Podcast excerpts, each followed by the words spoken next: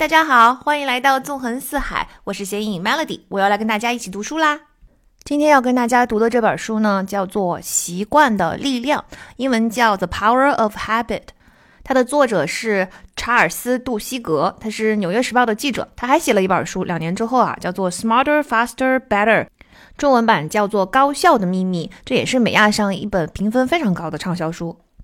那《习惯的力量》这本书呢，在豆瓣的评分是八点零，不算低哈。但我个人觉得这本书的评分应该更高。嗯，它在美亚上的评分就很高，它是四点六，而且是基于三万七千多评价。这个我们已经知道了，美亚上有这么多的评价，以及得分这么高，是很高的评价了。那如果让我选，在我的成长过程中对我影响最大的十本书，这本书是一定在列的。呃，我也能够理解豆瓣的评分哈，因为这本书中的案例呢，跟我们确实有一定的文化差距，而且本这本书后边有三分之二的内容讲了组织行为学啊、社会规范等等哈，对于寻求如何改变个人习惯的读者来说，可能又有一点偏离自己的兴趣点。但是这本书讲的原理，也就是习惯到底是什么？习惯在我们的生活中扮演了什么样的角色？习惯由什么样的元素所组成？等等，这些原理真的可能会彻底改变你的思维，甚至，呃，可能会彻底改变你的命运。至少对我本人来说，我觉得看过这本书之后，这么多年啊，潜移默化的变化在我身上的影响是非常大的。即使后来又出了一本习惯这个话题上的神作，叫做《掌控习惯》嘛，也有很多听友留言让我讲一讲这本书啊。这本《掌控习惯》呢，在美亚上一下子得到了十一多万的评价，四点八分的这个高分，光芒完全盖过了之前的这个《习惯的力量》的这本书了。但我还是觉得这两本书完全不同啊。《掌控习惯》我也很喜欢，我们以后也会单独讲一期。但是这本书它更偏实操层面，大概这也是为什么它特别受欢迎的原因哈。而习惯的力量呢，是真正的知其然，啊，并且知其所以然，而且它不是停留在浅表的这种所以然哦，是真正深层的、很根源的所以然。在习惯的这个话题上，我觉得就是一定要先从这本看起，然后再看掌控习惯，才会获得事半功倍的效果。而且这本书呢，就终于非常彻底和清晰的去解释了我之前节目中经常提到的，我认为是非常非常重要，但是呢，由于不是那些期的主题，所以没有太展开的一个道理，那就是自律是不存在的。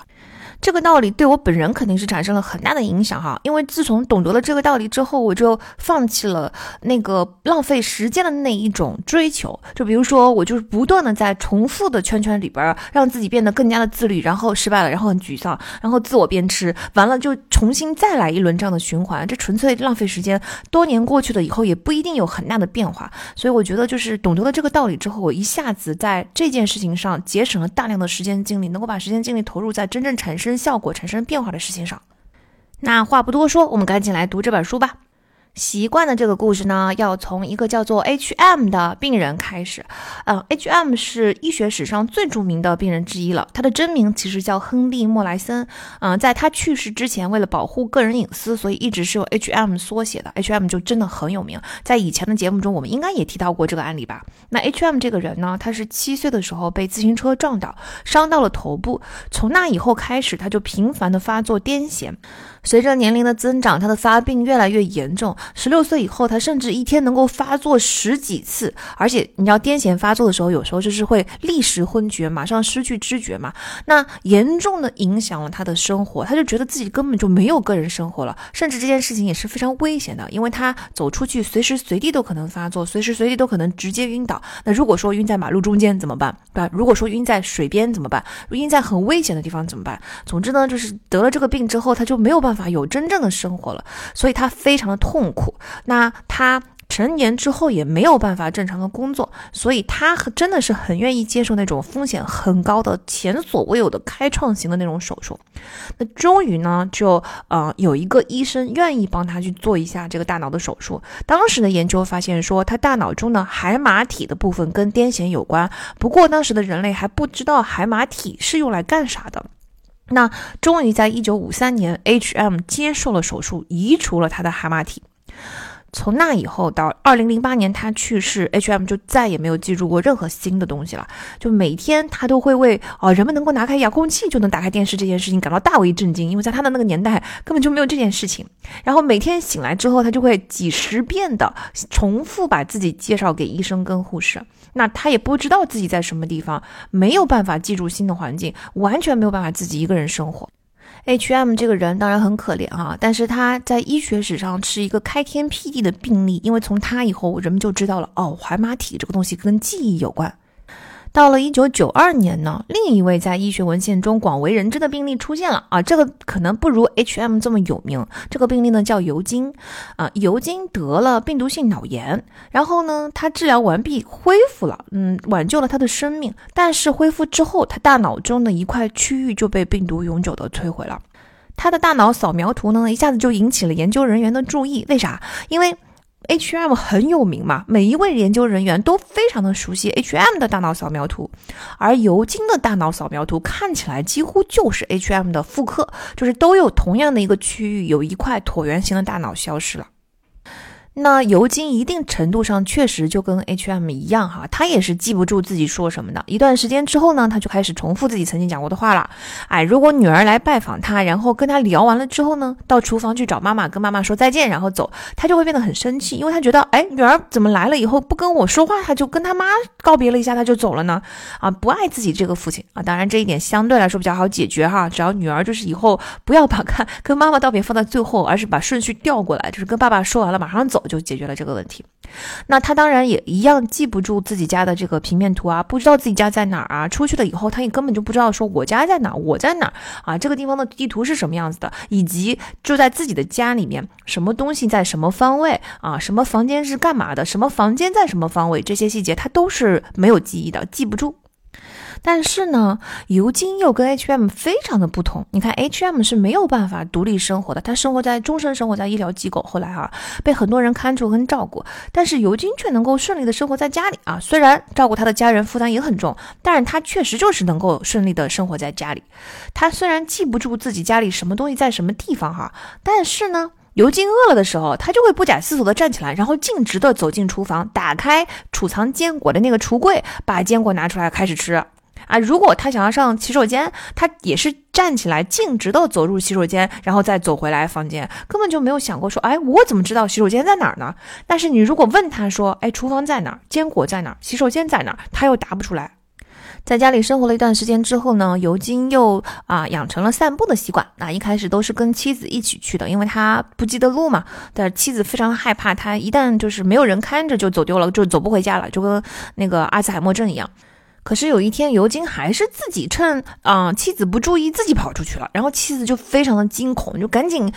发动所有的亲友一起去找他。嗯，但没有找到他。但是回家的时候，发现尤金自己回来了，而他也说不出来我去了哪里。哎，他也说不出来，他的他的头上可能有一些树叶，他的脚底可能沾了一些泥巴，所以啊，妻子大概能够猜测出来他是走哪一条公园的小径。但是呢，他自己说不出来我去哪儿了，我是怎么回来的。但是他就是能够回家。从那以后呢，尤金自己一个人也可以出去散步。他出去散步之后呢，他自己也能够找回家，哪怕他根本就说不出来家在哪儿。这件事情就非常神奇了，因为在之前在 H.M 的病例中，我们知道这个区域的大脑缺失了之后呢，就根本就记不住任何新的信息，你也不知道自己在哪，你也根本就没有办法自己照顾自己。但是在尤金身上，你就会很明显的发现，虽然他记不住意识层面自己能说出来的那些信息。但是很显然，大脑中还有其他区域在记住新的信息，在帮他形成一些他能够行动的那些东西。啊，现在我们当然已经知道了，我们已经讲过了潜意识和大脑喜欢听你这么说这几期中都讲到过，记忆其实存在大脑的很多不同的区域，并不是只有海马体。海马体里边记忆的是我们的短期，我们自己能够意识层面说得出来的那些短期的记忆。那比如说，在大脑喜欢听你这么说中，我们就讲过，当我们注意力不集中的时候，新的信息是没有办法储存在海马体中的，它会进入另外一个区域，叫做纹状体。纹状体呢是主导行为记忆的，也就是我记住了你下意识重复在做的这个动作。但是当我们注意力不集中的时候，任何信息，不光光是那个动作信息，它都会进入到纹状体。那纹状体这个区域哈，它因为它不是负责这些嗯知识信息的嘛，所以它并不在意识层面。也就是说，我们根本就没有办法主动调取纹状体的记忆。纹状体的这个记忆是我们意识层面啊没 access 不到的，就是没有任何渠道能取抓取到的。那我们就意识不到这些记忆的存在。也就是说，你的信息其实是存在你的大脑里边，但是它存在一个你永远也拿不到的地方。那么，到底这些就是除了储存有意识的记忆的大脑区域之外，其他的正在接收新信息，并且储存了这些新的信息，就储存了别样的不一样的记忆的这个区域到底是啥呢？那在牛津患病的九十年代呢，正好 MIT 的一个实验室就开始研究习惯在大脑中的形成了，他们对大脑中一个叫做基底核的东西尤其感兴趣。我们之前已经讲过好几个大脑模型哈，比如说在《爱的起源》那一期，我们讲过三位一体大脑模型，也就是三层大脑。在这个模型中呢，啊，大脑分三层，最底层也就是最靠近脊椎和大脑结合点的那个地方呢是脑干，我们也把它叫做爬行脑，是爬行动物就有的大脑。那在爬行动物那个上面的那一层大脑呢，叫做边缘系统。啊，负责边缘共振啊，边缘调节啊，产生大量的情感链接啊，情感共鸣啊，那个我们把它叫做边缘脑。那最上面的那一层呢，是大脑皮质，也就是意识存在的地方，也就是我们所熟悉的理性分析存在的地方啊。这是三层大脑模型。在更早的你经历了什么那一期节目中，我们出现的是一个四层大脑模型，最高层第四层仍然是大脑皮质，第三层仍然是边缘系统。但是在这两层下面呢，我们就多出来一层，也就是在脑干和边缘系统之前，还有第二层叫做间脑。脑干负责呢是非常基础的生存功能，比如说体温呐、呼吸啊、心跳啊。那间脑负责的呢是唤醒啊、睡眠呐、饮食啊、活动等等。那以上这些其实都是比较简单的大脑模型，是为了让我们明白大脑的总体构造、运作原理，就是我们从这个几层大脑去理解，就大概知道哦，大脑原来是这个样子的。实际上，大脑当然比这个模型要复杂的很多了。就是简单的模型聚焦不到一些脱出这几层之外的这些功能团啊，比如说这个 MIT 实验室非常感兴趣的这个基底核，它其实就不属于边缘系统，它也不属于脑干。这个基底核啊，是位于大脑皮质底下一群运动神经核的统称，与大脑皮层、丘脑和脑干相连的。那这个统称这一大堆的东西，目前所知的功能就是自主运动的控制，比如说呼吸跟吞咽。前面我们说过了嘛，储存自动运行的那个运动记忆的那个纹状体，就是在海马体附近的那个纹状体，它也是基底核的一部分。那 Wikipedia 还说，同时基底核还参与记忆啊、情感啊、奖励、学习等高级认知功能。那基底核的病变还导致多种运动跟认知障碍，包括帕金森氏啊和亨廷顿氏症等等。那 MIT 的这个实验室呢，研究基底核就是为了看啊习惯这个东西到底是怎么养成的，以及我们习惯在我们的生活中扮演了什么样的角色。那他就给呃老鼠做了一个迷宫实验，结果发现基底核受伤的动物会突然之间不知道怎么通过迷宫，或者是突然之间不记得怎么打开食物的容器了。咱先来讲一下这个迷宫实验是什么样的。这个迷宫很简单，它其实就是一根在镜头分叉为左右两边的大管子，就是一个 T 型，就放放倒放平在地上的那个 T。然后我们从管子的一头出发，就没有分叉的那头出发，它中间呢会有一个隔板，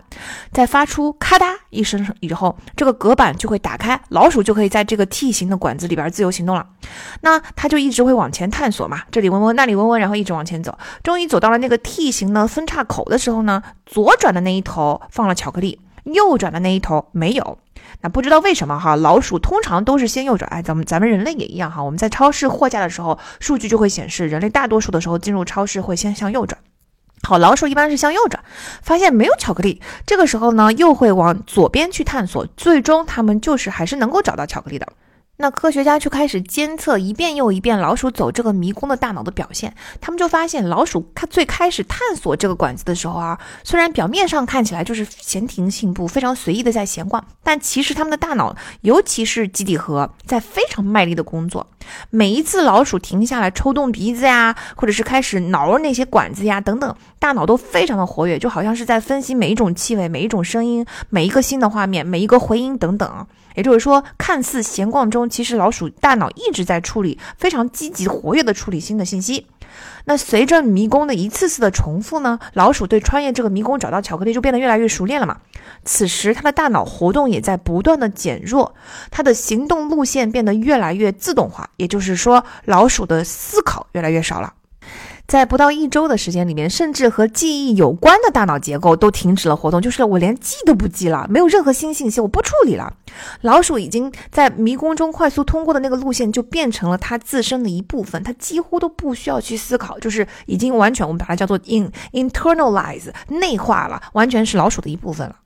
这个内化的过程其实靠的就是基底核。随着老鼠跑得越来越快，大脑工作的越来越少，基底核这一非常微小的原始的神经结构似乎就取代了大脑的工作。也就是说，换句话说，基底核在大脑其他部分沉睡的时候，它都在工作，它都在储存新的信息，也就是在储存习惯。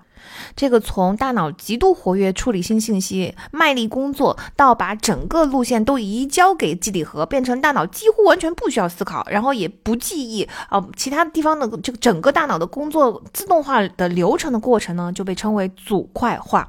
还记得刻意练习那一期讲的吗？学习就是组块化的过程，从普通人到高手之间就是组块化的过程。一旦组块以后，就变成自动化运行，高手就能够毫不费力的打败普通人了。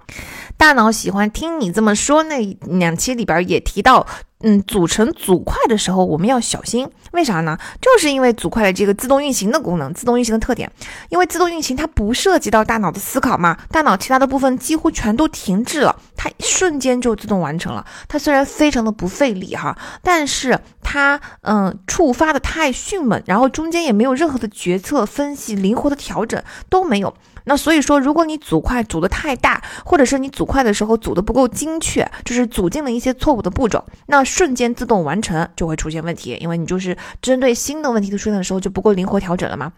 所以我们在培训自己的时候呢，一定要找到一个平衡。我们要用重复练习，就刻意练习，是为了让我们组块化的。那交错练习就是让我们去把这个组块打破的。我们不要组成太大的组块，或者是我们不要组成太僵硬的组块。比如说 A、B、C 三个小组块，那中间就有非常多的组合，对吧？A、C、B、B、C、A 等等等等。那这就非常的灵活，针对不同的问题。可是如果你总是以 A、B、C、A、B、C、A、B、C 三个组块来为顺序来练习呢，A、B、C 三个小组块就会变成一个大组块，这个时候瞬间就按照 A、B、C 的顺序把这个组块给运行完毕了。那是不是针对新的情况我们就不够灵活了呢？这个时候我们就要用交错练习，也就是 A、B、C 三个小组块的不同组合、不同顺序组合去练习，避免它啊不小心的组成一个大的组块。总之呢，组块化之后，它就几乎不占大脑带宽了。可是代价就是你不加思索，瞬间完成了，不够灵活。组块大小就要有一个平衡，就不能太小，因为太小了的话，你不组块，你不自动化的话呢，大脑负担太重了，你就永远成不了高手。但是呢，你也不能太大，因为太大了以后不灵活。然后你组成太大的过程中，你还要不断的给它打破，重新去组它。对，刻意练习其实也是找到组块中你组的不好的地方，你先把这个组块打开，然后你再重新组起来。所以我们叫做不破不立嘛。就是在复习的时候，大家经常会碰到我，呃，复习了一个新的方法，我认为这个新的方法是真正的好的方法，可是不知道为什么用了这个好的方法之后，我的成绩反而下降了。这个就是在你破了以后还没有立起来的过程中，因为你你连以前的组块也没有了，现在是一个完全组块打碎的状态，然后我们要重新去组一个。更精确的、更好的、更灵活的那个组块组起来。当你组成完毕了以后，你就会发现你的技能比以前提高了。这种感受就是你，你可能一开始的时候没有花很多的心思，然后但是你的技能到了一定的程度就瓶颈了，停住了，停滞了之后呢，你是不可能在原有的基础上直接给它硬拔上去的。我们要上下一个台阶，很有可能就是一定要把原来的东西先打破，然后我们再上下一个台阶。如果我们还要再上一层楼，很有可能又要把之前组好的东西再打破，然后再上上一个台下一个台阶，就是不破不立。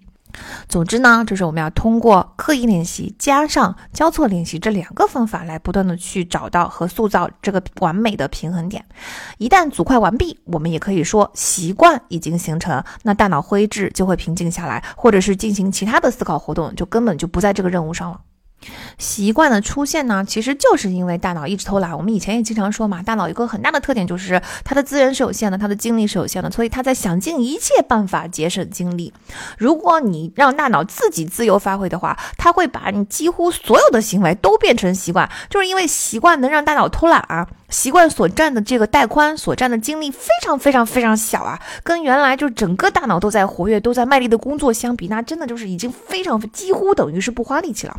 这样子的话呢，呃，好处是什么呢？好处是我们大脑的容积就不需要这么大，就是体积就不会那么大了。那婴儿的头更小，就更容易出生嘛。出生的时候呢，无论是婴儿还是母体的存活率就会更高。可是啊，这个特性也会给我们带来一些麻烦。就是如果所有的事情都是这种自动运行，我们就一定会犯错误，因为毕竟世界是在不断的变化中嘛，外面的环境是多变的，它是没有这么程序化的。所以呢，习惯不是一直在运行中的。其实基底核除了运行习惯之外，它也决定了什么时候让习惯上线，什么时候关停。也就是说，习惯不是一个没有尽头的永续的东西，它是一个程序，它有这种运行的起点和运行的结束啊。这个程序运行完了，它就这个习惯就已经执行完一次，下一次就是下一次的执行了，就是它不是一直在的。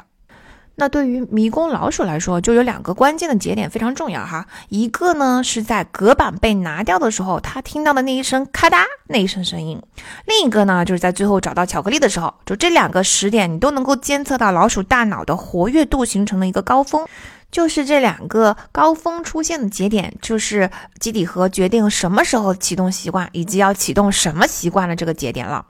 那也就是说，大脑中存在一个由三个步骤组成的回路。第一个波峰出现的地方，也就是在咔嗒那一声，我们叫做 Q，就是暗示。Q 是 C U E 啊，这个单词啊，就是暗示。咔嗒一声，基底核就启动了。啊，第二个波峰出现的地方呢，叫做 Reward，就奖赏，也就是老鼠得到了巧克力这个奖赏。这个奖赏会决定大脑是不是要把这个回路记录下来，以备将来启动。啊，你看，就是因为有了奖赏，就说明你刚才得到的这个暗示很重要。你暗示之后，你采取的行动也很重要，因为这个东西能让咱得到奖赏，对吧？在呃资源特别匮乏的远古人类的时代，得到奖赏是一件很难得的事情，所以我大脑一定要把它给记录下来。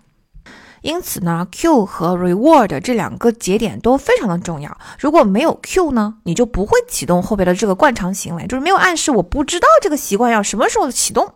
但是如果没有 Reward 呢，这个习惯就这个回路就记录不下来，因为没有必要记录。我一定要尝到一些甜头，我才知道前面的那个暗示很重要，前面那个行为也很重要。那在 Q 和 Reward 之间呢，加上我们的惯常行为 Routine，就是一个完整的闭环。这个闭环就叫做 The Habit Loop，就是著名的习惯的圈圈。这个圈圈呢，就是一个习惯的程序，就我们前面说过的运行的那个程序。这个程序在收到 Q 的瞬间就会被启动，过程中大脑不参与任何决策，也就是说，要么完全是安静的，要么就去做别的事儿了，根本就不管你了。所以，除非你用力的去抵制习惯，或者用新的习惯去取代它，这个习惯的圈圈在每一次 Q 的时候，它都会自动运行的。我们再来总结一下哈，这个习惯的圈圈 The Habit Loop 是三步 Q、Routine 和 Reward 啊，收到 Q 就自动运行 Routine，然后得到 Reward，确保这个习惯的圈圈下一次还会在收到 Q 的时候自动运行，它就变成了一个闭环。关于这个习惯的圈圈呢，我觉得。嗯，对我们来说最值得警醒的、最关键的两个点是这样的：第一个点呢，就是习惯的形成，尤其是下意识的那些形成，比我们想象的要轻易的多得多得多。第二个点呢，就是习惯形成以后，它是永不消失的。啊，我们先来说习惯的形成有多轻易哈，这一点我们比较好理解。那前面说过，只要重复的次数够多，或者是我们做好了刻意练习，大脑就会尽量的把所有能够组块化的东西都给你组块化起来。你无意间的重复，只要累积到了一定的次数，咔嗒，量变到质变，哎，组块化就完成了，习惯就已经完成了。我们又要回到大脑喜欢听你这么说那两期节目了。顺便一说哈，这两期节目大家有没有注意到？要是经常在后面的节目中被 Q 到啊，就说明这两期节目里边关于大脑的这些原理、这些知识真的非常的有用哈。那在这两期节目中呢，我们讲过有一个回路的这个更容易被激活，就是用过的回路更容易被激活的这么一个原理，就好比是一张白纸上你折了一下，那你那条折痕就永远存在了。下一次你再折这张白纸的时候呢，你就更容易沿着那个折痕把它白纸给折起来。那当新的信息进入大脑的时候呢，它点亮的就是这么一个回路，就像那个白纸的折痕一样。这个点亮的回路的神经元呢，就开始彼此产生链接。就是一条回路产生了嘛，那这个链接就会一直存在，就跟那个折痕一样，并随着使用不断的加强，就是你好像你每折一次，它的这个折痕都会更深。下一次呢，同样的回路再次亮起，它的点亮速度就会比以前要快很多。如果你重复的很多次，那这个回路就会变得，这个链接就会变得越来越粗，越来越粗，越来越粗。一旦接到 Q，这个回路马上就全路给你点亮。跟这个回路相关的那些回路也会更容易得到激活，比如说投资和共同基金是相关的回路，猫猫和狗狗是相关的回路。所以，当然我谈到猫的时候，可能会想到狗；我谈到投资的时候，可能会想到不同的基金。但是呢，跟这个回路不相关的那些回路反而会受到压抑啊，就是比如说，当我谈到啊猫猫的时候，我可能很少会想到投资，因为这两个东西根本就不相关啊。刚反过来，当我谈投资的时候，其实我脑中很少会出现猫股的形象。那习惯呢，就是一条已经非常粗的、重复出现过好几次的这个脑中的回路。请记住哈，脑中的回路点亮不点亮，这个东西跟意志其实没啥关系，就看你做了什么。就是你一旦做出了这个行为，你一旦做出了这个选择，或者说随机的发生了一件事情，你脑中的这个信息，这个回路被点亮了。只要它被点亮几次，这条回路就永远存在，它就变得很粗了。那从髓鞘的角度来理解，其实也是一样的。那已经成为习惯了，已经完成组块化的回路上，一定已经存在了髓鞘，对吧？髓鞘建立的已经七七八八了。这个时候呢，一个从最开始的那个神经元传导的那个电流，它会更快的流向有厚厚的绝缘体包裹的那些线路啊。所以呢，根据这些原理，习惯的形成其实比我们想象的更容易，或者更准确的说，比我们想象的更加无声无息。但凡只要这条回路得到几次重复，然后从那开始，可能习惯就在不知不觉之间，它慢慢的起来了。那这个起来的过程、建立的过程，它非常的嗯不可觉察，所以我们不知道它什么时候就已经变成了一个习惯。好，我们说过了，一旦变成习惯之后，这条回路它就存在了，纸上的折痕它就存在了，所以它就不可能再消失了。从这个角度来说呢，其实我们总以为自己能够控制那些我们脑中认为的那些偶然。为之的行为就是，哎，我知道，就是我就是在这种情况下我才会做的，我其他情况下我不会做的。但是从习惯形成的原理来说，嗯，你偶然为之的这些事情，它也会慢慢的变成一个习惯。然后一旦形成习惯之后呢，它就根本就不经你的大脑了呀，你根本就没有机会做决策，它自动就这么做出来了。比如说哈，很多人觉得自己的抽烟只是 social smoking，就是社交抽烟，他只是在社交场合才抽，其他的地方都是不抽的。他说我是没有瘾的，不要紧的。事实上呢，就是抽烟会通过你的每一次社交抽烟行为。逐渐的变成一个习惯，哎，你看社交抽烟的常见的那个 Q 是什么呢？就是大家都在抽烟，所以你抽烟，以及呢，大家都在社交的时候，你不用一直说话啊，或者是你不想说话的档口，你就可以抽个烟休息一下，或者呢，你在疲惫的时候、无聊的时候，你都可以抽上一口。所以其实它的 Q 就会重复出现。当你以后收到了这个 Q，你就开始执行抽烟的这个动作的时候，哎，这个习惯就慢慢的形成了。它可能形成，它每一个人形成的时间不一样啊，因为也许你这一次的社交抽烟跟下一次的社交抽烟的场合相相隔就隔了六个月。但是呢，慢慢慢慢的，你就会发现，哎，好像我在社交抽烟这件事情上做的似乎是比以前稍微多了一点哈，啊，慢慢慢慢的呢，在非社交场合，你看到他人抽烟，他也会激活你抽烟的这个习惯。你在不想抽的时候，你只要感觉到疲惫，你只要感觉到无聊，你其实不是想要烟，你也不是想要那个尼古丁的刺激。但是它就激活了你心中的这个习惯，啊，那你的抽烟就会慢慢的从社交抽烟变成你的日常，你就真正变成了一个烟民。这个过程真的是不知不觉的，甚至它可能会花很多年，但是你不知道在哪个时刻，你不小心的重复多了一点，在那个那一段时间之内，你的频率稍微高了一点，也许是一个月，也许甚至只有一周啊，但是这个习惯的圈圈，咔嗒，它就已经出现了。吃垃圾食品这件事情也是一样的，对吧？就是，嗯，本来一开始的时候，可能我们只是觉得说啊，在自己特别需要奖励的时候，我非常偶尔的吃一次，我得到了极大的满足，但是对热量啊、健康啊影响又很好很小。我只是偶尔为之，我自己能控制得住，对吧？又不是天天吃，没有关系。但是很多实验已经一再表明啊，就是每个月吃一次的行为，渐渐的就会变成每周一次，然后就是每周两次。啊，暗示和奖赏创造出了习惯的闭环，结果就是频率会越来越高，这个回路被激活的就是会越来越容易。你们知道为什么所有的快餐连锁店，就是麦当麦当劳、肯德基，它都要看起来一模一样吗？就是从店铺的设计的标准化，到店员的话术的标准化，甚至笑容的标准化，所有的东西都要一模一样。因为这种标准化就会形成一致性的暗示，一致性的 Q，就是每一个店，你去每一个麦当劳，你的 Q 都是一模一样的。那具体的说，如果你去了三家连锁店，三家都有一点不一样，那你说这就是三个不同的 Q 是吧？因为 Q 是很脆弱的，Q 是要非常精准的。那如果你去的三家几乎一模一样，那就是同一个暗示，同一个 Q 重复了三次。哎，咱知道的，重复就是通往习惯的圈圈的道路了。所以他们设计的一模一样，背后都是有道理的。而且快餐店的食物经过精心的设计呢，是要传递即时奖赏的，也就是薯条被设计成让你尽快的尝到盐和油脂的味道。就麦当麦当劳会花很多的成本去研究怎么能够让你在薯条里边瞬间就爆炸，给你这个啊味觉的奖赏，给你这个脂肪和高热量的奖赏。那这个就有利于让习惯的回路更加的紧凑，也就是我们那个圈圈会更小，它就更容易启动了嘛。当你的 Q 出现的时候。时候，我就很简单的一个行动，也就是把薯条放在嘴里，马上瞬间你就得到了那个奖赏。因此，它的这个程序运行的非常的迅速，它就更不可能、更没有空间涉及到让大脑的其他部分来参与决策。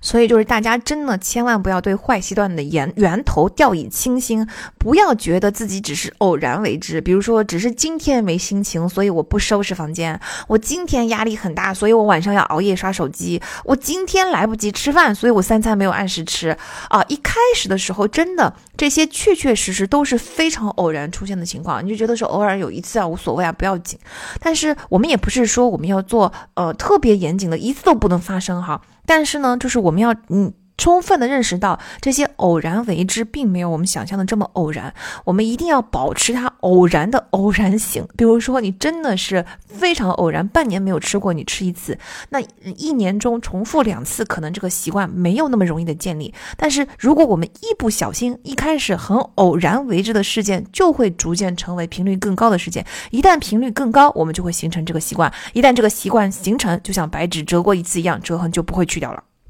大家可能会觉得说好道理我是懂，但是 好像你说的这个这么容易形成，好像也没有这么容易吧？就毕竟，比如说，可能大家都能够举出例子，说我就是确实啊，就是偶尔这么吃几次，我确实很多年来我就是这么偶尔为之，它保持一个很稳定的状态，从来没有变过。哎，你看，那这个怎么说呢？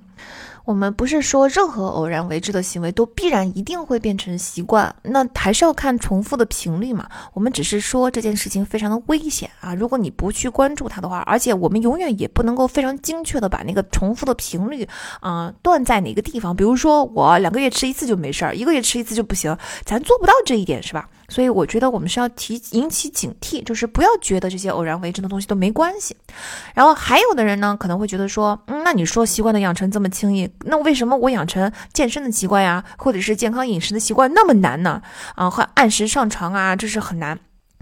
确实，我觉得我们应该纠正一下，就是坏习惯形成的非常的轻易啊！坏习惯本来就永远比好习惯更容易形成，为什么呢？因为它就是嗯有两个元素啊，第一是坏习惯的重复的频率更容易，因为坏习惯都是一些诱惑嘛，这个诱惑你去执行这个行为的时候，你收到了这个诱惑的 Q，你执行一个行为，然后你得到了即时的奖赏，就这个回路非常的紧凑，它重复的概率非常的高，所以坏习惯是不是就很容易达成？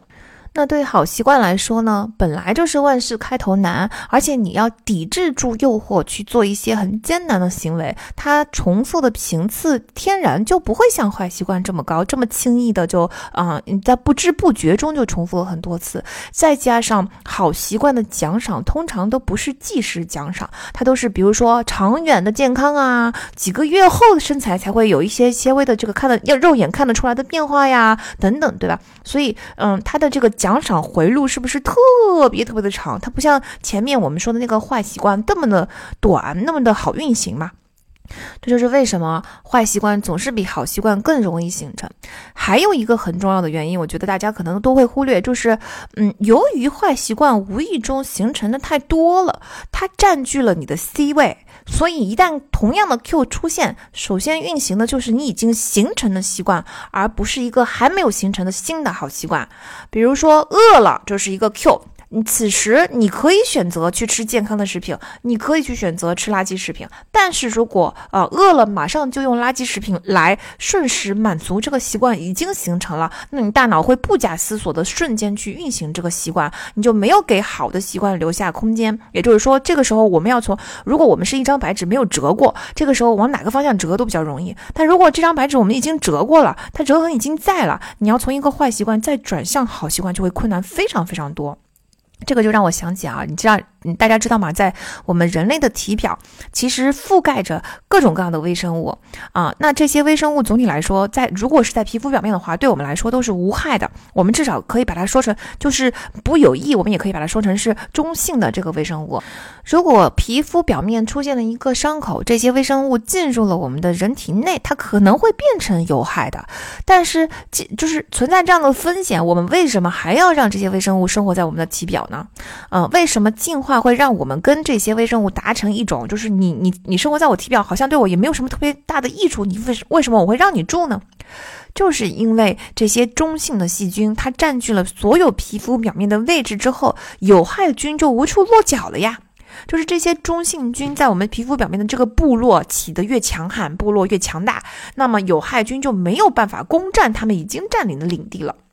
当我们接近大自然的时候，也就是人类原始生活方式的那些地方的微生物，对我们来说就是最健康的。所以大家就会发现，在农村接接触大量的植物啊，然后土壤啊，还有散养的狗啊，这些这些孩子，因为他们接触了各种嗯天更天然的这些微生物，他们的身上就被这些微生物所占领了。成年之后，其实人身上的微生物是很难改变的，因为你已经就是没有没有地方落脚，你没有办法攻占了。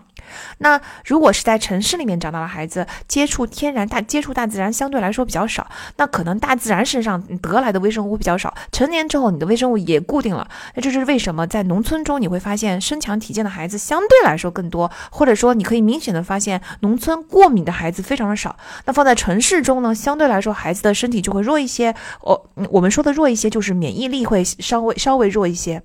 过敏的孩子也会更多一些。嗯，那所以我们可以从这个角度来理解习惯哈，习惯也是如此。如果你早早的就培养好好的习惯呢，他们就占据了很大部分的这个 Q 的位置。就是你生活中，比如说我饿了，我无聊了，我疲惫了，我感到压力了，哎，我需要社交场合了，就是你生活中碰到的各种各样的暗示，这些 Q。啊，这些 Q 背后，它如果就已经有了，嗯，那个习惯已经填进去了，而且这个习惯是好的习惯，一旦你碰到这些 Q，大脑就会自动运行这些健康的习惯，那么坏习惯就更难进来了，因为你的这个折痕折的就是往好的习惯的那方面去折啊。反过来呢，如果你在早期你就让坏习惯占据了领地，比如说你饿了你乱吃东西，你疲惫了以后你去应付压力的那些东西，就是刷手机啊，一些不健康的这个熬夜呀，不健康的这个习惯，一旦你小时候。形成了不好的习惯，那么好习惯要再进来呢，就不免要有一番非常难缠的战斗了。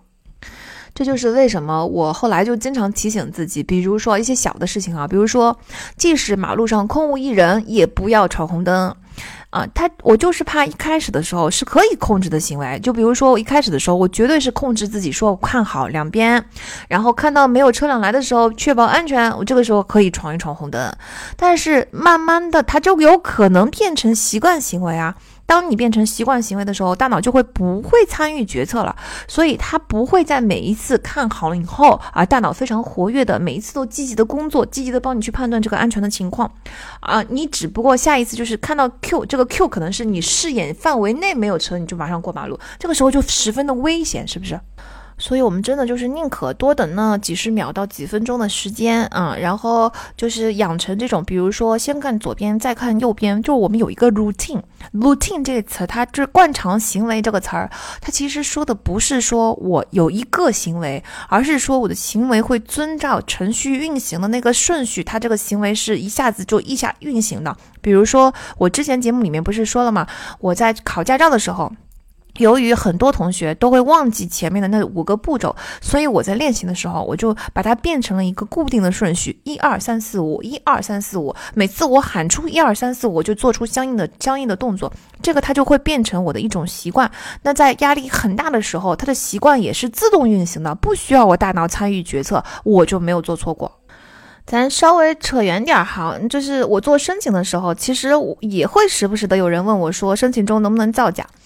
我确实也知道是造假的例子，而且造假确实也成功了，就是。造假了之后，他以一个非常平凡的背景去到了一个非常好的学校，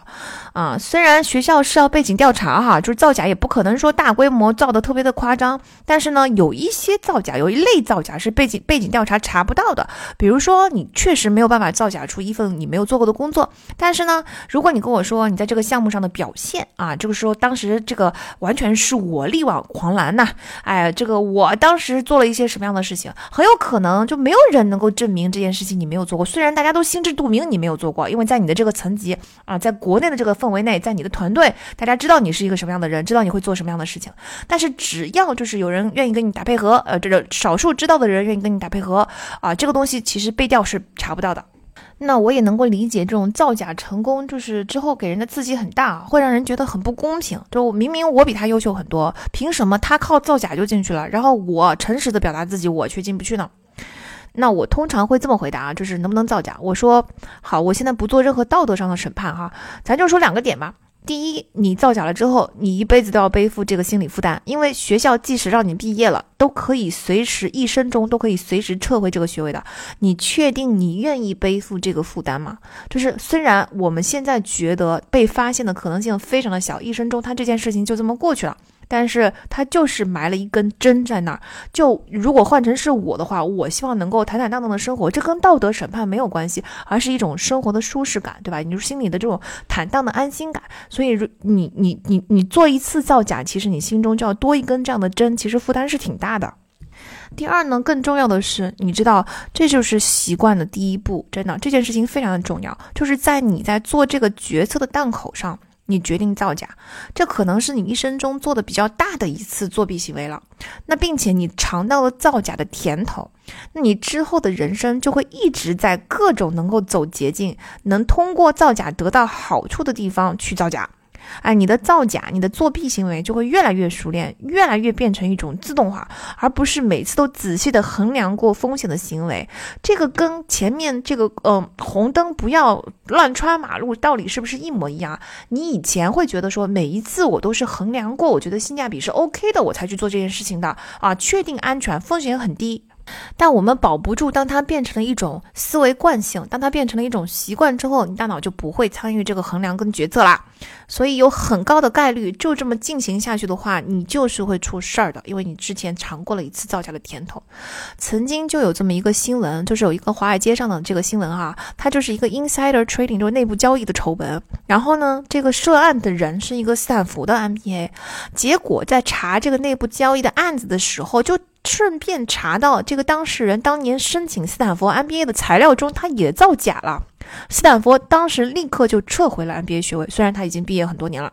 哎，其实如果当年他在申请的时候不是因为造假尝到了录取斯坦福的这个甜头，他可能踏上华尔街的时候，是不是就会更加循规蹈矩，就是遵纪守法，而不会越陷越深，认为做出这种 insider trading 这种违法的事儿呢？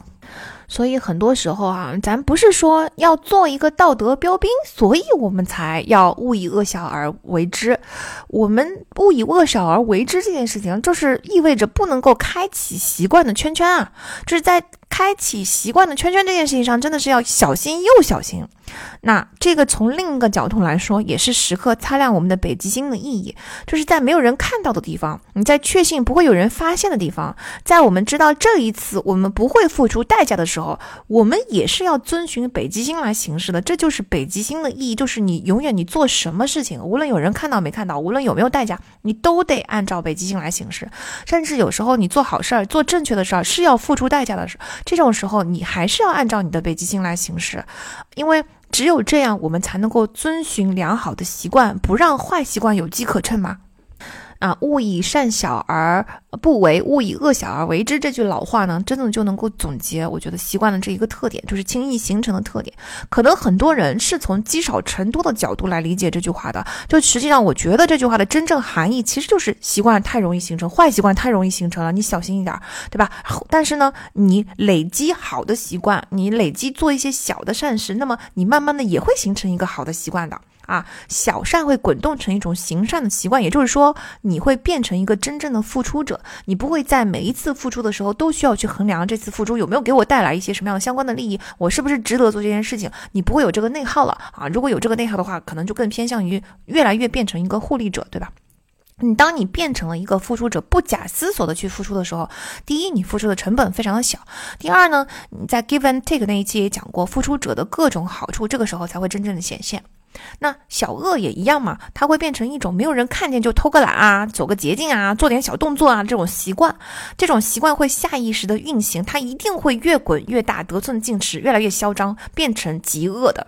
为什么恶总是会滋生的越来越大呢？因为在一开始的时候，大脑还很活跃，还在积极的参与决策，还在不断的衡量道德和风险，对吧？但是当习惯越来越明显的时候，这个决策作用，大脑参与的程度就是会越来越低。所以呢，你以后 Q 一出现，你就开始作恶；Q 一出现，你就开始作恶。那是不是你说这个恶就越滚越大了呢？那我们再来看看，习惯一旦形成，就很难消除这个可怕的特点。有句英文老话叫做 "Old habits die hard"，就是老习惯嘛，它很难死，死不了。哎，它确实就是死不了，就是一旦习惯的圈圈在脑中形成，它就永远存在了。比如前面我们说过那个迷宫老鼠的实验嘛，科学家后来就把这个实验改变了，就是把巧克力的位置改了。也就是说，他改变了老鼠之前的习惯，他之前的习惯是在左边拿到巧克力，但是他后来的习惯就不是在这了，所以他就形成了一个新的习惯嘛。但是呢，一旦你把巧克力放回到原来的位置，那原来的习惯立刻就出现了。也就是说，老鼠不需要再像啊第一次玩迷宫那样重新。探索一次才能够建立啊不同位置的习惯，他原来那个习惯一直都还在呢，嗯，习惯它已经被深深的嵌入到了大脑结构中，每一次 Q 出现，你就会自动运行我们刚才的那个习惯的圈圈，除非你努力的有意识的去跟它对抗，但是呢，人的意志力也是非常有限的池子，很快就会抽干呢，所以你也对抗不了多少时候啊。以抽烟为例哈，早上起来出现的第一个 Q 的时候呢，你可能说，哎，我能够抵抗得住，我就不抽这第一支烟。但是随着 Q 出现的次数增加，你抵抗的次数增加，到了下午，你可能已经意志力早就已经用完了。因为意志力不光光是用在抵抗上嘛，你还要用在工作上，你还要在跟别人谈话上，就是整个生活中，一天一天之内都会经常用到意志力的。这个时候你就抵抗不住了啊！更可怕的是，你天天都得这么对抗，因为抽烟的习惯一旦形成呢，它就永远不会消失，永远都在，永远都能够被激活。所以呢，其实哈，戒烟这件事情啊，戒这个事情本身是不难的，难就难在不复吸。所以真的哈，就是大家不要轻易养成坏习惯，因为一旦养成，它就是不消失的。习惯的圈圈的这两个特点，就经常让我想起小时候看过一部日本的恐怖片，叫做《催眠》，不知道有多少同学看过哈？我个人觉得《催眠》这部片是比贞子更可怕的。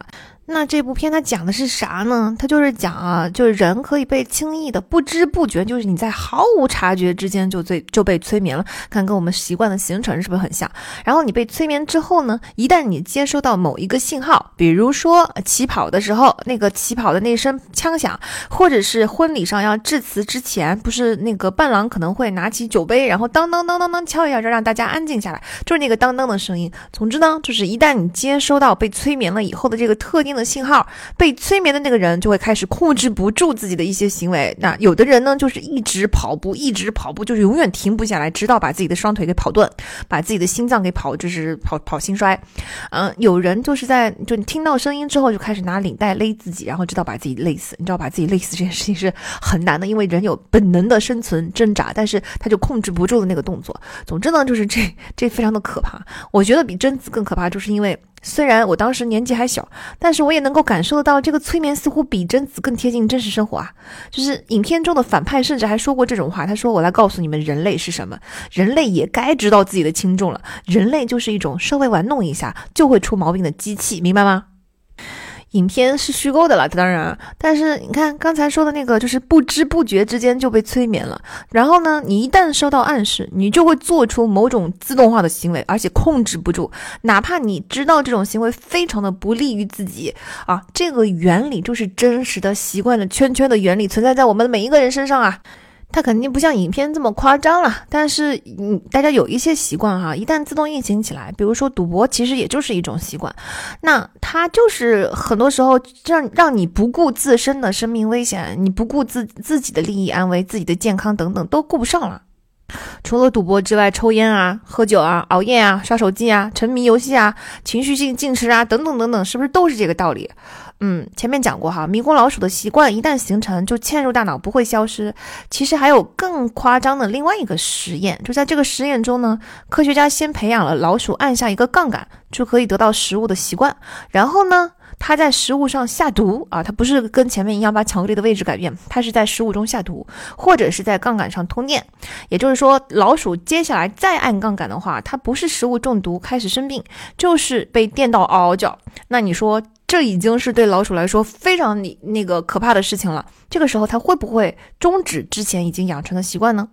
哎，老鼠们很快就知道这个杠杆很危险，所以它离这个杠杆非常的远。但是如果真的出现了之前习惯的 Q，就是那个暗示出现了，比如说他真的就不小心又回到了这个杠杆旁边，他们仍然会毫不犹豫的去按压这个杠杆，然后并且把这个食物吃掉，甚至当他们吃完呕吐一地就开被或者是被电的跳起来的时候也不放弃，就这个习惯是如此的根深蒂固，以至于老鼠根本就没有办法让自己停下来。这难道不是《催眠》这部电影活生生的上演吗？就是虽然人类比老鼠要智能的多，但是这个机制是遵循的是完全同样的原理啊！就是我们有时候明知道对我们已经非常非常有害了，我们就是没有办法对抗它呀。正好最近刷到一个资讯，说斯坦福教授研究四十年之后，发现人类是没有自由意志的。哎，人类有没有自由意志的这个话题呢？真的就是已经就是千百年来都在被讨论的，这个无数人科学家在讨论这件事情。嗯，其实看的大脑神经学书籍越多，我越是明白大脑的运作原理，我其实就越倾向于同意这个结论，就是人类真的是没有自由意志的，或者更准确的说，我认为人类所拥有的自由意志是我们自己认为的。几亿分之一，就是非常非常微小，比我们自己认为的要小非常的多。它的力量相比于大脑的各种运行机制、各种潜意识、各种本能来说，太过渺小了，螳臂当车，所以几乎可以当它是不存在的。可以说，我们的所谓的意识，哈，它是一种。观察意识就是它是一个观察员，它其实是没有掌控能力、没有控制力的。嗯，跟其他动物的区别在于，我们其实能够意识得到、看到我们的行为，我们知道自己在做些什么。那但是这种你能观察到，可是你却无法掌控的感觉，肯定是非常可怕的，是吧？就像寄生虫爬到你的脑子里面掌控了，然后你自己完全知道它对你做了什么，但是你却没有办法控制自己的身体一样。所以进化让意识层面的大脑拥有自大呀、自我美化的特性，让它误以为大多数数的决策都是自己做出的，对吧？明明是潜意识的大脑已经做好了报告递到自己的手里，他觉得所有的决策、所有的报告、所有的分析都是我自己做出的。哎，事实其实是反过来的，就是我们没有那么大的决策权，我们其实就是一个观察员，只是进化让我们自我感觉良好，所以让我们感觉到我们不是那么的可怕。从习惯的原理来说，正是如此。就是我们也是知道自己做什么的。比如说，就是有那些坏习惯的人，也知道，哎，这个是一个坏习惯。我开始吃垃圾食品了，我开始情绪性进食了，哎，我开始就是熬夜刷手机了。但是我们确实没有我们自己想象中那么大的力量来对抗习惯。这也不能够怪自己不够自律。你看，就是回到了我们一开始的时候说了，这本书解释了为什么自律这件事情是不存在的。它是因为习惯的大脑一旦掌控了以后，你的其余的大脑。脑它就不参与决策，没有办法了，你这个整个人就是一个自动程程序的运行。在像实验室的这个就是食物中毒和杠杆通电的这个实验中，你会看到，一旦习惯根深蒂固起来，一旦 Q 开始了，它进入了自动运行，那真的就是你就算明知你就作为一个观察员在旁边看着自己做对自己有害的事情，但是你却无能为力。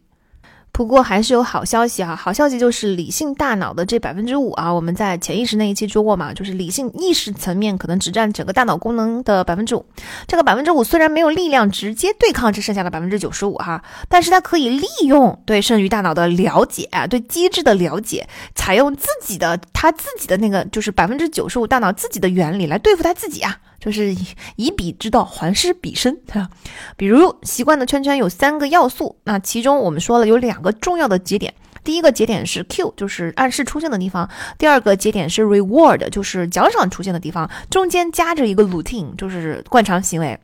那我们就可以按照这个机理，就利用这个机理，利用这个原理来对付它。那第一，我们可以有意识的避开 Q，哎，这个习惯不就不会被激活了吗？你看前面那个，呃呃，老鼠不是也也懂得躲那个有毒的食物和杠杆圆圆的吗？啊，下班的路上，我们如果看到某个不健健不健康的连锁店，就要进去吃，它变成了一个习惯，咱就躲开这条路啊，换一条路走啊。习惯的这个 Q 其实是非常脆弱的，就是你只要把这个 Q 稍微改变一点点，其实它这个习惯就不存在，就不会被激活了。比如说，你看到麦当劳这个 Q，你会激活吃快餐的这个习惯，但是只要你避开，就是如果说你你接口的那家麦当劳搬掉了，那你其实是不会呃延续去那就换了一家另外的连锁店吧？啊，你不会持续去那家新的快餐连锁店去吃东西了。第二呢是呃替换你的 routine 啊，就是达到同样的 reward，就是暗示出现了，然后我做一个不同的行为，但是我得到了同样的奖赏。这个时候我就不一定要去做那些对我有害的行为，我可以说做一件对我有益的，或者说至少无害的事情。如果也能够得到同样的奖赏的话，那我为什么一定要去做有害的事情呢？对吧？嗯，所以习惯虽然不会消失，但是呢，你可以在旧有的 routine 上去叠加新的 routine，然后旧有的惯常行为上叠加新的惯常行为，也就是用新。新的习惯来取代旧的习惯，这一点我们后面还会详细再说。那我们现在已经知道了习惯拥有多么可怕的力量，就只要 Q 一出现，它就自动运行了，而我们的意识根本就没有参与任何的决策，对吧？然后我们甚至就明看着它做一些对我们有害的事情，但是我们就就是控制不住自己，停不下来，很可怕。那大家可以想象吧，就是这个原理在营销界要是用起来的话，它能产生多大的影响？就是你只要去啊，Q routine reward 创造出这个消费者的习惯，那你说消费者明知道买这个产品我不想要，哎，对我也不好，好我还是忍不住要去买的话，你说这这是多大多么可怕的一件事情？所以呢，嗯，可以说就是这个原理，习惯的这个原理彻底的改变了广告营销业。广告的重点已经不再是产品，不再是效能，不再是好不好用，重点就是在能不能。创造出消费者的习惯，能不能帮消费者找出这个 Q，找出这个 reward？让我们来看几个成功的例子哈，啊，有一个有一种牙膏呢，叫做 Pepsodent，啊，它的呃中文名好像是书里边叫白素德，就是一种美白牙膏啊，洁白马上就能够得到，速度就能够得到的那个白素德。大家在看美剧的时候，是不是经常羡慕美剧的演员们怎么会有一口那么美丽的、这么健康整齐的大白牙？但是其实牙齿保健和护理在美国就是当今天当然很发达啊，可是十九世纪初的时候，美国人根本还没有刷牙的习惯呢。当时美国的生活水平已经逐渐上去了，也就是说，人们已经开始越来越多的购买啊这个含糖量高、制作精细的食品了。那大家的牙齿就经常有很大的问题。到一战的时候，甚至是有很多美国的士兵都有严重的龋齿问题。所以政府呢，就是甚至宣称说，国民糟糕的牙齿健康状况已经危害到了国家安全了。但当时就是没有什么人刷牙，那当然也就没有什么人买牙膏嘛。然后这时候呢，就有一位叫做克劳德 ·C· 霍普金斯的人，他是一位非常著名的广告人和营销专家啊，他真的很了不起啊，他是现代广告和市场营销的奠基人之一。他带火过很多家喻户晓的产品，甚至包括在咱中国都算得上家喻户晓的那个麦格桂格麦片，就是他带火的啊。一度他在自己的书中还讲过，说我的钱多的用不完，就因为我带火了特别特别多的产品。那在十九世纪初的时候，他就接触到了这个白素德的这家这款牙膏。嗯，后来的五年中，霍普金斯就将白素德打造成了全国最畅销的产品之一，同时让刷牙的这个习惯以惊人的速度席卷了美国。很快，从秀兰登波尔到克拉克盖博，每个人都开始展现自己的这个白素德式微笑，就是一口大白牙。那到一九三零年的时候，白苏的牙膏已经远销至中国、南非、巴西、德国，只要是霍普金斯能打广告的地方，就有白苏的牙膏的身影。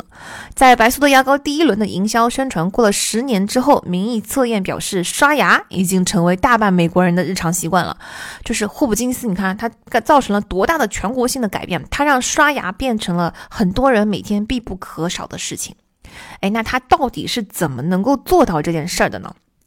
霍普金斯自己说，他的成功点就在于他发现了一个牙菌斑这个东西。我们现在就知道牙菌斑是造成我们龋齿的一个重要重要的罪魁祸首哈。他把这一层牙菌斑称为垢膜，就是污垢的垢，嗯，多那个手机贴膜的那个膜，垢膜。嗯，他说，嗯，这层垢膜呢，就是牙膏就可以帮你清除。其实真正的就是这这层垢膜不一定需要牙膏清除，它很容易清除。比如说你吃苹果的时候，那个摩擦，你这种。咀嚼，你就可以去除这个垢膜。再比如说，你用手指擦牙齿，你就可以去除它；或者你直接用牙刷，你不用牙膏，你也可以去除它。你含一口清水，你漱口的时候用力的漱，就漱的用力一点，你也可以去除这个垢膜。哎，但是大众不知道啊，是吧？啊，霍普金斯也根本不在乎说这个垢膜到底能，就是嗯，科学上来说有多么容易的去除。他在意的是垢膜是一个能够轻易的找得到的暗示点，就是一个 Q 点。我 Q 你了啊！你看看当时这个牙膏当时的广告词儿哈，他说只要用舌头舔舔你的牙齿，你就会感觉到一层垢膜，它令你的牙齿看起来颜色不佳，并引起蛀牙。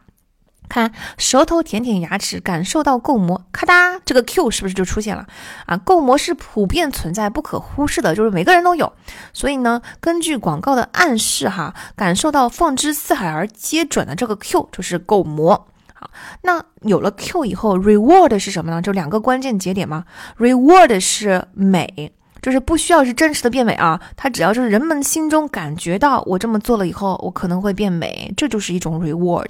那比如说这个白素德牙膏的另一则广告说，注意到了吗？周围那么多人拥有漂亮的牙齿，千百万人正在使用牙齿清洁的新方法，哪个女性愿意她的牙齿上有暗沉的垢膜呢？白素德能帮你赶走垢膜。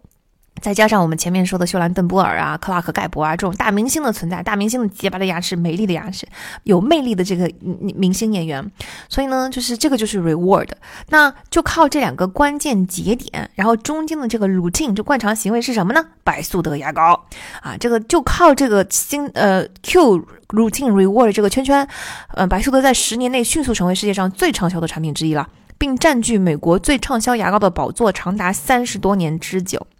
在白素德出现之前，只有百分之七的美国人在药箱中备有一管牙膏。霍普金斯的广告风靡全美，十年之后，这个数字已经攀升到了百分之六十五。到了二战的最后阶段，军队对新兵的牙齿已经不再那么担心了，因为许多士兵已经有了每天刷牙的习惯了。霍普金斯的秘诀呢？他自己总结过，包括带火白苏德这款牙膏，包括啊桂格麦片等等这些家喻户晓的产品。他说，我就两条原则：第一条，找出一种简单又明显的暗示，就是 Q；第二条，清楚的说明有哪些奖赏啊。直到今天，这两条规律仍然是营销学教科书上的主要内容，也是千百万广告宣传的基本原理。但是哈，其实霍普金斯并没有意识到他的那个成功不是只靠这两条原则的，嗯，他还有一个很重要的元素，他是他也做到了，但是他没有能够把它总结出来，就是这个元素没有受到重视。宝洁公司的一个产品叫做 Fabris 分倍清，就清风的风，然后加倍的倍，嗯，清洁的清，中文翻译成风倍清。咱就说 Fabris 吧，Fabris 这个牌子呢，就是缺失了一个重要的元素。当然，啊，在美国的同学肯定非常熟悉这个 Fabris 这个牌子了，因为哪哪儿都有。就一进了超市，一大排一一整个货架都是各种各样琳琅满目的 Fabris。它是宝洁公司一个非常非常成功、非常大的一个品牌。那我们在讲的是这个产品刚刚推出的时候，我们现在已经知道了它，它后来肯定是取得了很大的成功嘛。这个产产品开发的故事就挺有趣的。他是保洁公司的一名药剂师，这个药剂师他本人是一个大烟民，就是他身上永远都是有很重的烟味。那一阵子呢，他就在实验室测试一种叫做 HPBCD。一种什么什么糊精啊，这个东这个这个物质，就在测试 HPBCD 这个东西。当天结束了工作回家的时候呢，他妻子就会很奇怪的问他说：“啊，你戒烟了吗？”然后他很惊奇的说：“没有啊。”妻子说：“哎，可是你今天身上一点烟味都没有。”第二天，药剂师就回到实验室，开始用 HPBCD 进行各种测验。然后他测试了几百种纤维，就是这个纤维上都有各种各样的味道，比如说啊，淋湿的狗，呃，雪茄味儿，然后臭袜子，就汗湿的臭袜子，发霉的衬衫，啊，脏毛巾等等等等哈。他发现，只要把 HPBCD 喷雾喷在这些带味道的纤维上，味道就消失了，就是被化学分子给吸收了。当这名药剂师把这个实验发现告诉保洁的高管的时候，保洁的高管那叫一个欣喜若狂啊！因为多年来市场调研都在显示，消费者一直在寻找一种能够去除异味的产品啊，不是掩盖异味，就是不是香水掩盖，它是完全把异味消除。那调研人员就经常听到这样的诉求，就是说派对回家闻起来就是一身烟味，因为当时还没有什么室内不准抽烟的这个规定哈啊，一身酒味或者是烟味，所以总会把这些衣服放在室外放吹干吹风儿。那这个就跟我们去吃完火锅，觉得身上的衣服一是一身火锅味，但是不是所有的衣服都能够勤洗的，对吧？有些衣服是要干洗的，但是我们又不想这么频繁的去干洗衣服。总之呢，就是对于除异味这个要诉求是很高的，所以保洁公司就立刻投入了几百万美金来完善这个配方。最后的产品本身的功效非常的成功，它是无色无味，造价低廉，不留任何残余，但是嗯，去除异味的效果拔群，就任何发臭的沙发、旧外套、脏污的汽车内壁，闻起就用用了以后都能够闻起来非常的舒服，没有气味，没有残留。甚至连 NASA 都用它来清洗从太空回来的这个航天飞机的内壁。这么一款优秀的产品，造价又很低廉，然后市场上又呼声很高，你说保洁公司当时就很高兴啊，就觉得肯定不愁卖，是吧？而且在他们推向市场之前，他们做的那些 focus group 就是调研。反馈也非常好啊！他其中令人印象深刻的是一位就是试用的一位女士，是一公园公园的管理员。她的工作是诱捕那些在荒原外迷路的动物，所以她抓过很多的土狼啊、浣熊啊、美洲狮啊、狐狸啊等等。但有时候她还会抓臭鼬，而且是很多很多的臭鼬。在抓到臭鼬的时候，她经常会被臭鼬喷一身嘛。那她其实本人是一位非常有魅力的女士，但是她却情路坎坷，因为她生活里的每一件东西闻起来都是一股臭鼬味儿。哎，闻过臭鼬味儿的同学们，你们就知道那个味道真的是不太让人愉快。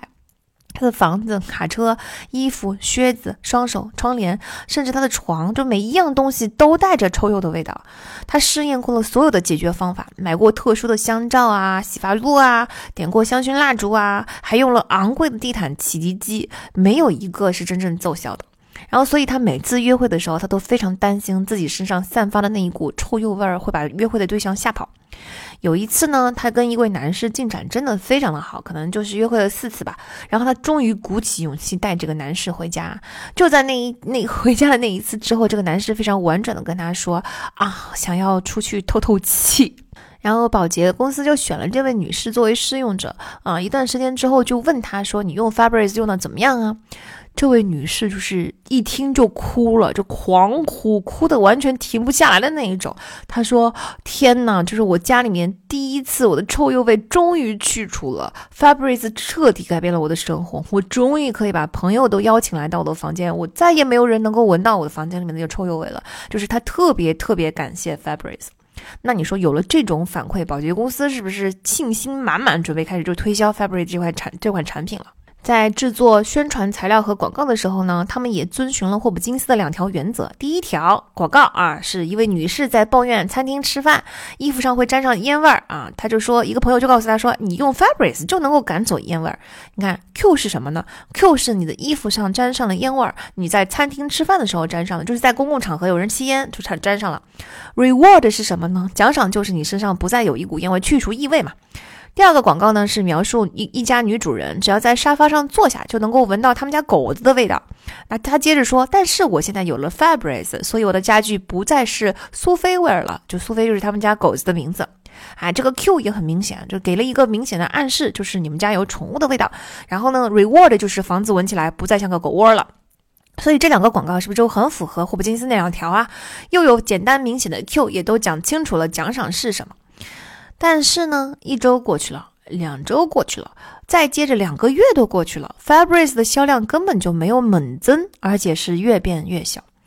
这个时候，保险公司的团队这个研究人员就慌了呀，他们就开始就是赶紧去访问那些发放过免费样品的家庭，就想那搞不清楚到底发生了什么事儿呢？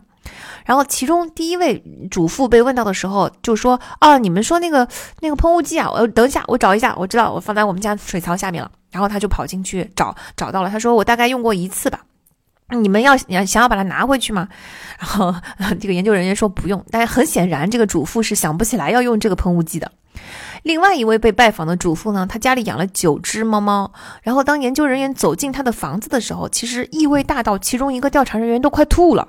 但是住在这个房子里的受访者本人其实对这个味道毫无察觉。他我没有闻到什么味道啊，他说啊。调查人员终于发现一个问题，就是人们其实很少能够闻到自己生活中的异味，因为鼻子就是天然具有适应性嘛。就是如果你跟一群猫在一起生活的话，你其实很快就会对猫的味道免疫，就感到麻木。如果你是一个烟民的话，抽烟会破坏你的嗅觉神经，你就自己就是闻不到烟味，别人能够闻到你身上的烟味。说那保洁公司的人就觉得很绝望了哈。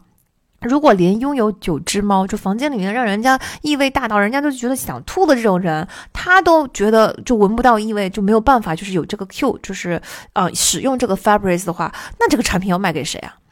然后，那你说最后 f a b r i c 确实是大成功了嘛？所以中间到底发生了啥？就是他们找到的那个缺失的元素到底是什么呢？这个元素这么重要？这我们就要来先看看剑桥大学神经学科的这个教授沃夫曼舒尔茨的研究了。啊，舒尔茨的课题是什么呢？它是为什么有些暗示和奖赏的组合比另外一些更有用呢？啊，也就是说，为什么白嗯这个白素德这个牙膏取得了巨大的成功，但是 f a b r i c 这种很好用的产品却不行呢？这个背后的原理是什么呢？以及呢，为什么不同的奖赏对大脑有不同的影响？就是为什么？就我你看，白素德这个牙膏也是有 Q 有 reward，它就成功了 f a b r i c 也是有 Q 有 reward，它就没有成功，到底是为什么？啊，二十世纪八十年代呢，就是舒尔茨就开始研究一只叫做胡里奥的猴子，就实验室里的猴子。胡里奥喜欢黑莓汁，所以舒尔茨呢就设计了一个实验，就是他让胡里奥坐在椅子上看电脑屏幕。那电脑屏幕上如果出现了一些细小的黄色螺旋啊、红色波形线条啊、蓝色线条啊等等一些彩色图案，一旦它出现了这些彩色图案呢，啊，如果胡里奥能够拉动一个拉杆，这个时候从天花板的导管里面就会流出一滴黑莓汁，流进胡里奥的嘴里。刚开始的时候，胡里奥对电脑屏幕肯定是兴趣不大的嘛。一个猴子，关关感对电脑屏幕怎么可能感兴趣呢？但是在偶尔就是呃各种折腾，不小心触发了这个拉杆，看到了这个屏幕的图案之后，他发现他喝能喝到黑莓汁，他就开始对电脑屏幕开始感兴趣了。啊，随着他不断的重复，慢慢的胡里奥就开始弄明白了暗示，也就是电脑屏幕出现特定图案，行为也就是拉动拉杆和奖赏，也就是我喝到黑莓汁这三者之间的。关系，它就形成了一个习惯的圈圈。那，嗯，在观察胡里奥的大脑的时候，你就会发现，每当奖赏出现的时候呢，胡里奥的大脑就会出现一个波峰，啊，显示他感到非常的快乐，有一点像是就是大脑发出了一阵“我拿到奖赏啦”的那种欢呼啊，这个就是一个高峰。好，关键来了。真正有趣的是，当实验继续进行下去的时候，也就是当胡里奥把这个习惯进行的越来越多，这个习惯越来越根深蒂固的时候，他的大脑活动的模式就发生了变化。他开始预期这枚痣的出现了，也就是说，到了后期习惯根深蒂固的时候呢，胡里奥的那个“我拿到奖赏啦”那个大脑的峰值，它已经不再出现在拿到奖赏的时候。它往前移动了，出现在了他看到电脑屏幕出现特定图案后，哎，原来就是你看啊，拿看到图案拉动拉杆，喝到黑莓汁，我拿到奖赏啦。现在是看到图案，马上就是我拿到奖赏啦，然后再拉动拉杆，然后再喝到黑莓汁，就是说我这个奖赏这个对奖赏的预期，这个波峰已经出现在 Q 后面，而不是出现在 reward 后面了。大家是不是觉得说这有什么关系嘛？这是没有什么无所谓喽。也就是说，快乐来的更早了一些喽。这个顺序的变化似乎好像对习惯的圈圈没什么特别大的影响，对吧？也不会造成什么特别大的区别吧？不是哦，就是这个顺序的变化会造成非常非常关键的一个区别，就是你看，我们不是快乐提前出现，而是对快乐的预期。出现了这个波峰移到前面，只是说我现在已经对快乐形成了一个很强烈的预期，但它不是真实的快乐，它跟之前 reward 后面的那个波峰已经是两种性质的波峰了。现在我是对快乐有了一个预期，所谓的大脑活动唰就上去了，但是这个时候我并没有真正的得到快乐。此时，如果我不能够达到预期，也就是说我拉动了拉杆以后，黑莓汁就没有了。这个时候，胡里奥就会生气，就会发出愤怒的声音，就会变得无精打采。也就是这个预期落空造成了痛苦。这个期待预期实现，就我想要得到，我已经预期到这个快乐，我峰值已经上去了，然后我希望这个快乐过来填补这个东西，这个心理就是渴求，就是 craving。Craving 渴求就是那种抓心挠肝的难受劲儿，我非要得到不可，我得不到我就非常的愤怒，非常的失望，非常难受。我晚上三更半夜想起我要想吃的东西，我睡在床上我就是死活睡不着，然后抓心挠肝的难受，我就是想要起来把这个东西给吃了。这个就是 crave，就是我从内心深处痒痒的想要的那个东西，那个渴求 crave。那如果我们一旦产生了 craving，对我们的行为模式会有什么样的影响呢？哎，这个影响非常大，就是我们没有办法转移注意力了。在胡里奥就是类似跟胡里奥相似的别的实验中，实验人员就测试了分心这件事情。他打开实验室的门，或者呢在房间别的地方放上更好吃的东西。也就是说，猴子们根本就不用待在那里做这个实验了，它可以直接就走出这个实验室的门，找别的猴子去玩，或者呢，它可以去吃别的东西啊。这是一个嗯，转移注意力、分心，从实验上分心的这么一个测试。那研究人员就发现啊，在习惯养成的过程中，尤其是在初期，就是在猴子们还在学习我这个行为模式，就就是这个 Q、routine、reward 这三个环节怎么把它连起来的过程中，分心是很有用的。猴子们经常就从椅子上滑下来，然后根本就不在意这个实验室的这个黑莓汁，他就去吃别的东西，或者是跑出实验室去跟别的猴玩去了。但是，一旦你发现这个习惯已经形成了，就是强烈的习惯已经根深蒂固，就是这个习惯的圈圈已经闭合了，它已经变成了一个自动运行的东西了。没一旦发生这种事情呢，你就会发现大脑开始预期奖赏了。一旦大脑发现了出现了这个预期奖赏的波峰呢，分心就出现了，失去了作用。就是猴子就会一直坐在那里盯着屏幕，一次又一次的拉动拉杆，然后对出去玩或者是周围的食物视而不见。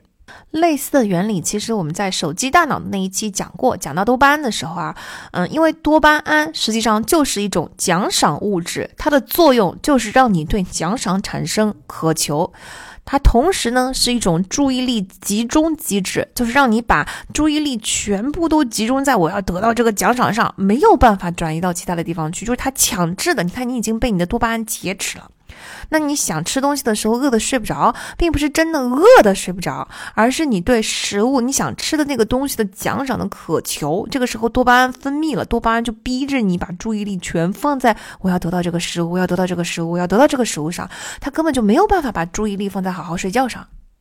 即使你理性上知道半夜三更爬起来去吃一个垃圾食品是对你非常不健康的，影响睡眠的，影响这个后来的消化的，影响你的身体健康等等的，但是你没有办法，因为你的大脑现在已经被多巴胺劫持了。在情商的那一期里边，我们不是说过一个叫做杏仁核劫持吗？就是杏仁核一旦收到外界的信息，受到了刺激，它开始啊告诉你身体应该运行一个什么样的情绪的指令，它自动运行了之后，其实那一瞬间你就被它劫持了。那我我觉得我们这里虽然没有，嗯，我没有在书上看到过多巴胺劫持这个词儿哈，但是我个人觉得它就很像是多巴胺劫持。就在这种情况下，你产生了一种强烈的渴求的这个情况下，你就进入了多巴胺劫持的状态，你已经不再是自己能控制自己行为的那个人了。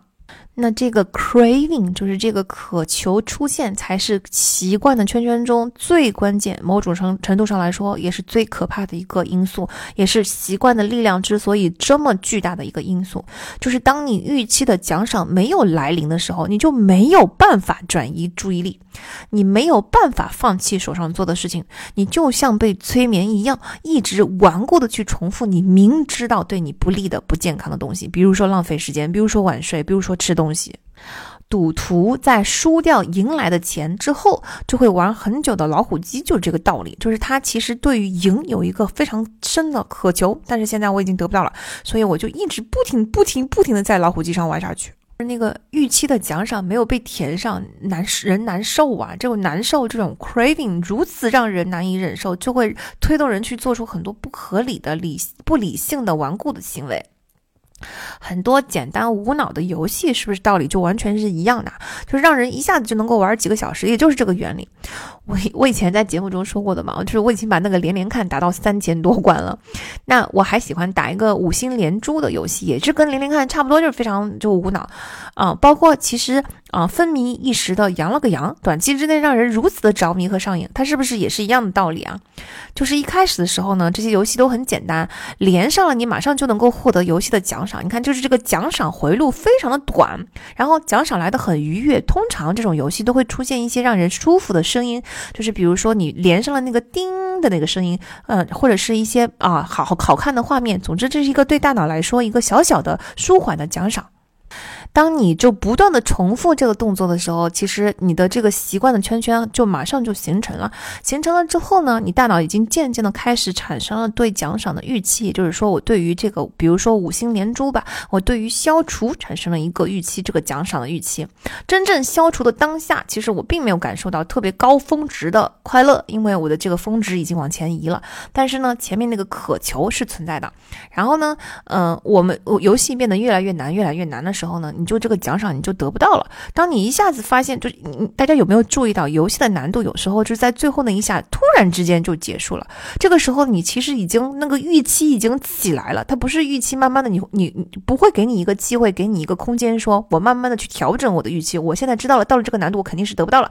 不存在的。它通常都是比较简单，然后不知道为什么突然之间。突然特别的难，然后整个游游戏就结束了。这个时候，你的心里的那个渴求根本就没有被填满，然后你没有办法在这这一局失败之后放下手机，说好的，我今天打完了，我今天的这一局，我就是对吧？小赌怡情，我已经玩完了，我已经得到了我的快乐，我现在可以去做别的事情了。哎，根本就做不到。你会发现，就是因为这个 craving，就是虽然就是你你也知道你 crave 的，你渴求的这个东西对你来说没意义，我为什么要渴求这个消除的快感呢？它其实也没有那么的快乐，但是没有办法，就是它不听你的理性的，在它就是一个渴求会推动着你的注意力一直集中在得到这个奖赏上，然后一开始的时候你只是想打一局，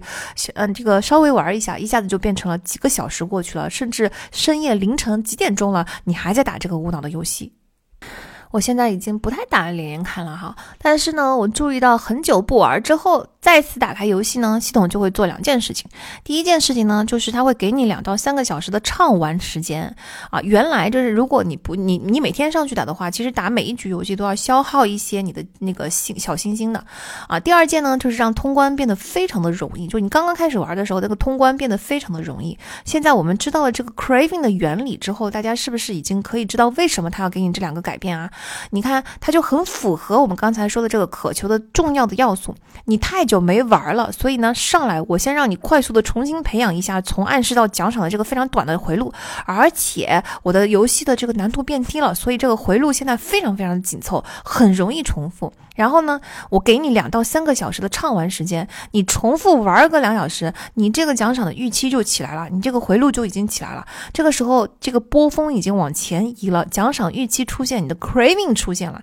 然后呢？免费的时间已经的结束了，这个时候你是不是就要用开始开始用自己的那个嗯积累的东西去玩了？有时候你实在是一直在失败，一直在失败很难受，你就愿意去花钱买东西，得到积分，然后再去玩这个游戏。就是这个非常可怕的 craving，它才解释了习惯的强大性嘛。因为习惯第一个强大的在于它是自动运行的，它没有就是不不涉及到其他大脑部分的决策，所以这个时候它就暗搓搓的就运行完了，这就是一个强大的部分。但是还有更重要的是，在运行的过程中，当你对奖赏产生了期待，但是你又落空的时候，你反而会没有办法转移注意力的，非常就是很执着的，一定要去得到这个奖赏。你在里边会一再重启啊，出不来，而且非常难劝阻自己中途放弃。这种这种 craving 其实是在建立习惯的过程中，它一点一点出现的。习惯的初期它没有的。它是到后期突然之间，你就会发现这个峰值越来越往前，就往前移动了，所以我们很难察觉渴求是在哪个部分发生的。那营销人员利用这种 craving 的机制的做法，其实真的比比皆是。比如一个非常著名的做法，就是你把那个饮料或者是饮食店开在不能一眼看到的地方。如果你这个饮料跟饮食是有香味儿的话，比如说奶茶的香味儿、咖啡的香味儿，或者是甜甜圈、蛋糕的香味儿，那让人闻到味道，但是呢，你又不能够一下子找到这家店。这个时候，你就会在心中产生一种渴求，因为多巴胺就是分多巴胺的分泌。其实有一个很大的刺激源，就是食物啊，它在一种嗯甜甜的那种食物的味道，就是我们远古人类感觉到啊，这高热量的食品出现了，高质量的食品出现了，对吧？它是一个天然的生存的本能，所以我们很难去控制它的。当你闻到这个味道的时候呢，你就下意识的开启了多巴胺的寻找，但是你短时间之内找不到这家店，所以这个时候多巴胺就越来越分泌，它就会逼着你去转移，就是把注意力集中在得到这个奖赏，去寻找这家店。然后当你逛着逛着逛着，到最后这个渴求越。来越明显，越来越明显。终于找到这家店的时候，你就会不假思索的去买这个东西。其实我们并不是真的很想喝奶茶，或者很想吃这个冰淇淋，或者是甜甜圈儿。我们只是为了让我们心中对这个奖赏的渴求平息下来。所有其他的上瘾性的行为，比如说吸烟和酗酒，其实也都是这样。就比如说烟民看到一包烟，或者是看到别人抽烟，当这个 Q 出现的时候，其实心中的那种渴求就已经被引发了，因为这个时候他已经有了这个 craving 了，所以渴求就让大脑进入了一种追光灯聚焦的状态。大脑失去了转移注意力的能力，除了得到这个奖赏之外，整个大脑就没有办法做任何其他的思考了。就是严重起来的话，甚至是在丧失名誉、丢掉工作、无家可归、失去家人等等这样很强的抑制因素面前，你都没有办法停止。呃，很多人看到啊，酗酒的人就是没有办法改掉、戒掉这些坏习惯，会表示不理解，会觉得说，哎，你们难道不知道抽烟有害健康吗？你们难道不知道酗酒？你酗酒这么严重，你已经严重影响到你的人生，你人生现在就是一事无成，你整个人都被这件事情搞砸了吗？我记得我妈以前跟我讲他们医院的故事的时候，也曾经讲过类似的故事，说啊，这个肝癌晚期的病人，他就是还是要喝酒，忍不住啊，就是每天就要喝酒。然后呢，肺癌晚期的病人，他可能就是还是一定要抽烟，忍不住就没有办法。你看，就明知道这些事情已经把自己向死亡的深渊里面推了，他们还是控制不住自己。这些难以理解的行为是怎么回事呢？其实这跟自律没有什么关系，而是你的这个坏习惯已经经过多年的重复，如此的根深蒂固，导致这个渴求来的特别的快。而你不知道这个原理的时候，你就没有更没有办法去抵御那个渴求，因为你知道，就是抵御渴求有一个很有效的方式，就是转移注意力嘛。我现在特别想要这个东西，然后我转移注意力，我其实就不想不想这个东西了。但是你现在连注意力都没有办法转。转移了，你就是多巴胺就会劫持了你，逼着你必须要去得到这个奖赏，这就是我们 体内很可怕的一个机制。所有上瘾性的东西，所有我们觉得对我们不健康，但是我们戒不掉的那些软瘾性的东西，都是这样的。手机当然也是如此嘛。手机的通知一响，朋友圈更新的那个小红标一出现，你就产生了渴求。其实你就是渴求要得到这个新鲜事物的奖赏，对吧？然后你没有办法转移注意力。这个在手机大脑那一期我们已经讲的非常的详细了哈，饮食习惯也是这样子的。如果你家里一直有垃圾食品，然后你看到的时候，或者说是你平常接触到，你家里没有，但是你在你习惯于晚上去刷一些就是美食的东西，或者是你的朋友们晚上会在朋友圈去 po 美食的照片。总之呢，你要看留心看一下你身边出现的这个 Q，当这个 Q 一出现的时候，你就觉得我就一定要，就是我明明不饿，我也知道对我自己的健康不好，但是那这种渴。求你就很难抵御，我们一定要去理解这种 craving，它不是饿，它也不能简单的说是馋，它是一种我们的内部机制，就是逼着多巴胺的劫持，嗯，所以我觉得还是催眠的那个道理更更容易明白，就是一旦你被催眠了，也就是习惯形成了，那么你的 Q 一旦被激活，就相当于你一定要你的行为你就是控制不住，哪怕你对自己你正正在杀害自己，你也控制不住。你们看，说一千道一万，是不是想要脱离坏习惯？第一步就是尽量不要建立它，就是它形成的太轻易了，对不对？第二步，如果真的建建立了呢，咱就尽量不要激活它，也就是远离 Q，不要老是跟自己作对，不要老觉得说好，我应该要求我自己去抵御住这个东西的诱惑，这种是非常非常没有意义的，而且是不切不切实际的。呃，烟民就应该远离所有能够触发自己想抽烟的环境，身边不能有烟，身边的朋友们不能抽烟，远离你的烟民朋友等等等等哈。手机你要设置好静音啊，防沉迷啊，取消红标啊，甚至你就不要让这个 A P P 出现在这个屏幕上。啊，顺便啊说一下，前面我们说过了嘛，让这个奖赏回路变得特别的短，让它习惯的圈圈变得更加的紧凑，它是会加强习惯的效果的。那么反过来，让习惯的圈圈变得更加的繁琐、更加的冗长、更加的不紧凑，它会就会削弱我们这个习惯的效果，对吧？前面说过，不让这个 A P P 出现在主屏幕上，就是一个，就是你需要多走一步去后台把这个 A P P 给捞出来，这就让你的习惯的回路变得不那么紧凑一点了。然后呢，再比如说，你觉得你自己沉迷某一个游戏，你就直接把这个 A P P 给删掉。当然，我们知道现在把这个 A P P 给呃装回来是非常容易的。可是装回来那一个地，你是不是要稍微等一等啊？等它被装装完了以后，有时候你还要重新登录。这一切都是在增加你的回路的繁琐性，让这个习惯的回路变得不那么紧凑。当你每一次想要玩这个游戏，你都要重新下载一遍，也就是你形成了一个新的习惯。这个习惯的圈圈里边，这个 routine 变得繁琐。这个时候，其实总体来说效果就会好，就是你能抵御住这个渴求就会少很多，你就能够抵御住它。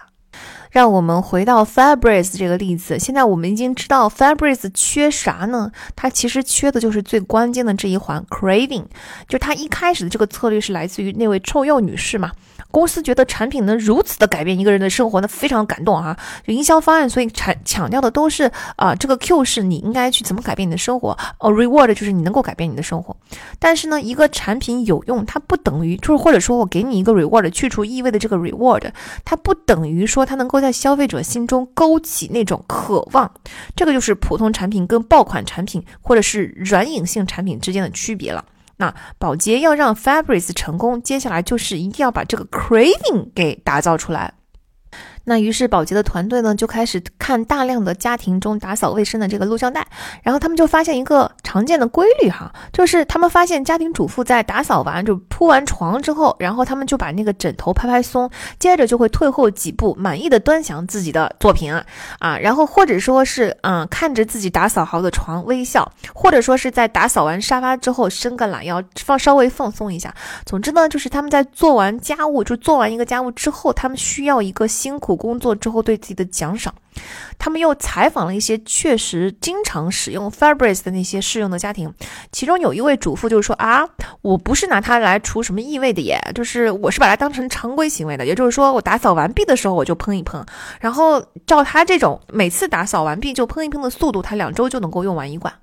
保洁发现说：“哦，好像就是去除异味的这个奖赏呢，没有办法让人产生 craving，就渴求。但是呢，打扫完毕之后的那个仪式感，那个对自己的奖赏，就是我觉得啊，做完了啊，我轻松了啊，就是就是这这件事情结束了。有没有什么事情能够让我感觉到更美好？就是做完家务之后感觉到美好。对这个东西的奖赏，则是有 craving 的，就是能够创造出 craving 的。”然后保洁公司做了什么事儿呢？他就开始首先给 Fabrice 加了香味，他就让这个香味哈，就是打扫结束一切都香喷喷，成为主妇们打扫完毕的仪式感和自我的奖赏。慢慢的，主妇们就形成了习惯，就是打扫结束如果不喷一喷的话，不闻到那个香香喷喷的味道，他们就就觉得打打扫还没有打扫完。其次呢，他们在营销中就转移了重点，重点就在于说，哎，这个东西呢，就打扫完毕喷一喷，对吧？香喷喷，哎，到处都是干干净净，香喷喷。然后重点转移了之后，最后他才增加提醒消费者说，这个过程中你还可以去除异味。九八年夏天啊，Fabrice 重新上市，在短短的两个月内，销售额就翻番了。一年内，产品已经卖出了两点三亿美元啊！那那可是九八年哦。宝洁在此基础上就开发了一系列带香味的洗衣液啊、厨房喷雾剂啊、香薰蜡烛啊、空气清新剂啊等等产品。这些产品加起来销售额超过了十亿美元。我们可以回头再看一下白素德牙膏。其实霍普金斯没有提到，就是他当时没有意识到的是，白素德的成功。他认为说，我有一个 Q，就是你舔到了你牙齿上的垢膜；我有一个 Reward，就是让牙齿看起来更加的洁白美丽。但实际上，让让你自己的牙齿看起来洁白美丽这件事情，它能产生这么大的 craving 吗？真正产生 craving 的其实是白素德牙膏，跟同期的其他牙膏有一个很大的区别是，它里边加入了柠檬酸、薄荷油等物质，所以刷牙的时候你会产生凉丝丝的舒适感。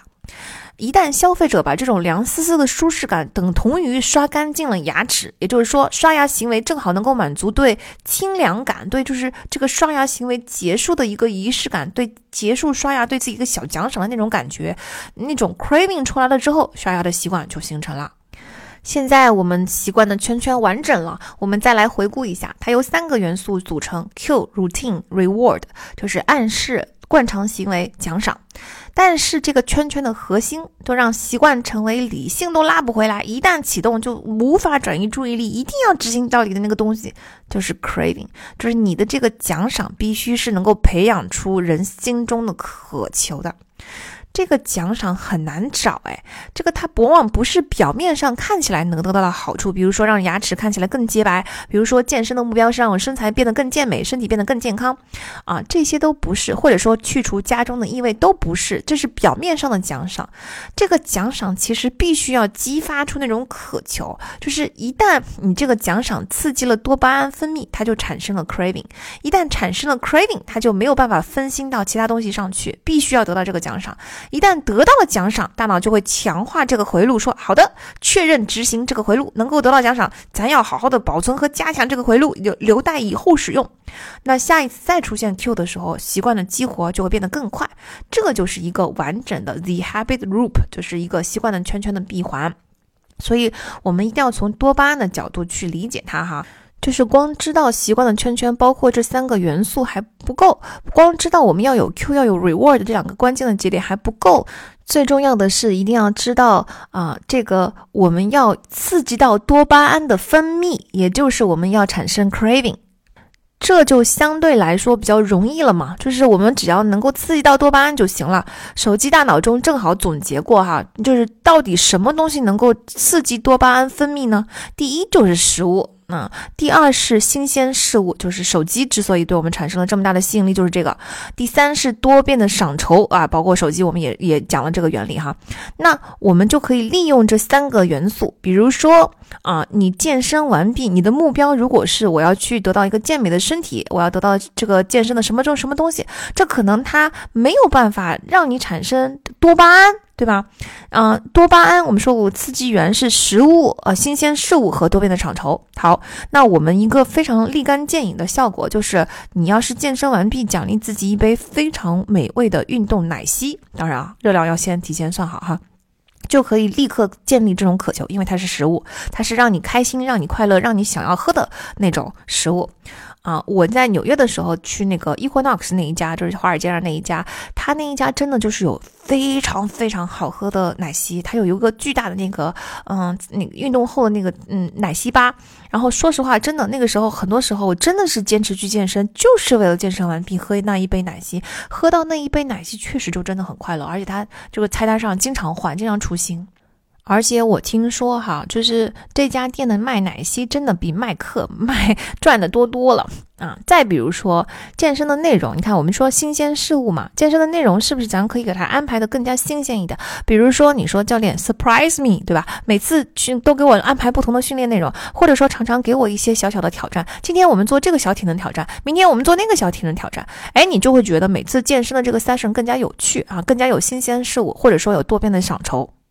还有一个比较好用的，虽然不是前面刺激多巴胺的这三个元素，但我个人觉得好用的就是人带来的情绪价值，就是一个社交支持体系啊。就算哈，你说跟教练聊的时候，大多数说的还是健身相关的事情哈，但是教练确实会关心你的睡眠，关心你的饮食，这就是他工作的一部分。那聊起来的时候呢，他也会慢慢的知道你的工作有多忙，因为你要跟教练解释嘛，说我最近工作很忙，我是什么事情忙了，所以我我最近来的不能那么勤，那慢慢。慢慢慢熟了之后，你就开始聊一些家常。所以其实你会发现，教练是最关心你的人。教练知道你生活中发生的一切，你什么时候来大姨妈了？你最近是不是心情不好了？你最近是不是出差回来很累了？你工作里边有什么新的项目了？等等一切。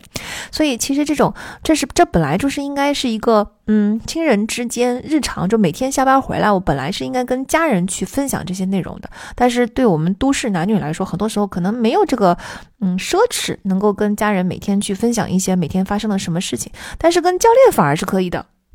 我们得到这种平和简单的生活交流，其实嗯，真的还是蛮难的，所以。教练啊，健身的 buddy 啊，朋友啊，效果都是一样的哈。虽然大多数时候大家就是在谈运动，谈运动相关，但是这个过程中是有一种特殊的 bonding，就是一种链接存在的。这个其实也是提供了很大的奖赏啊，比如说我。当时我作为一个其实真的不太做指甲的人，也不太做美容的人，我在香港的时候就维会维很轻松的就能够维持一个习惯，就是每周都会去做美甲，以及每周都几乎每周都会去做一次美容。为什么呢？因为做美甲是我跟一个比较要好的女性同事经常去，或者跟我的闺蜜经常去，所以去做美甲基本上就等于说是我们朋友之间就是在做美甲。你看你也没有办法没手拿手机，你也不会做别的事情，你只能做聊天，跟朋友聊天就非常。非常的愉快，就是这个八卦非常的愉快，所以这就是一个很大的奖赏，我就非常轻松的能够坚持这个习惯。虽然我本人对于做指甲这件事情是没有渴求的，做美容也是一样，就是我去的那家美容院呢，它有个特点是闹中取静，就非常非常的幽静，放着舒缓的音乐，然后它里边的房间安排的像迷宫一样，也就是客人跟客人之间很难碰得到。那么就在这些安静的音乐、好闻的香气、竹子流水的布景中，很私密的泡一个牛奶浴，做一个 SPA，然后他们的服务态度又很好，这本身就是一种享受。所以美容不是重点，你看，就是很多时候表面上的奖赏都不是重点，重点是你实质上真正内心渴求的、刺激你的，让你觉得我在奖赏我自己，这是对我自己的一个小奖赏。真正的那个奖赏，那个东西是非常重要的。生活中其实有很多这样的小例子哈，比如说牙膏、洗衣液、沐浴液啊、洗发露等等哈，它其实都可以不用泡沫就达到清洁效果的。但是泡沫这个东西本身就是一个奖赏啊，所以商家在这些东西中都起了加了起泡物质，就是搓搓搓搓搓搓出泡沫那种感觉就很舒服。然后还有味道和清凉的触感等等，也是一种奖赏啊。那如果你要培养一个人勤洗澡、勤刷牙的习惯，最好的方式就是多管齐下呀。首先，你看，你找一个泡沫丰富的，然后呢，味道要好，然后呢，最好再来点薄荷的清凉感。比如说，如果你觉得自己的刷牙时间不够长，那你就可以买儿童牙膏啊，因为味道好，就是能让你刷牙的时间刷的长一点。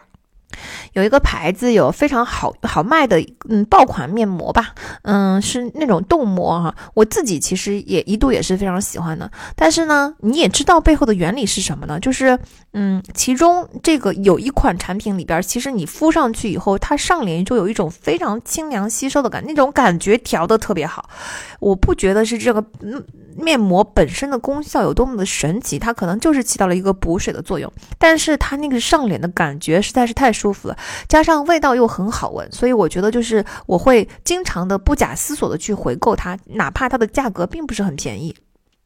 那如果你跟我一样，就经常不记得保保养皮肤，还是希望自己能够稍微记得起来去保养一下皮肤的话，那这些皮肤的触感啊、好闻的香气啊，就是培养什么护肤习惯的好帮手了。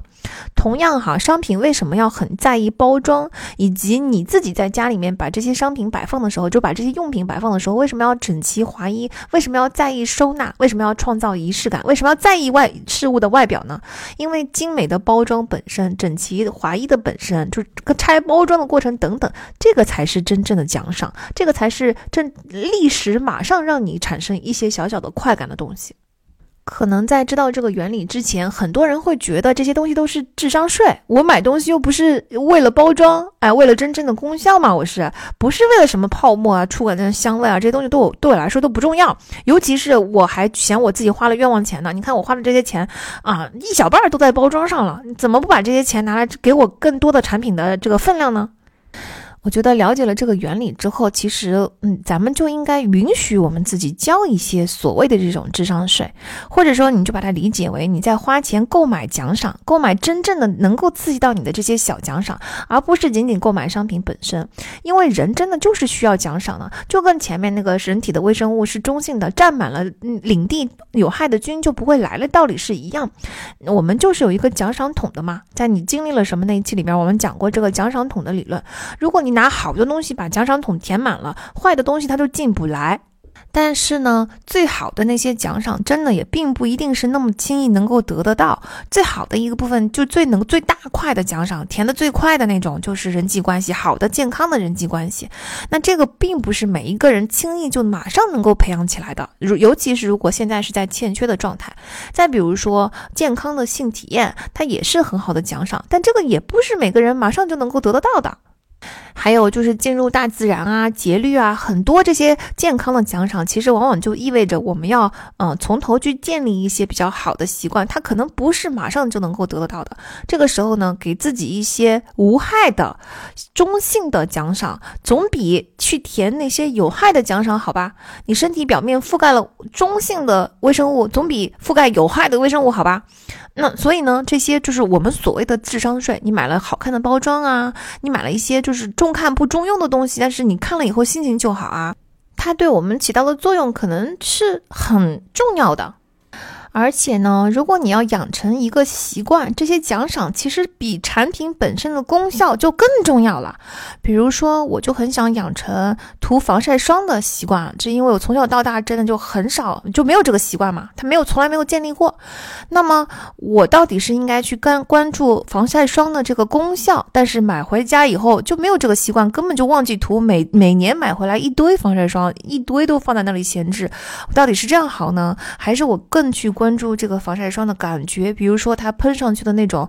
薄荷的呃清凉感啊，或者是它好闻的香味啊，或者是它擦上去那种立时就被吸收的感觉。就我去做产品功课的时候，我可能会往这些奖赏上去更多一点。那么这个功效本身是次要的，那至少这样的产品买回来了以后，我就能够经常把它给涂完。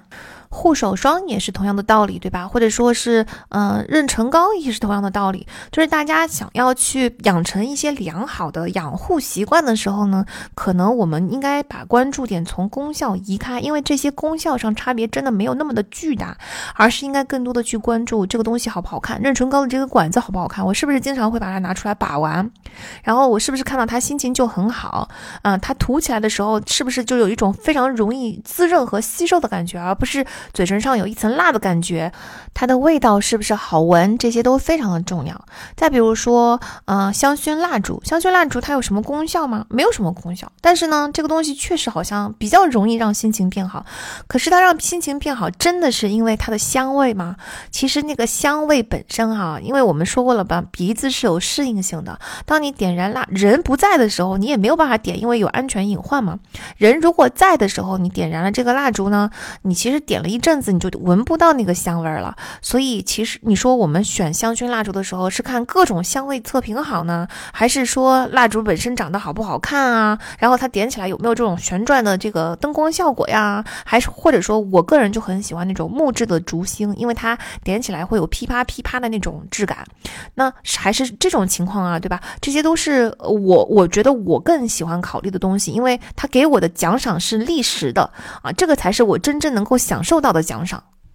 总结来说呢，就是智商税要交到什么程度，大家可以通过习惯的圈圈和奖赏桶的理论来自己衡量一下哈。我们一定要想清楚，这些所谓的智商税本身它就是奖赏，你把这个奖赏也放到你的性价比的分析里边去，然后再去做性价比分析，我觉得就会找到这个平衡点了。现在我们已经讲过了如何刺激我们更快的培养出好的习惯，如何小心避免自己在无意识的情况下养成坏习惯，以及如果坏习惯已经养成的情况下，咱们怎么能够通过避开 Q 去避开这个触发的坏习惯？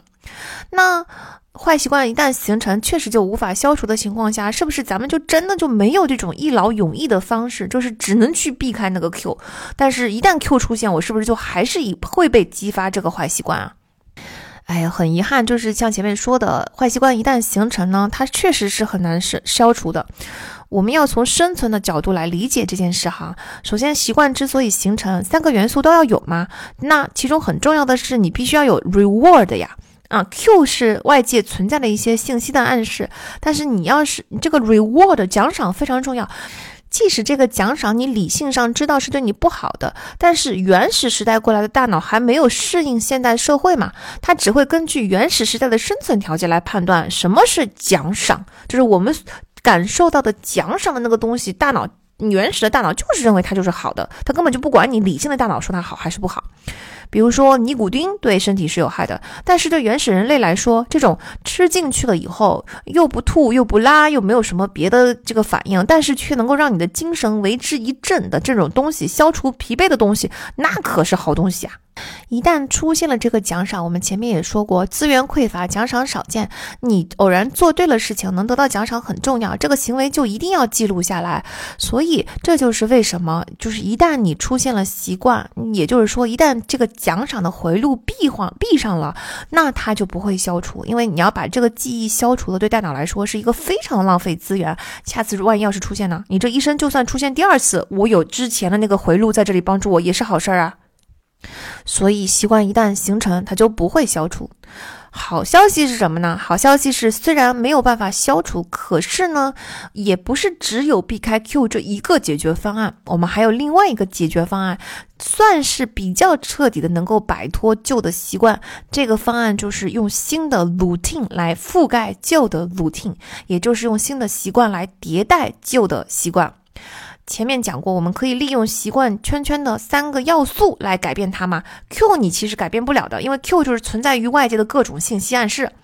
Reward 其实你也改变不了，因为我们大脑中就是有一个奖赏桶存在，它就是天然的，每天需要去填满这个奖赏桶。所以你，呃，而且什么是对你的奖赏，是原始的大脑决定的，其实也不让不由你的理性大脑所决定，就是刺激多巴胺的那些东西，对吧？新鲜事物、食物啊，这个多面的享受等等。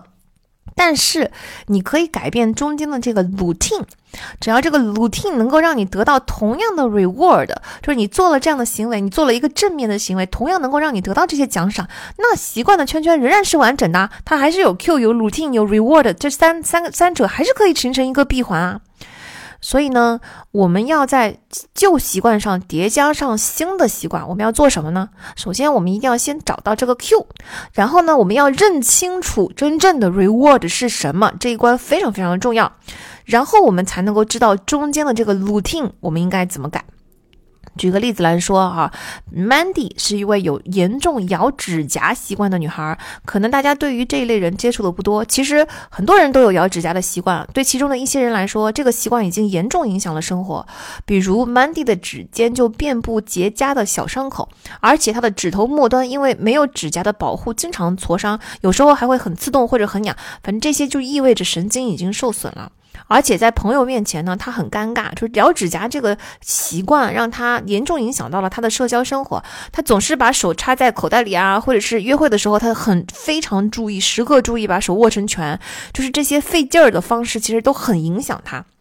那他去看心理医生的时候呢，他的心理咨询师就采用了一个习惯迭代的方式。第一步叫做意识训练，就是要问 Mandy 在咬指甲之前你会有什么感觉。很多人的习惯由来已久，但是对于触发这个习惯的 Q 却毫无察觉。当你被这么问到的时候，其实很多人都想不起来啊，是什么东西触发了我的行为？是什么东西激激活了这个习惯？我在做这件事情之前，我会感受到什么感觉？很多人都没有细想过这个问题。那你去仔细的想一想，就 Mandy 就会慢慢的找到自己的 Q，就是他觉得指尖不舒服，有一种指尖传来的那种紧张感。这个就是它去咬指甲钳的感觉了。好，第二步就是用一张打卡的卡片记录自己 Q 出现的次数。每一次指尖传来这种紧张感，产生要咬咬咬指甲的冲动，Mandy 就要在卡片上打个勾。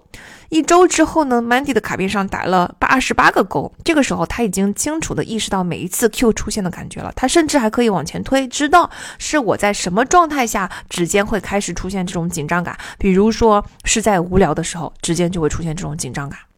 第三步，在我们已经清楚认识到 Q 之后，我们就要开始去用竞争反应，也就是说，用新的行为来替代咬指甲的行为，然后看看我们是不是能够得到同样的 reward。像心理咨询师分析说，他想要得到的那个奖赏，就是在你无聊的时候，你想要寻身体想要寻求一种短暂的刺激，咬指甲就是一种即时的刺激。那所以呢，接下来在每一次 Q 出现的时候，那 Mandy 首先要立刻把手插进口袋，或者是立。刻捏住一支笔，意思是说，我先要防止这个自动运行的程序运行，它先不要运行。好，然后呢，我就要寻找一个竞争行为，也就是说，接下来我就要开始做一些能够得到即时刺激的，就跟咬指甲一样的这个即时刺激的东西，比如说摩擦自己的手臂，或者说你用手指关节去敲桌子，咚咚咚咚咚咚，那个就是任何让你身体上感受到一些轻微刺激的都可以。在这个圈圈中，暗示和奖赏还是一样的，但是中间的惯常行为变了。每次成功抵制咬指甲的冲动，咨询师就让 Mandy 在卡片上本来打勾的地方呢画上一条斜线。治疗一周之后，Mandy 的卡片上打了三个勾，有七条斜线。一个月之后，咬指甲的行为就再也没有发生，就是一个新的习惯替代了一个旧的习惯。美国的匿名戒酒会就是 AA 戒酒会，在帮助成员戒酒方面就非常的成功。其实它的步骤也是体现了习惯的替代。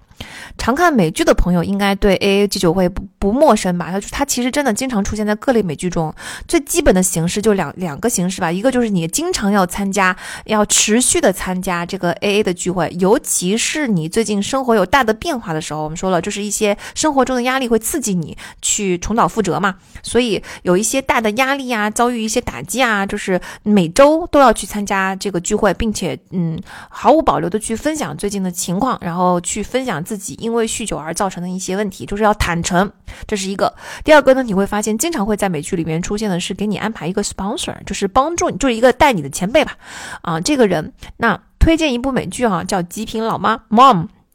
这里面这个 A A 戒酒会就出现的特别频繁啊，然后呢，那我们来看一下哈，就是酗酒的习惯的圈圈是什么样的？重点当然就要看酗酒的 reward 是什么。说实话，其实并肯定不是酒精本身带来的什么奖赏，对吗？对酗酒的人来说，喝醉喝多真的也并不舒服。真正的奖赏是什么？是那种麻木，是那种就是酒精给你带来的那种，就是嗯，怎么说呢？逃避生活的压力，逃避生活的挑战，逃避让自己感到非常的不愉快，心头大石给搬开了，就是得到了抚慰的那种感觉，才是嗯，喝酒的这个奖赏。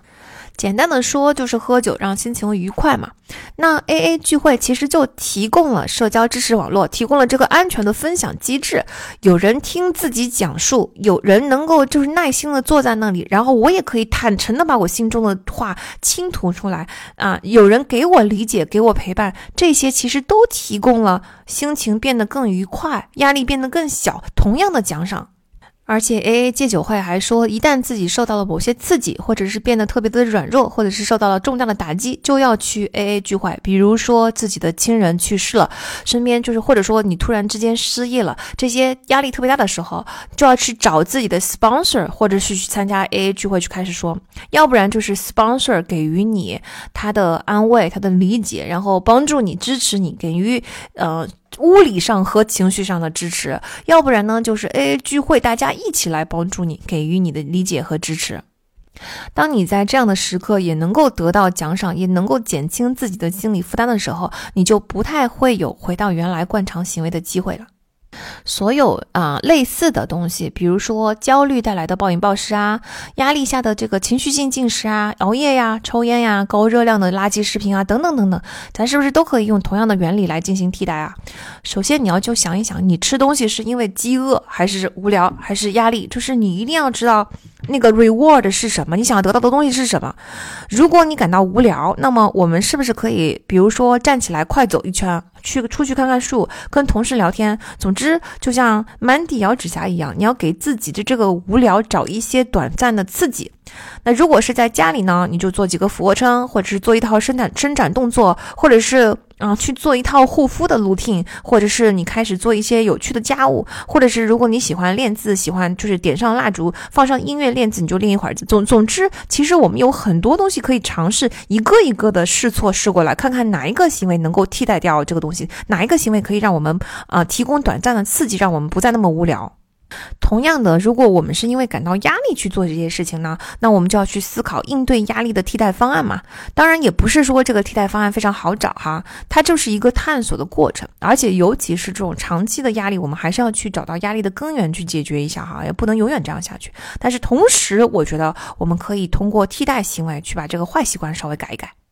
那其中呢，戒烟相对来说就更难一些，因为尼古丁带来的这个刺激，这个这个奖赏相对比较难替代。可是原理是一样的，最终烟民们并不需要尼古丁的刺激，而是一个精神为之一振，突然之间整个人都醒过来的那种非常 refreshing 的那种新鲜的那种嗯刺激感。刺激源，这个就是最终的奖赏。所以呢，我们可以去寻求一些，嗯，不一定百分之百能替代，但是能够减缓这种渴求、渴望的。比如说，一些研究就表达表示说，午后摄入咖啡因，呃，因为通常下午我们会变得比较疲惫、比较无聊，这个是比较容易刺激烟民去进行吸烟行为的这些这些 Q 嘛。那如果说下午我们也也喝咖啡的话，就能够提高戒烟成功的几率啊，因为你需要尼古丁刺激的这个程度就会降低了。或者我们也可以试一下，在下午最疲惫的时候去健身呐，嗯，或者是去做一个这个跳舞啊，啊，去做一些你觉得下午能够刺激到你的的这个事情，它可能也会提高戒烟的成功率。顺便正好哈，我这两天刷到我在网上刷到有人抱怨说伴侣很爱丢东西，丢的东西也不便宜，比如说丢了好多副的苹果耳机啊，还有丢身份证啊、丢车钥匙啊等等，后续操作起来很麻烦的这个东西。他说为了这个丢三落四的行为，伴侣其实也没有少被家人说，自己也说他，然后他自己的父母也说他，闹了很多次的家庭矛盾，搞得很就是不欢而散，伴侣本人也非常的苦恼。那。他但是不知道为什么，他就是不上心。那丢了以后，他也很着急，他可以马上开车出去找，但是他怎么办？怎么办？就是为什么总是改不了啊？其实这种看上去不上心的表现，并不是真的不上心，因为你看。被闹过几次之后，其实当事人本人自己丢东西的时候，也会变得非常的紧张和恐慌。你明知道对自己产生了这么大的负面影响，自己也真的就很想改，但是一次一次的重蹈覆辙，你看这是不是听起来就知道是习惯的背后的推动推动作用，就是习惯没有建立好。所以此时光靠自己反省，有改变的决心根本没有用，有用的是找到不丢东西的习惯，就是找到新的 routine，去把那个旧的 routine 给它覆盖掉。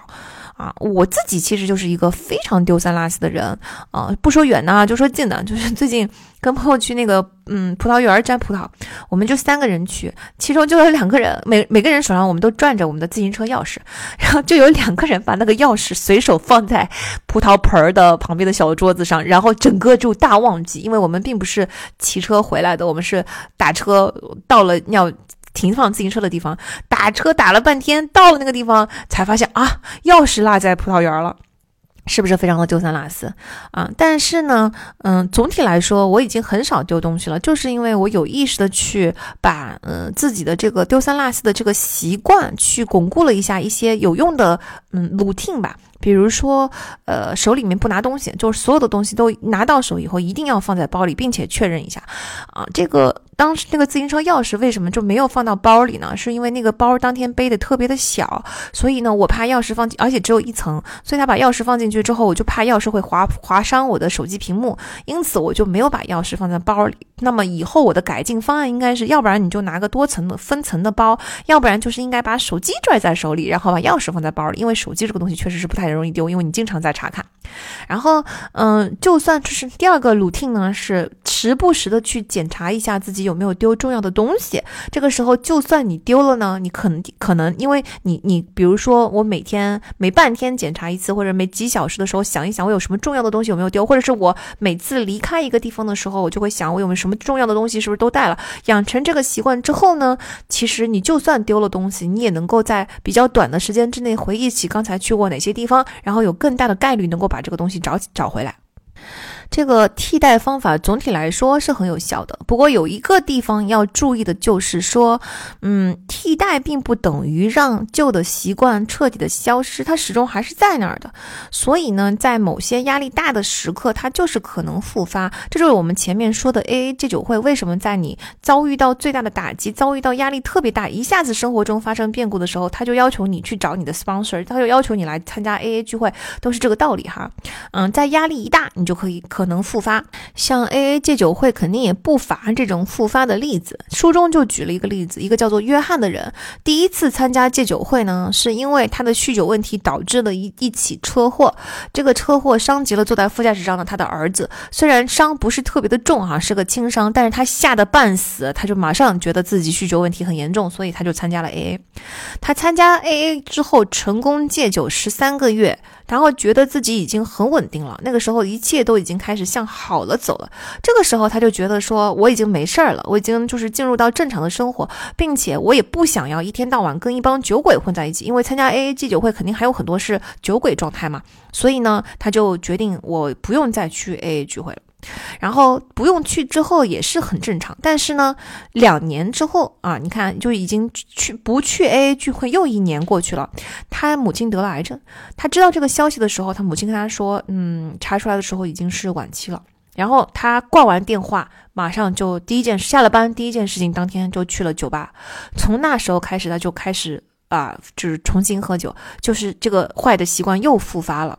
当年送他进入 AA 戒酒会的，就是因为他载着他的儿子在路上出了一次车祸。这次他在重新喝酒之后，慢慢的又变得跟当年一样，他又出了一次酒驾的车祸。所幸的是，这次驾驶座上是没有人，副驾驶上是没有人的，但是他。车祸之后，他看向那个副驾驶，他就一阵的后怕，因为如果这个时候儿子坐在副驾驶的话，这次受的伤可会比上一次要严重的非常的多，甚至可能会危及生命。所以，嗯，这个就是你看，就是他。嗯，中间中途他已经有很长一段时间非常好，可是，一旦压力非常大，他就又复发了。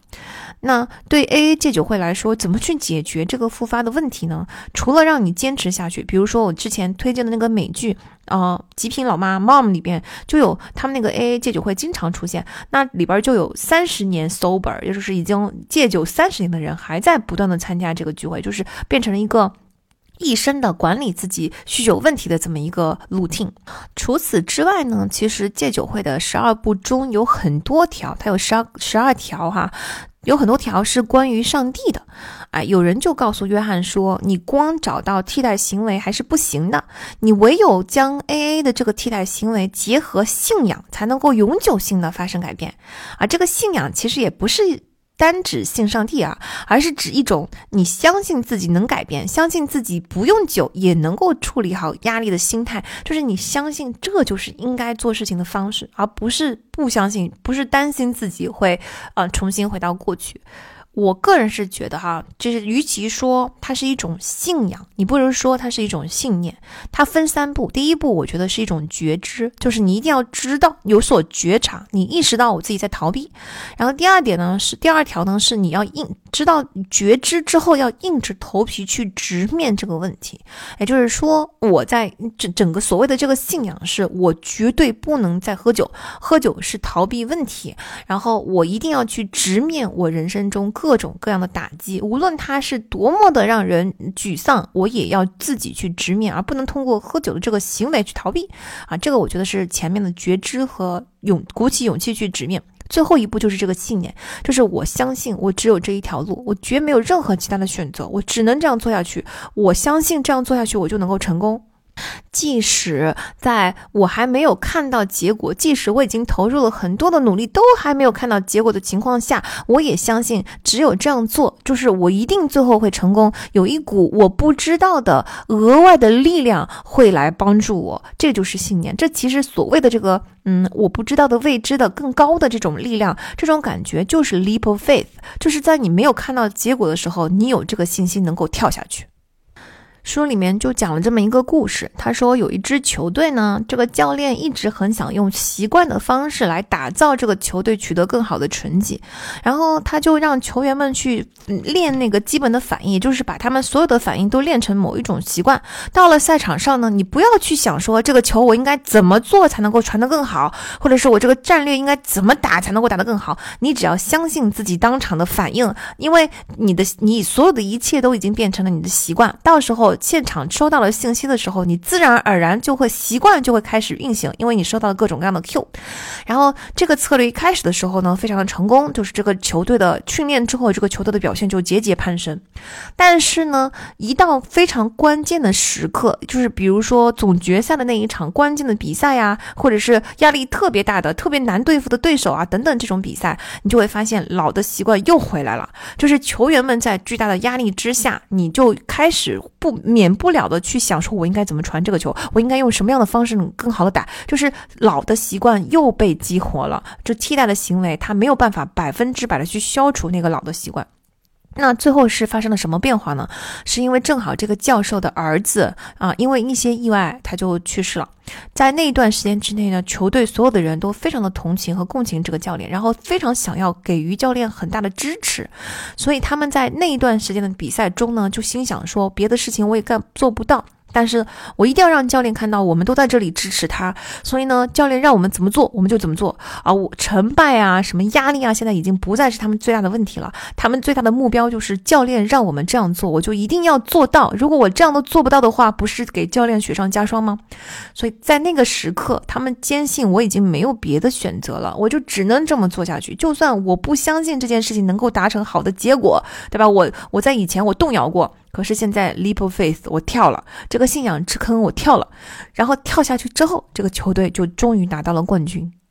所以在改变这件事情上，在替代行为的这个方案上，大家要注意哈，它要结合信仰、结合信念一起使用。就是你信你可以，你你知道你一定可以。我这样做，我替代了，我就是这样的人，我就是只能这么做。就是一颗北极星横在那里，无论什么时候发生什么事情，我都只能这么做。一旦有了这种信仰、这种信念，奇迹就会发生。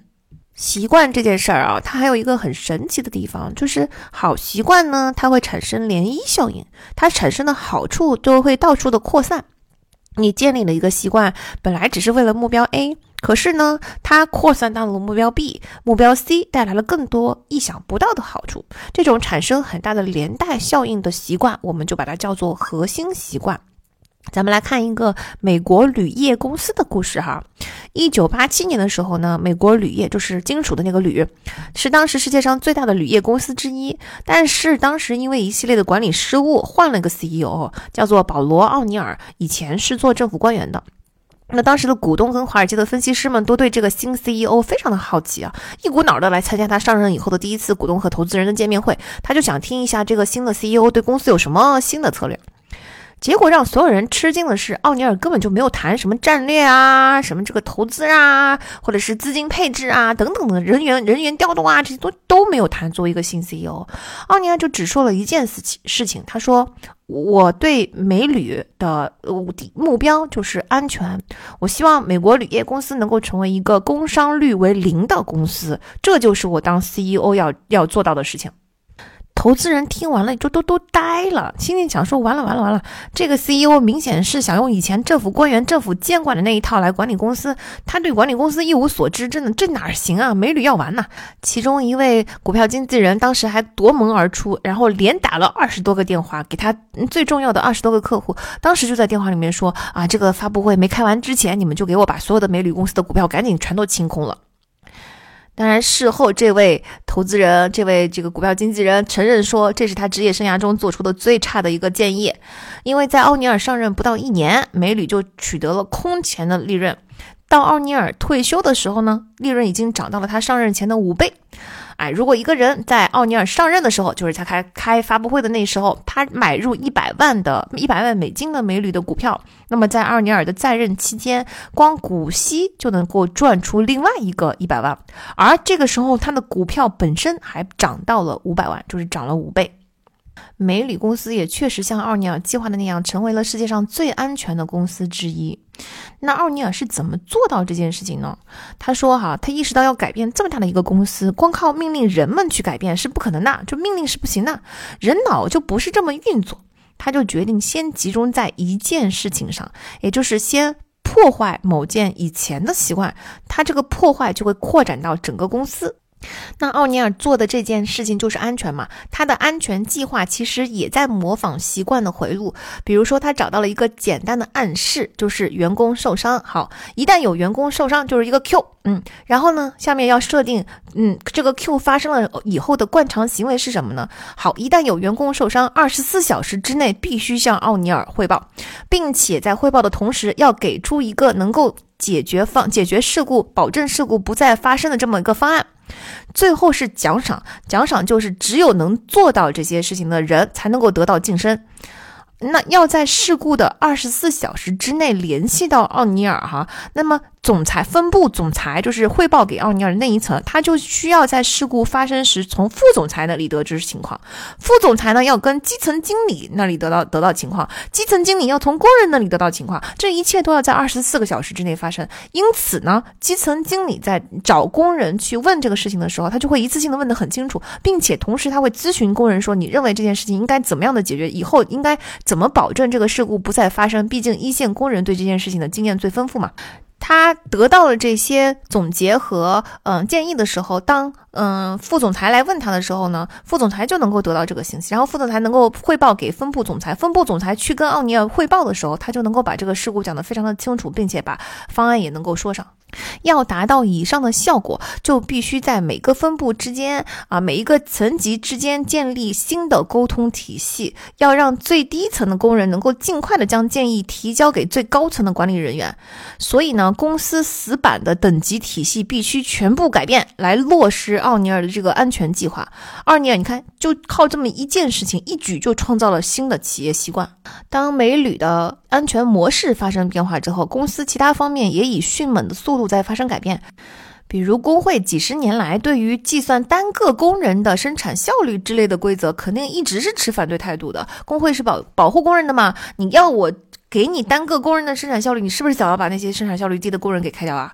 但是呢，工会突然之间就接受这件事情了。为什么？因为不同工人的不同的生产效率一对比，就能够把那些安全隐患的部分给找出来。再比如说，经理本来一直不允许工人能够关闭运作过快的生产线的，现在也突然之间都允许了，因为你让工人能够及时的发现问题，然后关停生产线是阻止事故发生最好的办法。这一系列的变化的幅度非常的大。更重要的是，一旦这些安全习惯融入了工作中，员工们就发现他自然而然就融入了自己生活的方方面面，就是整个人他是不是在工作的时候打开，在生活中就关闭，他整个人就已经融入了。我们说了嘛，内化已经变成了这个人的一部分。比如说，有一位高管就说，有一天他在办公室看到对面有一帮人在施工，然后一个工人呢站在桥上的护栏的顶部，另外一个人就抓着他的腰带，哎，没有使用这种安全吊带。他想也没想，立刻就跳下椅子，跑下五层楼，跑到对面施工的工地上，对着那个工人大喊说：“你们不要命了！你们必须要使用安全吊带和安全装置。”得知是因为这个工人的施工队的这个队长当时当天忘记了带这些安全安全装置来现场，所以他们才会这样的话。这位美旅的主管就立刻打电打电话给相关的部门，举报了这位施工队的队长。另外一位高管呢，也是哈，他有一天下班的路上，他就看到附近的道路在进行一些挖掘工程，但是这个挖掘没有使用移动式沟渠支撑框啊，这个东西呢，反正就是对安全很重要。然后他就立刻把车停下来，想也不想走过去给这些施工队上了一堂关于正确施工规程，就是沟渠作业安全的这个课。那天是周末。啊，他他儿子还在他的车上，然后他自己也觉得很奇怪，说我怎么就不假思索的停下车，我怎么就直接站起来走出来就给人家开始上课了呢？这些都说明安全模式已经变成了个人潜意识中的默认设置，一种个人习惯哈。那奥尼尔呢，从来没有公开说过，说，哎，我减轻工伤率，我把美铝变成一个非常安全的公司，是会提升利润的，从来没有说过这件事情。但是，当他制定的新的惯例在公司实行后，产品的成本就是降下来了，质量也上去了，产量也激增了。事故的预防呢，带来了很多其他方面的好处，比如说哈，如果说那个熔融的金金属，就融化的金属飞溅会伤人，他们就会重新设计一个减少受伤事故的浇筑体系。浇筑系统，那你说这个新的系统一旦上线，金属飞溅的少了以后，是不是就意味着浇筑的时候金属材料浪费的就减少了？那如果说一台机器总是出故障呢，他们就立刻换一台，这当然会减少坏的机器绞断员工手臂的风险啦。可是同时，这也是让产品质量得到提高的一个方法，因为其实机器故障是产生次品铝的重要的一个原因。大家看，安全习惯，也就是美旅的核心习惯，它开启了一个进程，一个所有其他领域都受到影响的进程，彻底的改变了这家公司。核心习惯在我们个人的生活中也有类似的作用。比如说，研究表明，哈，当一个人培养出运动的习惯的时候，即使是一周一次的运动，他们也会不。不知不觉地改变其他跟运动无关的行为模式，比如说工作会越来越有效率，然后更少抽烟，对同事和家人更加的耐心，更少使用信用卡，也就是欠债更少，压力也更小。运动就是引发广泛变化的一个很常见的核心习惯。那还有研究记录表明说，经常一起吃饭的家庭的孩子更擅长做功课，学业成绩和情绪控制力更好，更有自信心。那换成我们的生活中，可能不能跟家人一起吃饭，可但是我们可以经常跟朋友们一起吃饭，就养成这个习惯。那我们的这个整个情绪的控制力就会变好啊！每天早上整理床铺，与接下来更高的工作效率、更强的幸福感以及控制能力有关。就是说，起来了以后，不要把床啊什么东西都堆成一团，你就花几分钟时间建立一个新的习惯，把这个床铺整理的干干净净、整整齐齐啊，很舒心的出门去工作，你就能够连带的影响到白。天的很多其他的行为模式的表现，就是这些基本的变化，我们来列数一下哈。一个是运动，一个是跟家人一起吃饭，就家人们经常在一起吃饭，以及每天早上整理床铺，或者说类似的这个做的整理的动作，这些就是核心习惯，会引起连锁反应，带动其他的好的习惯的养成。不过呢，就是你去找除了刚才举例的这三个之外，你去找这种嗯能够带动更多的好习惯养成的这个核心习惯并不容易哈。啊，我们可以用一个更好的、更好辨认的方式来做，就是我们先达成一个小目标啊，或者说是先迅速创造出一个小成功，因为小成功既然它成功了，无论有多小，它都意味着这是一个细微优势累积起来、复利起来的结果。那如果说有小成功，就说明这个细微优势是存在的。细微优势是存在的，就说明存在一个好的习惯啊。那我们就可以就是用这个好的习惯，就有可能去引发另外一个习惯。也就是说，好习惯跟好习惯之间是能够相互引发的。同时坏习惯跟坏习惯之间同样也是会相互引发的。那么我们只要找到一个小成功，就是先实现一个小目标，那就说明我们身上拥有一个好习惯，这个好习惯就会连锁反应去刺激其他的习惯，这就产生了核心习惯的涟漪效应。比如哈，二十世纪六十年代末，同性恋权益组织开展对抗歧视运动的时候呢，最初的很多努力都以失败告终了。比如说。他们要求废除同性恋是违法的那个法律，哎，没有成功。他们又要求说，就是要在学校中进行一些跟同性恋同性恋相关的科学课程的设置，哎，这个也没有成功。更不要说你说他们希望能够让同性恋不再受到歧视啊，嗯，这这个美美国精神医学协会不要再把同性恋定义为一种精神疾病，这种很大的目标、很远的目标就更不容易实现了。那么到了七十年代的时候呢，美国图书馆协会的同性恋特别小组就决定，我先达成一个小目标。那这个小目标就是说服美国国会图书馆将同性恋解放运动的相关书籍重新进行分类。它本来这个分类在 HQ 七一杠四七一，也就是括号，它这个这个分类叫做不正常的性关系，包括性犯罪啊。它要从把同性恋从这个目这个分类中移出来。调整到一个中性的分类中去。那一九七二年，国会图书馆同意进行调整，他就把相关的书籍归到了新设立的一个新的分类中。这个分类是 HQ 七六点五，这个目录叫做男性同性恋、女性同性恋、男性同性恋解放运动、关注同性恋权利运动等等啊，反正就是，总之它是一个中性的，就跟同性恋相关的单独的一个分类。他把它从原来的负面的分类中移出来，移到了一个中性的分类中了。这是一个小小的成功，但是这个成功的涟漪效应非常的惊人，因为关于这个调整的新闻一下子就席卷了全国，然后同性恋权益组织借着这次胜利就开创了筹集基金的活动，为后面的很多同性恋权益的活动就奠定了基础。数年以内公开表明自己是同性恋的政治人物就开始参加各州的这些竞选，他们中的很多人其实公开表示过，说是国会图书馆的决定激励了他们。啊，一九七三年，也就是一年之后，美国精神医学协会经过多年的内部争议后，修改了同性恋的定义，它不再是一种精神疾病了。这又为州立法律确定歧视同性恋啊是违法行为这件事情铺平了道路。一切其实都是从一个小成功开始的。咱说回到美旅哈，奥尼尔上任六个月后，有一天半夜呢，他就接到一个电话，对方是亚利桑那州工厂的一个生产经理。这个生产经理战战兢兢地报告说，有一台挤压机发生了故障，一个进厂没几个星期的新人自告奋勇的要去修这台挤压机，因为他修理完了，要是成功了的话，他就能够为自己刚怀孕的妻子去争取一下医保。然后呢，他就跳过环绕挤压机的黄色安全保护墙，跳过去了，走进机房。他发现这个，嗯，机器的摆动臂上的铰链上已卡住了一块铝片，然后他就把这个碎片清除掉，机器就重新启动了。但是机器一旦重新启动，这个摆动臂就开始重新做弧形运动，一下子就打到了他的头上，他头骨碎裂，当场死亡。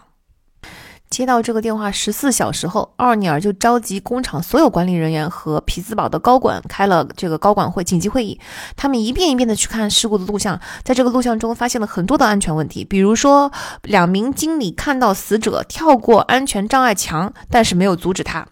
啊，培训计划中没有明确的告诉死者他不会因为机器故障而受到惩罚。没有人告诉他说修理前要先报告经理。机器也没有安装，当有人进入机房后就自动关机的那个感应器。以上任何一条，但凡如果到位的话，可能这个人就不用死。在会议中，奥尼尔就一脸严肃地跟所有的与会人员说：“我们就是杀害这名工人的凶手。这次的死亡事故是我的领导无方，监管的各位也要负上责任。”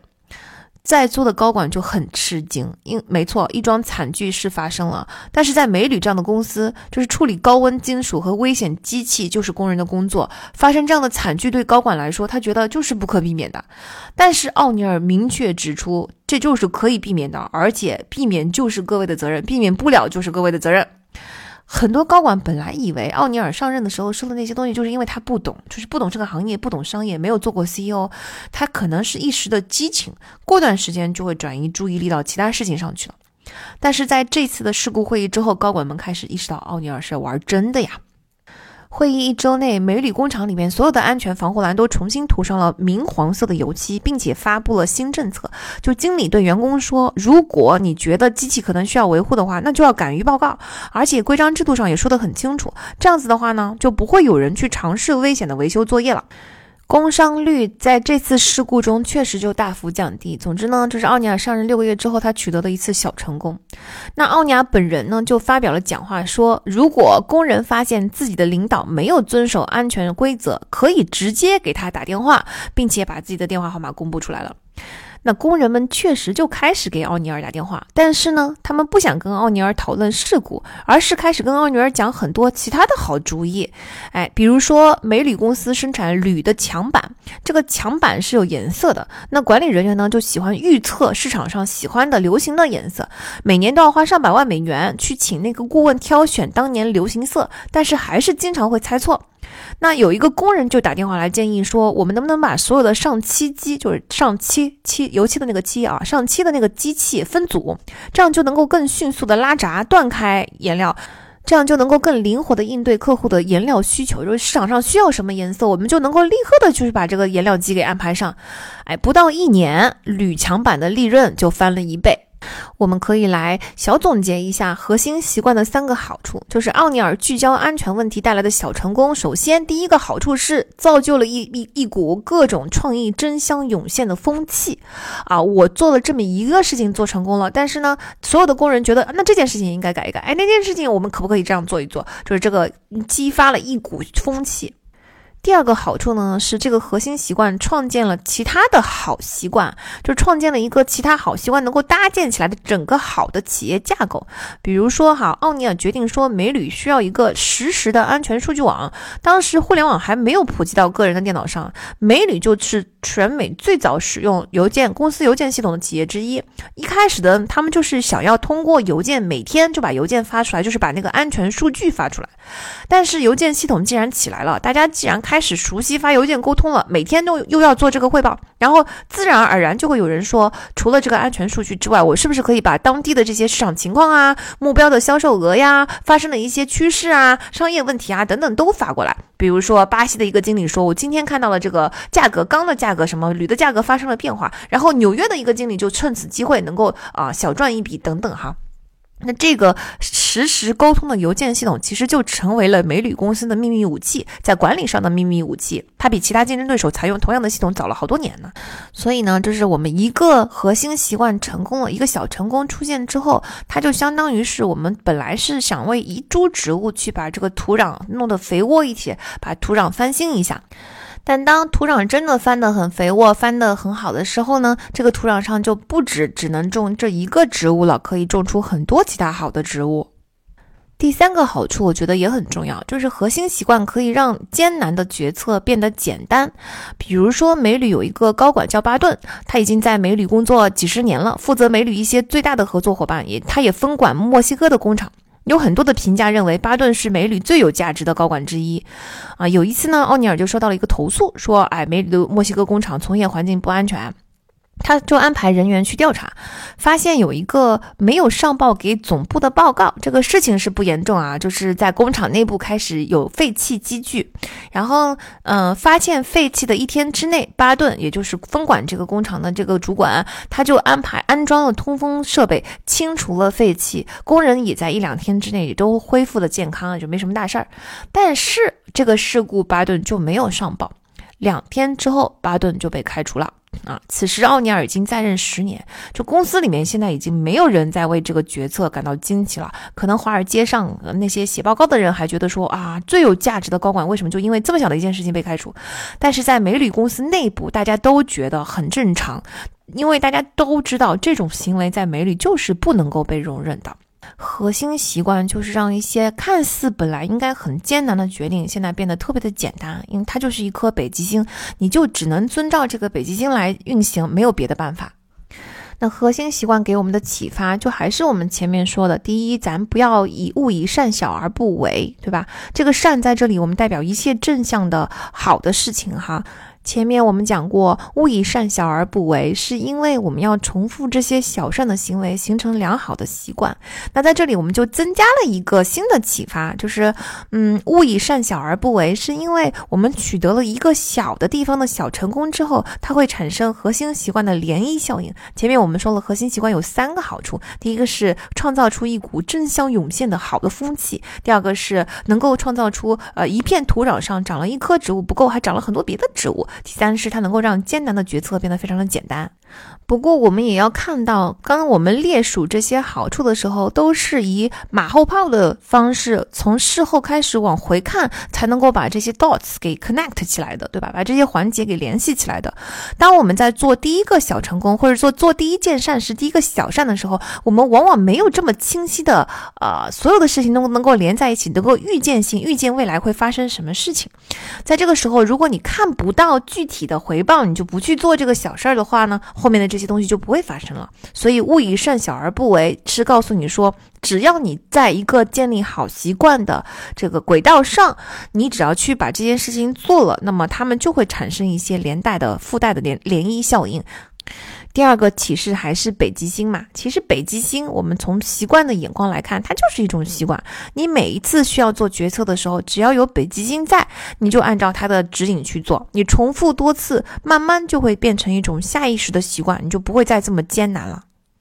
比如第一次鼓起勇气去面对现实的反馈，可能非常的难受，可能会要鼓起很大的勇气，但是你就默默念在心中：万事开头难，万事开头难。只要我熬过开头的这些难受，你慢慢的形成习惯之后，以后你再去直面生活的反馈，就是现实的反馈，肯定比以前要轻松非常多。再比如说，我们说我们要做互联网加人，经常表达自己的反馈，表达自己的感感受。它变成了一个习惯之后呢，你可能会发现自己对感受和情绪的表达变得清晰准确了很多，表达感受这件事情变得容易了很多，因为它已经形成了一种习惯。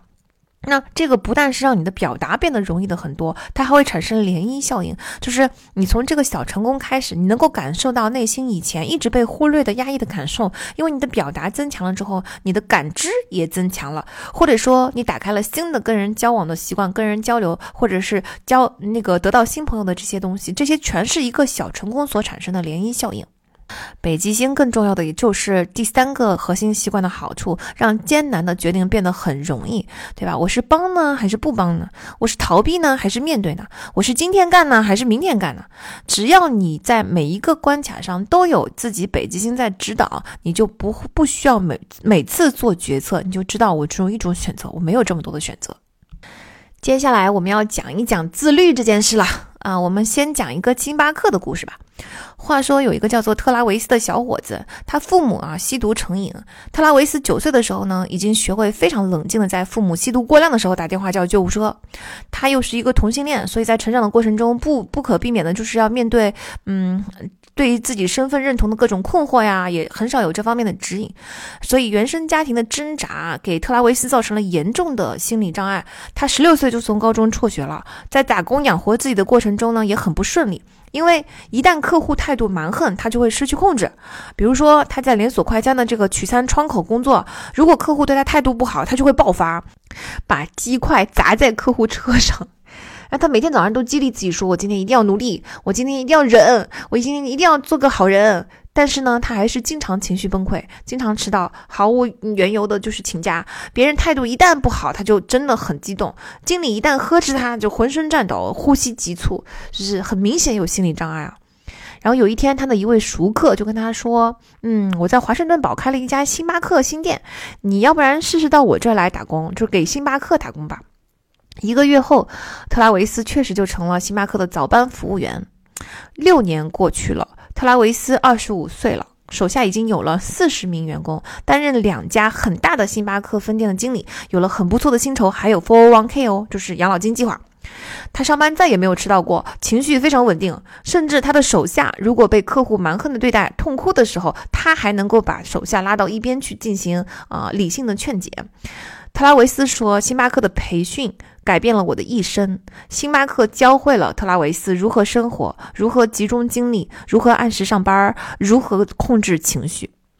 哎，这个所谓的星巴克的培训到底是什么东西？它为什么会这么神奇？为什么能够把一个问题如此严重的年轻人变成一个如此情绪稳定的年轻人呢？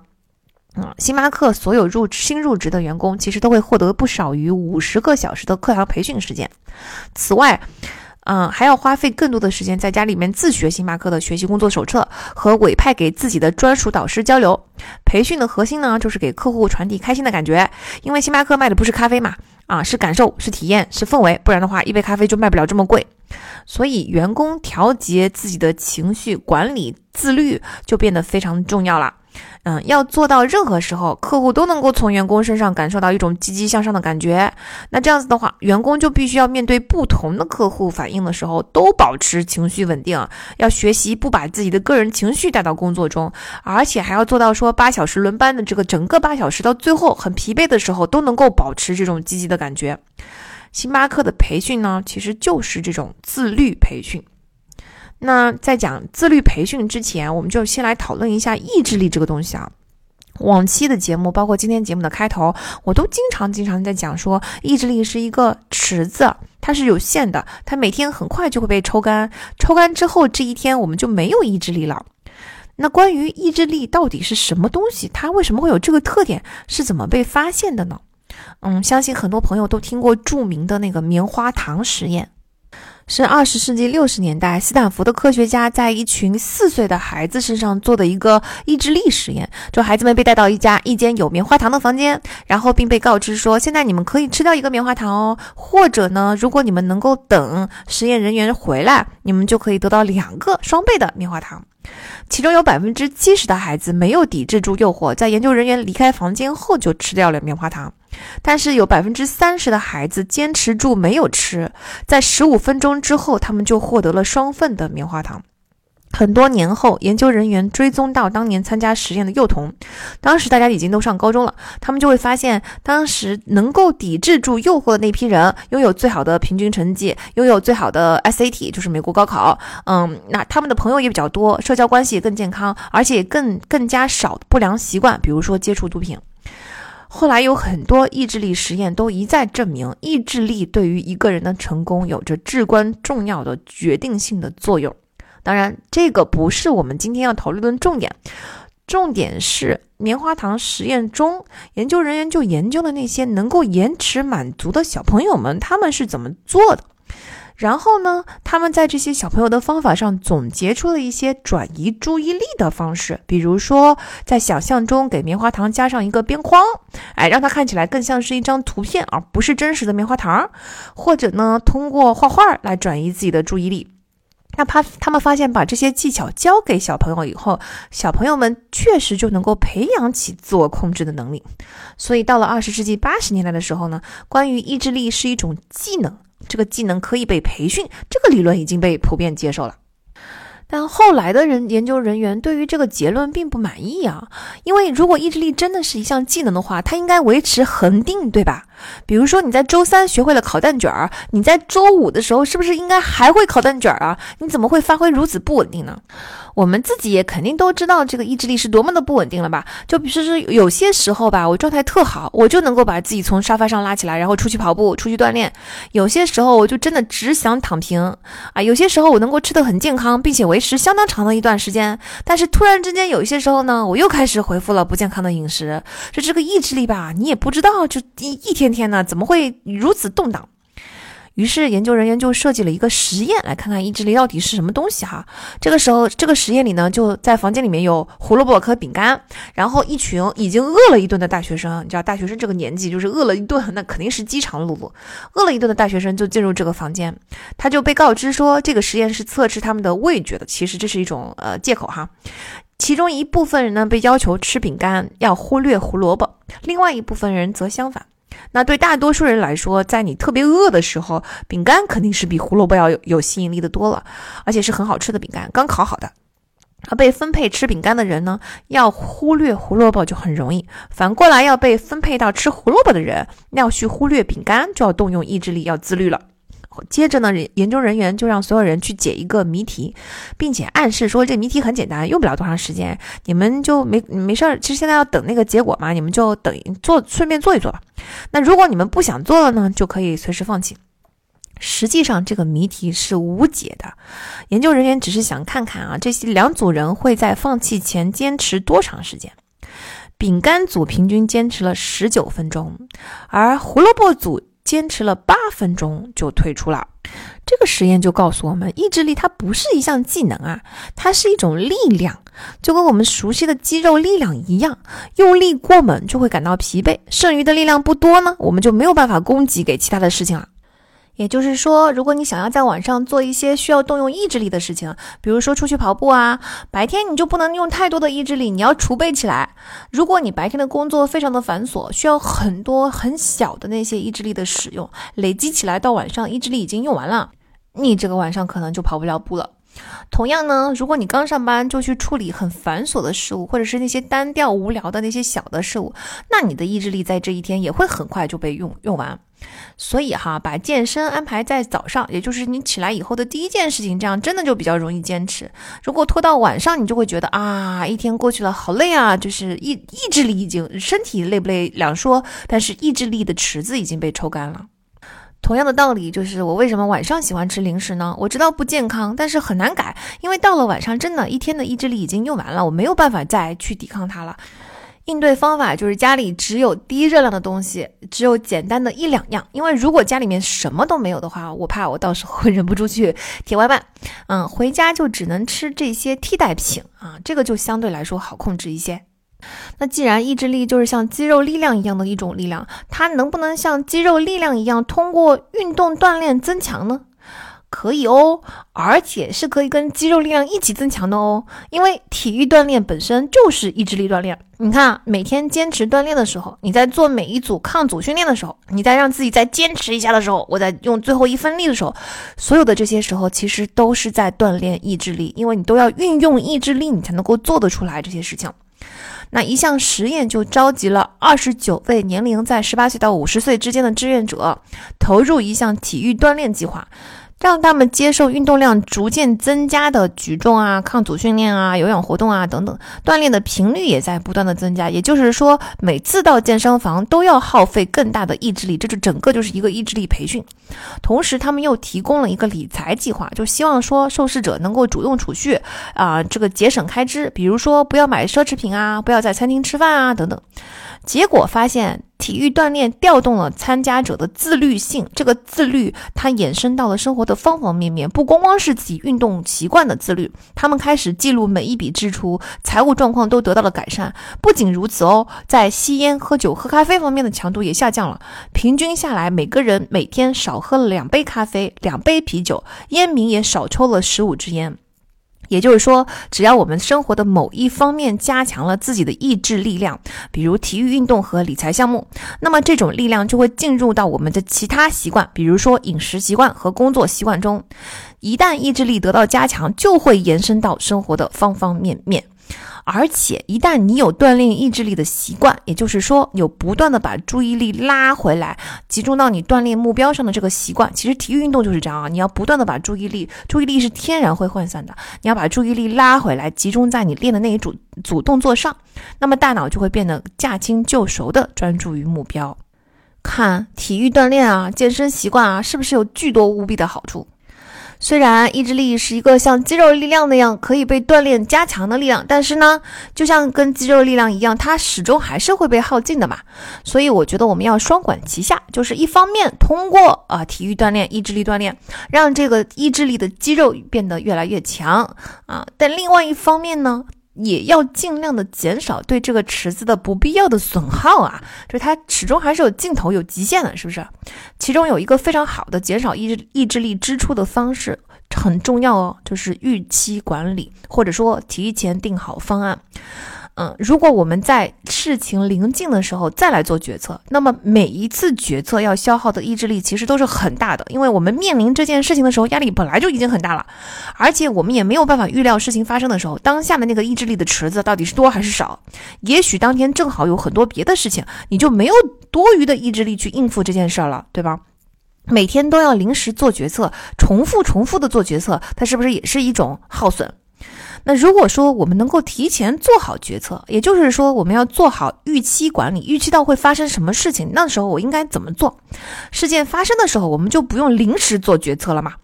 在以前的节目中，我们就讲过，嗯，一个实验，说教授让学生在圣诞节前分为两组，两组都要做作业。其中一组被要求你写出具体什么时间、什么地点去做这个作业，另外一组没有这个要求。比如说啊，要要求那个圣诞夜过完的第二天早上八点钟，我会在我爸的书房开始做这个作业，你自己写啊。那写的这么具体。那结果写出这些我会怎么怎么做的这这一组的完成率远远超过于另外一组，这就是因为决策已经做好了，你当天只要无脑遵从就行了，你不耗费任何额外的意志力，你不用在过完圣诞夜第二天早上起来的时候在被窝里面开始挣扎说，哎，我今天要不要做作业呢？今天是圣诞节，啊，昨天玩的好晚啊，要不然今天算了吧。你不会有这些消耗，你不会有这些内耗了，你就是没有办法，因为我已经提前决策好了。这也就是为什么我总是建议我的基班的学员每天都要复习，就是哪怕你今天只复习五分钟，甚至你只复习一分钟，甚至你只是看一个题目，或者把你昨天的笔记翻一翻，拿出来看一眼，就是你一定要给自己复习的这种感觉。因为一旦这样的话，你就不用再做今天要不要复习这个决策，你不需要每天都做一次，没有这个决策了，你只有一个选择，就是无论发生什么情况，一分钟你也得给我复习。嗯，如果是这样子的话，你就会进入一种。复习的习惯，复习就会变成一种自动执行、自动运行的程序，对你的损耗就会显著减少。还有一个类似的例子呢，是髋关节或者是膝关节手术以后康复的病人，因为康复的过程非常疼痛嘛，所以很多人就会半途而废。但是呢，同样的，如果你让病人列出一个清晰的目标，并且详细的写出实现这个目标的过程中可能出现各种疼痛问题，做好相应的计划。哎，我怎么应对这个疼痛？那么病人就有更高的概率坚持康复下去。比如说，某位病人的目标是我要步行到公交车站去接我的妻子下班，那他的 Q 是什么呢？就是每天三点半，妻子现在应该已经是在从公交车上啊回家的路上了，我要出发了。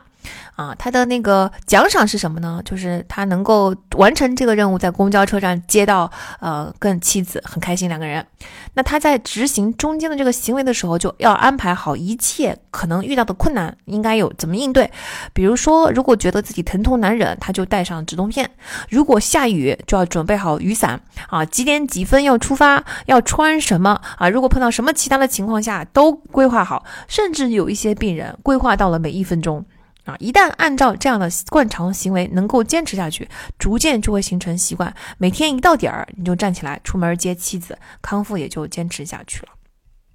预期管理，我在这儿要说一下，它真的非常非常的重要。它要它能被应用在几乎一切我们希望自己能够坚持下去的事情上。就任何你无法坚持的事情，你就找到那个不能坚持的点。那就是你预期的疼痛发生点，然后你提前想好应对方法，而且你要想的非常的具体。请注意啊，这是一个探索的过程，它不是一口气就能够把所有的疼痛点都找出来的，这个是不太现实的。更常见的是，你先把最明显的那一批找出来，先解决，然后接下去发现坚持不了，你就发现新的一批再来解决。通过这样不断尝试的过程，把所有的疼痛点一点一批一批的找出来。在想相应方案的时候呢，你也要耐心啊，你不能觉得说啊这个疼痛点就是解决不了，忍不了，算了，哎，多尝试几种方法，可能就有一种能够奏效。咱们现在就以分手后的疗愈为例，因为颇有一些听友在听过分手心理学那一期之后，还是会来问我说：“啊，我现在刚刚分手多长时间？然后如何如何痛苦，应该怎么办？怎么办？”怎么办？其实已经在这一期节目中详细的讲过了，就分手心理学的那一期，有非常完整的疗愈步骤。如果你有疗愈的具体问题，咱们当然可以讨论。但是如果你还没有开启这个疗愈步骤，那你的怎么办？下一步不难道不就是去开启这些疗愈的步骤吗？我觉得问我怎么办的人，真正的问题不是怎么办，而是希望我能够魔法般的给一个方法，让痛苦原地消失。这怎么可能呢？不可能的是吧？啊，我可以理解，深陷于分手痛苦中的人哈，全身的力气都用来应对那个痛苦了，所以真的就没有办法，没有任何一丝的力气再去搞这些疗愈了，所以就在痛苦的发出求助的声音，怎么办？怎么办？其实我们就可以仿照前面康复病人的做法呀，把你遇到的每一个难关写下来。这个时候，分手心理学的理论是不是有用？因为它已经告诉你了，分手分哪几个阶段，可能在每一个阶段会出现什么样的状况，可能会出现什么样的问题。针对这种状况，你应该采取的应对方式，是不是整个整套就是预期管理，它都已经给你做好了呀？你在相对平静的时候，在你自己状态最好的时候，你把这一套方案改写成自己个性化的方案，就是对我来说，我可能下一个预期到的困难是什么？比如说，一天一般人白天情绪不错，到了晚上就比较容易崩溃。那我们。接下来下一个疼痛点是不是就是晚上？那我们是不是可以先把晚上的时间安排好，每一天都能够尝试一种让自己撑过今晚的方式？比如说晚上可以听播客、看做家务。我把晚上晚上如果在家有六个小时或者四个小时，我把这四个小时的每一分钟都计划好，我要做什么，把它填满，然后到了几点钟我就上床睡觉。啊，比如说对我来说，花几个小时熬一个汤啊，是有安慰作用的。比如说，你提前找好那种非常鼓励人的、健康的那种剧集看，嗯，让美好的同东西填满晚上的时间，而不是晚上到了家觉得啊，我不知道做什么，一个人孤行之影单，然后翻出那些垃圾的剧集看一看，对吧？就是又觉得很无聊，又不知道下一步干什么等等。所以，我们提前先把整个晚上规划好，不行吗？经过这样的规划，你一个晚上一个晚上去做，就完成一个小目标。目标不是痛苦立马消失，而是就是撑过这一晚。它就像一次又一次疼痛的康复疗程，疗程积累的越多，它就会慢慢变好呀。逐渐的呢，安排这些夜晚就会变成你新的习惯，时间就会变得好过很多。那时间好过的意义是什么呢？就是一方面哈，你挨过去、熬过去，请大家注意哦，它就是一种有效的意志力训练哦。就是你不要把注意力集中在你的悲痛上，当然悲伤会不断的把你的注意力吸走，但是你要不断的把这个注意力拿回来，去转移到其他的事情上，这就是一种非常好的意志力训练。第二呢，时间是会疗愈你的。在呃，我们为什么要睡觉的那一期，我们讲过了，REM 睡眠每一天晚上都在帮你疗伤。你给予一定的时间，这个伤口它自然而然，就你脑中的这些情绪，它自然而然就会帮你处理的。等你稍微好那么一丢丢的时候，你就有余力主动的进行梳理的更多的疗愈步骤，你就会好的越快。这就是一个良性循环了。顺便说一下呢，预期管理不但用在自己身上很重要啊，用在跟他人的合作和沟通中也非常非常非常的重要。我觉得，如果我只能给职场新人一个建议的话，那这个建议就是你一定要学会预期管理，因为新人们通常还是偏向于质量管理，就是自己做好自己的工作，自己的这个 deliverables，相信用工作质量、用结果来说服说服别人说我是 OK 的啊，就大家可以看到我的努力和我的实力。或者说呢，新人还常犯的一个错误是认为自己做好了百分之八十最重要的工作啊，甚至这不是新人常犯的错误，是很多职场已经多年的人还在犯这个错误，是认为自己做好了百分之八十最重要的工作，做砸了百分之二十不那么重要的工作，那我就不应该接受百分之百的责骂，这不公平。但是那百分之二十没有做好，实际上整件事情就崩了，是不是？人在遇到意外的时候，就是会大量的耗损意志力的。如果你是一个不会管理他人预期的人，那意思就是说，你他人在跟你合作的时候，永远都要经受那百分之二十的意外。请记住哈，意外是一定会发生的。那你是不是在不断的给他人造成大量的意志力的损耗？所以你看，你给他们造成的损失，并不是这件事情这些细节有什么重要的啦？啊，不是这个最最最最重要的百分之八十，我不是没搞砸吗？这些事情为什么你这么在意呢？啊，因为你永远都在给我带来意外。这事情事件虽小，可是意外本身很不舒服，因为造成了我意志力的大量的损耗。尤其很多老板其实是很忙的，那就意味着他的意志力本来就摊薄在很多事情上。那就意味着，如果其中今天出现一些小意外，有一有一两个意外的话，今天整天的事情都会做砸，因为这一两个意外已经，嗯。透支了当天的呃意志力，导致剩下的任务都不行了。这其实整天就会非常的沮丧，嗯，对吧？所以预期管理其实是给他人节省意志力。你看这件事情对他人来说就非常非常重要了吧？这就是为什么我们在需要帮助的时候，就一定要学会及时寻求帮助。你宁可暴露自己的弱点，也要寻求帮助。嗯，他人也一样，他们宁可提前花时间帮你，这样的话他自己能够自主的规划帮你的这个时间。也不希望被你一个人捂着问题到最后一刻，大家都措手不及，大家在意志力上损耗都很大。好，我们回到星巴克的这个故事。星巴克的自律培训呢，其实就很好的使用了预期管理。星巴克就发现说，意志力较弱的人哈，在跟跟较强的人在普通的正常的上班情况下，其实表现是没什么区别的。区别就在于遇到了压力的时候，意志力弱的员工的自我控制就会土崩瓦解、崩溃大哭、跟客户对骂。所以，星巴克的培训呢，预演了很多这种压力大的崩盘的时刻。哎，比如说，每一个压力大的时刻，它都有它的 Q，有一个 Q 叫做客户如果尖叫怎么办？尖叫就是一个 Q，还有一个 Q 呢，叫做如果队伍排的太长，哎，多长是太长，这个是一个 Q。遇到这些 Q 的时候，员工就需要在自己的手册上写下说：好，如果遇到一位客户叉叉叉了，我的计划是如何如何。那如果遇到情绪不佳的客户，常用的一个方法叫做拿铁方法，就是静静的倾听顾客的要求，接受顾客的抱怨，用行动来解决问题，向他们致谢，然后再耐心的解释问题的原委。注意这个顺序哈，因为一般人可能会下意识的先去解释问题的原委。哎，我不是故意的，这件事情不是我造成的，是第三方造成的啊。我懂，但是那我明白你的感受，但是啊，这个过程中则如何如何，你越早的去解释问题的原委，那对方越觉得自己没有被认真聆听，或者说你在逃避责任，情绪就会升级。所以拿铁方法的顺序是：静静的倾听，接受抱怨，行动解决问题，向他们致谢，最后再耐心的解释问题的原委。啊，这就是拿我我猜这就是拿铁命名的方法，这个原因哈。拿铁鲜奶咖啡奶泡三层嘛，先倾听接受，再行动解决致谢，然后最后奶泡才是耐心解释问题的原委。再比如说，针对客户的投诉，经理不会直接批评员工，而是要使用星巴克有一种叫做三 W 的我辅导方式：What、What、Why。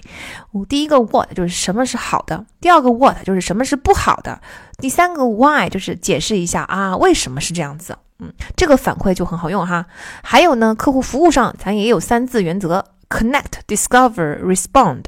Connect 就是跟顾客户真正的产生连接啊，在国内可能比较少见，但是在国外其实很多星巴克的分店跟当时的熟客当当店的熟客有很多的连接。比如说有一个嗯顾客，他其实是在这家星巴克遇到了自己的老公，所以婚礼的时候呢，星巴克会把他们的婚礼啊、各种故事啊都放在这个分店里面。再后来呢，这位丈夫不幸的患病去世了，星巴克的员工甚至还出席了葬礼。啊，就跟这个员工、跟客户是真正 connect 的。Discover 就是要去用心的发现客户真正需要的是什么。Respond 呢，就是在发现之后，很多人发现了就不采取行动，但是星巴克发现之后，你必须要采取行动。最常见的就是你发现客户不满意自己的咖啡，他觉得咖啡不好喝，哎，我要 respond，我要反应的，我立刻就要给你做一杯新的，直到做到你好喝为止。总之呢，星巴克有很多具体的应对各种局面的方案，这些方案都要写进员工自己的手册，就是手册里边有很多的空白页哈，就是在遇到 A 问题的时候，我的计划是 B，我应该怎么做？写完了之后，经理跟员工会进行角色扮演，真正去不断的演练这些局面。当员工一遍又一遍在每一个 Q 之后重复这个应对方案的时候，这些行动就变成了习惯。习惯通过重复建立之后呢，看似很艰难的坚持就会变得越来越轻松，越来越轻松，因为已经不再涉及到大脑的活动了，它只是基底核在负责自动运行、自动运行的这个程序。自律是不存在的，或者说它不是一个我们自自主建立的品质，它是一个好习惯养成后的表现。当我们夸一个人很自律的时候，其实并不是不并不应该夸他的能力，夸他就自律的能力、自律的技能，而应该知道说他其实是一个拥有很好习惯的人。那总结来说呢，我们现在知道了，好习惯的建立也是需要健康行为的不断的重复嘛。那么健康行为这件事情本身，它是要用到意志力的。这个时候我们就要双管齐下，一方面呢，通过健身锻炼的方式增强意志力；另外一方面呢，尊重意志力池子会抽干的这个特点，会耗尽的这个特点，聪明的去规避没有必要支出的意志力。比如说预期管理，在意志力充足的时候就先预先做好决策啊。比如说北极星，我们必须要这么？做没有别的选择，没有必要内耗，这就是这样。就算我现在这样做了，要付出代价。但是这就是我这个代价，我付的很值得，是为什么？不是因为眼前这一点点，这样的话，眼前来计算的话，很多时候可能性价比就是算不过来的。但是呢，我有我长期能够得到的好的习惯，就是减少损耗，减少意志力的支出，养成良好的习惯，这一个巨大的好处。所以目前的这每一点代价都是很值得付的。那对待自己的态度对意志力也有不同的影响哈，比如说你被苛刻的要求、被命令啊，这个意志力耗损就会非常的多。如果是自己主动的去做这件事情，灵活的、有一定自主性的去做这件事情，意志力的耗损就会减少很多。嗯，有那或者说你的语气哈，被温柔的拜托嗯对待的时候，意志力的消耗就好少很多。假设如果实验人员说你可不可以不要吃这个饼干，因为如果你吃了这个饼干的话，我会被我。我的领导骂，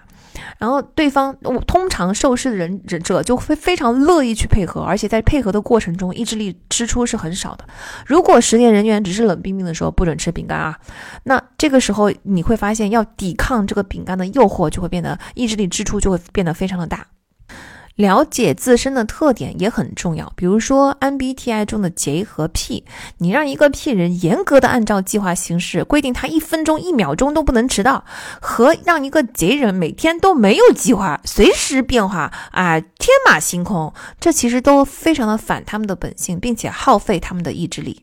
公司和老板其实也应该根据员工的特点来，对他们采取相应的要求。比如说，如果你要求一个 P 人，他就是一秒钟都不能迟到，这个一秒不迟到给公司带来的利益其实是。几乎不存在的，但是这个员工就会耗费大量的力意志力去做到这件事情，因为这跟他的本性非常的相反。然后他意志力耗尽了，在上班的时候，上班刚到的时候，意志力就已经耗尽了的话，你说长期下去是不是生产率就会有所损失呢？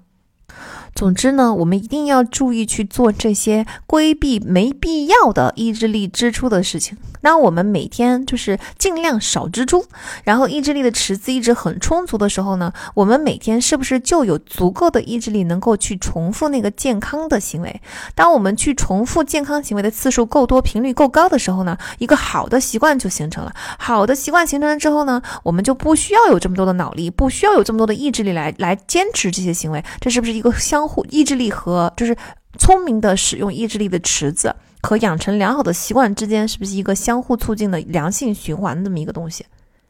所以真的希望大家放弃自律的这个迷思，放弃就是自我苛责的这个执念。我们要把所有的精力都投在怎么能够尽量的规避啊，或或者说减少没有必要的那些意志力的支出上，然后用剩余的剩下的意志力去重复好的行为模式，让未来的这个好的行为模式变得更简单。这才是我们应该去做的事情呀。那说完了健康的行为模式，我们就要来说一下危险的行为模式了。像美旅和星巴克都是非常好的企业习惯模式的例子哈。嗯，如果一个组织或者一个企业创建了坏的习惯，企业跟组织也是会有坏习惯的，跟个人一样哈。嗯，那会是什么结果呢？那在一些特殊的行业，这不但会影响组织的表现，甚至是非常非常危险的。比如说医院。那罗德岛医院就是美国非常领先的一家医院，也是布朗大学最主要的附属医院，同时还是该地区唯一一家一级创伤处理中心。这家医院，呃，很多年来开创了很多尖端的医疗方法。但是在两千年左右，嗯，罗德岛医院其实已经处于一个非常危险的习惯模式中了，那就是他的医生和护士之间的关系充满了对抗和敌意。在两千年的时候，护士工会就组织过罢工，超过三百名护士高举着写有“结束奴役制”啊，“荣耀属于我们”等等字样的牌子，在医院外罢工。一位护士回忆说：“这里的医生会让你觉得自己的存在一文不值，好像用后即弃的垃圾，好像你应该为他们的提携感恩感恩戴德。”几年后，事态并没有改善，而且进一步升级。比如一位外科医生正准备开始一台手术，这个时候呢，护士就叫了暂停。听过清单革命那一期节目的朋友们知道，手术室的清单运行权利是赋予护士的，护士有权在看到其他人员不符合清单要求的时候叫停手术。清单不但极大地提高了手术的安全性，挽救了无数的生命和家庭，单从经济角度来说，医院也会因此节省大量的诉讼和赔偿的费用的。但是在罗德岛医院，就这一次护士叫停的时候，外科医生火了，摔门而去，说你：“那你干脆你来手术好了。”那这个护士后来还得低声下气的去把医生给求回来。虽然这台手术进行的很顺利，但是从此以后，这个护士再也不敢喊喊暂停了。有一位当时在罗德岛医院啊工作的另外一位护士说：“我们就把医院称作玻璃工厂，因为这里的一切好像随时都可能碎成一地。”护士们还制定了一套颜色代码来互相提醒，就医生的名字在白板上是对应颜色的，蓝色就表示人不错，红色就表示脾气臭，黑色表示不管你做什么都别跟他们作对，否则他们会把你的脑袋拧下来。就是在这种组织文化下，医院迎来了一例八十六岁老人的开颅手术。手术是为了消除大脑中的血肿。在开始手术前呢，护士就说，手术同意书上好像没有写明白这个血肿的位置。医生就说，我看过大脑扫描图，它是它是位于肿块是位于大脑的右部。护士说，那保险起见，咱是不是还是再看一下扫描图？那由于要看扫描图，就要重新登录一下电脑，就需要一分钟的时间吧。医生就说没时间了，我们要尽快的降。降低他的颅内压，护士就试探的说：“那我们要不要问一下家属？”医生当时就火了。这个医生正好就是在白板上名字对应黑色，也就是不要惹他的那种。然后护士就不敢再出声了。这个最后的结果，医生把。错误的那一侧的头颅给打开了，发现肿块不在里面的时候，马上又只能闭合头颅，然后再去把另外一侧大大脑打开，再去做这个肿块。虽然肿块最后是消除了，但是老人没有办法经受这么长的手术时间，没有办法接受两侧头骨都打开的开颅手术，最终还是去世了。家属起诉的医院要求了巨额赔偿，这个医生也被罗德岛医院开除了。你说这个造成了一条人命的医生可恶吗？可恶，傲慢吗？傲慢。但是你说他内心深处不是想要为病人好吗？他其实也是想为病人好。惨剧是人造成的，但是也是这个医院的组织文化所造成的。另一个例子呢，来自一九八七年的伦敦地铁。有一天，一位乘客跟啊一个国王十字地铁站大厅的检票员，四十三岁的菲利普布里尔克尔说，附近的电梯的底部有一个纸团正在燃烧。国王十字站呢是伦敦占地最大、最宏伟、客流量最大的地铁站之一。它拥有数不清的走廊啊、电梯啊、隧道啊，很多的设施。它的自动扶梯有五层楼这么高。每天有二十五万乘客在这一站的六条地铁线上来来往往，上下班高峰更是人山人海。那这个检票员赶紧就去乘客说的那个电梯底部看看，确实看到正在冒烟的纸团，然后他就拿了一本杂志把这个纸团给拍灭，于是接下来就回到了检票口，事情在检票员这儿就结束了。他没有对纸团着火的原因进行进一步的调查，也没有检查其他的地方是不是还有火苗，他也没有告诉任何人，他也没有给消防部门打电话。这不是检票员本身犯了什么错哈，但是因为伦敦地铁的管理系统有一套不成文的规范，就是不要干涉其他部门的工作。哎，不到万不得已，不到情况紧急，你不要自己擅擅擅作主张啊，去联系其他部门啊，怎么样怎么样？检票员是负责检票的，有专门的消防部门啊、安全部门啊等等去负责火灾相关的事情，对吧？那有这样的规范呢，其实也不是。百分之百的官僚，而是因为复杂的地铁系统里边不同部门，它本来就分属四个系统管理的民事局、信号工程处、电气工程处、机械工程处，这四个系统本身就不同的系统嘛，相互制衡，守护自己的领地跟权利的。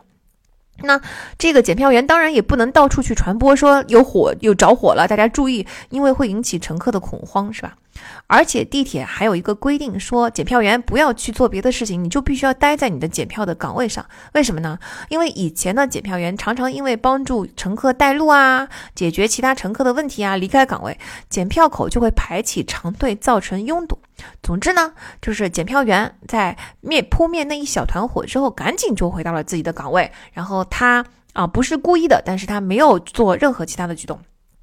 就在检票员返回岗位的十五分钟后，又有一位乘客去向地铁工作人员反映说，在地电梯的某个地方看到了一缕青烟。这个时候，一位一位安检员就出发去调查了。然后第三位乘客发现了自动扶梯下面有火光，然后还有一位警察发现自动扶梯已经冒出黑烟，并且下面的火光已经冒上来了。但是这位去调查的安检员并没有联系消防队，因为地铁的规则规定说，除非情况十分紧急，不能够擅自联系消防部门。安检员自己是没有看到黑烟的，看到黑烟和火光火光的是那个警察嘛，他不敢说情况十分紧急，所以他没有呃联系消防队。还是那位警察联系的消防部门，但是那个警察的对讲机在地底下没有信号。他看到黑烟以后，他拼命的往上爬，爬了好几层，回到地面才有的信号，才报告的火灾。总之呢，就是在检检票员扑灭那一小团纸团的火的二十二分钟之后，伦敦消防队才接到电话说地铁着火了。在地铁着火之后啊，其实有工作人员路过了自动喷水的这个灭火装置，但是他也啥都没干，为啥呢？因为地铁的伦敦这个大部分的部门的工作人员没有经过消防培训，也不知道怎么使用任何的消防装置啊。你说有没有人提出过地铁这么重要的地方，所有人就应该接受消防培训，进行消防演习呢？有，两年前伦敦消防队就有高高管给铁路运营总监写信说，地铁员工缺乏安全习惯，缺乏消防消防消防培训很严重的问题。然而，这封信从来都没有到达安检部门。地铁的旧涂层一旦着火之后，其实让火势变得非常的不可控制。那有没有人提出过这个旧涂层是个隐患呢？也有，就几年前，地铁运营总监自己曾经提出过，说应该把这些旧涂层给换掉。但是呢，地铁维修、地铁站的维修不在他的职责范围，就是属于维修部的职责范围。维修部只是表面礼貌的感表示了一下感谢，也啥事也没干。嗯，所以消防员到达的时候呢，他又不能够使用售票大厅的那个水管，要使用他自己的街道消防栓。但是街道消防栓不是在地铁站上面吗？很上面，他就颇耽搁了一些时间，导致火势蔓延。这其实源于十年前的一场事故哈，因为伦敦的消防员把水管接到陌生的管道的时候，因为不熟悉这个陌生的管道，他耽搁了太长的时间，导致当时的那个火警蔓延了。因此后来的规定就是消防员只能使用自己的自己系统内的消防栓。大家大家有没有听出来？一环一环，每一环其实背后都是有道理的。安检员他不能够嗯冒冒失失的去呃汇报问题，对吧？会引起恐慌。呃呃，检票员不能够擅离职守，消防员不能够使用别的系统的水管，只能使使用自己的消防栓。所有的一切背后似乎都是有道理的。但是这一切都凸显了一个非常大的问题，就是没有任何人、任何部门、任何一名主管能对乘客的安全负起最终的责任，没有任何人负责。最终，这这次火灾导致了三十一人死亡，更多人受伤。可能听到这里，有朋友会觉得说，你说的这些故事都很有道理，但是你说的这些是企业文化，是权力斗争的丑恶的结果，是组织行为学，这跟我们习惯的圈圈有什么关系啊？嗯，其实组织行为学也好，企业文化也罢，甚至跨部门、跨组织的这种大型合作的模式，某种程度上来说，都是。组织习惯模式的叠加，这是一个企业的文化，一个组织的惯常行为。归根结底，都是人们在这样的一个环境中，在这个环境的规范中摸清楚了这个规范之后，变得习惯于这么做。所谓的习惯于这么做，也就是不要不要偏离这个群体的规范太远。哎，我们常常对人有不切实际的期望，就是说，在压力下，或者说在特殊情况下，人们能够特事特办，特殊情况特殊处理，灵活的应对。比如说，你会觉得说，平时医生对护士傲慢一点，可以理解。但是呢，人命关天，哎，开颅手术，哎，因为老人在面前，医生，你难道不知道这个老人他不能够经受严重的开颅手术吗？你为什么就不能花那一分钟的时间去重新看一下片子呢？是不是事后看起来医生的这个行为非常让人匪夷所思啊？一分钟你都等不了吗？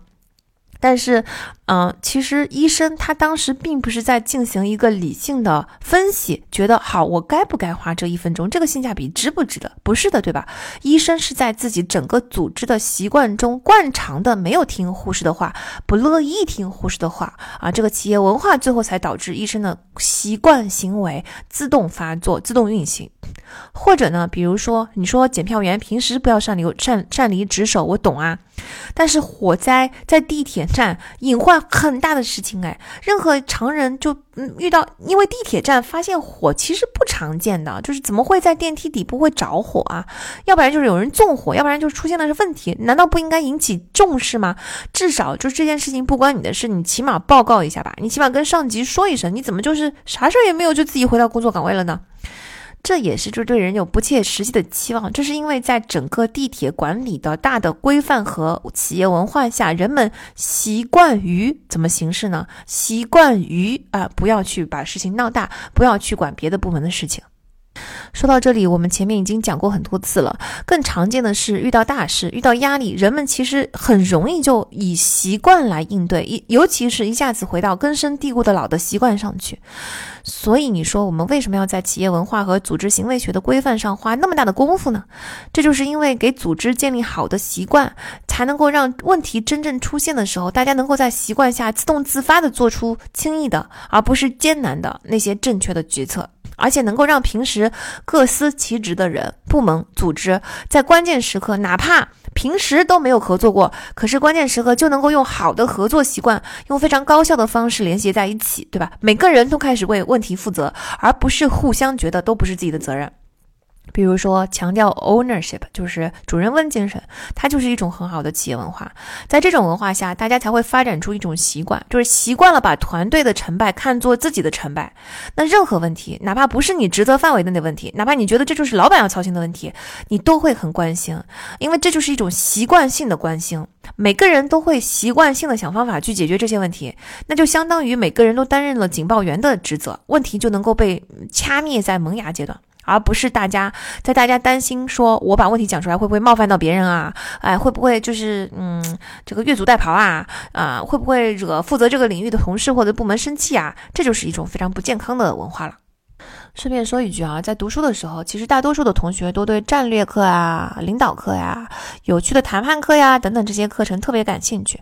啊，有两门课呢，反而被大家比较容易被大家忽视跟嫌弃。可是我个人就是最喜欢这两门基础课，一门就是运营 （operations），另外一门就是组织行为学 （organizational behavior）。我也觉得战略啊、领导力啊很有趣啊，可是我觉得运营跟组织行为学其实能够更加立竿见影的产生很大的影响。比如说，你把机场贴在地上的那个箭头，引导出一条路线，稍微改变一下这个箭头，或者是你在计算以后增加那么一两个安检人员，你就能够大幅的改变机场拥堵的情况，改变这么多人的机场体验。你或者说你改变组织架构中小小的一环，或者是培养起一个新的企业的习惯，你就能够大幅的提升企业的效率，或者是防范某一个重大的风险，或者是能够让信息不受阻断的流动到高层。我就是很着迷于这些四两拨千斤的科学。啊，很多人觉得很有用的清单，其实就是 operations，对吧？operations 不是，哎，怎么搞网络运营？哎，怎么搞库存管理？这些都是运营的一部分。它的精髓，运营这两个字的精髓，其实就是怎么建立最高效、最健康的组织习惯。可能有些朋友会觉得说，这不是老板们才要考虑的东西吗？我只是个打工人，我又影响不了公司层面的文化，或者是价格，或者是习惯，这些跟我有什么关系呢？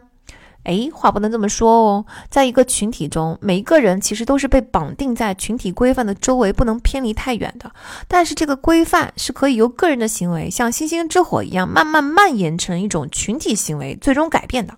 在 Give and Take 那一期中，我们就讲过，人们总是低估身边付出者的数量，所以总是隐藏自己的付出行为，去靠近自己误以为的那个互利或者甚至是获取的那种社会规范，结果就创造出了负面的自我实现的预言，就是你认为这个世界是丛林法则，它就是丛林法则；你认为这个世界就从我们自身做起，做互联网家人，亮出我们付出者的身份，周边的付出者也会从隐藏状态中出来。然后做出更多的付出者的行为，结果就会创造出正面的自我实现的预言。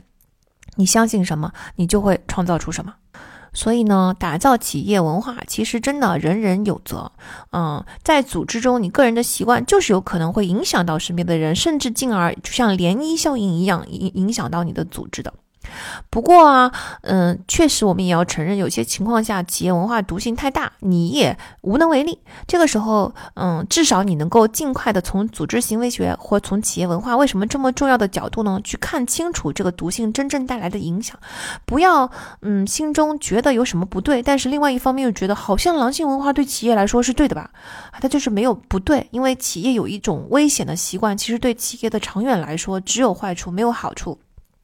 我们明白了这个东西有多有毒呢？我们也可以尽快的找办法脱离，或者至少不要糊里糊涂的就被同化了，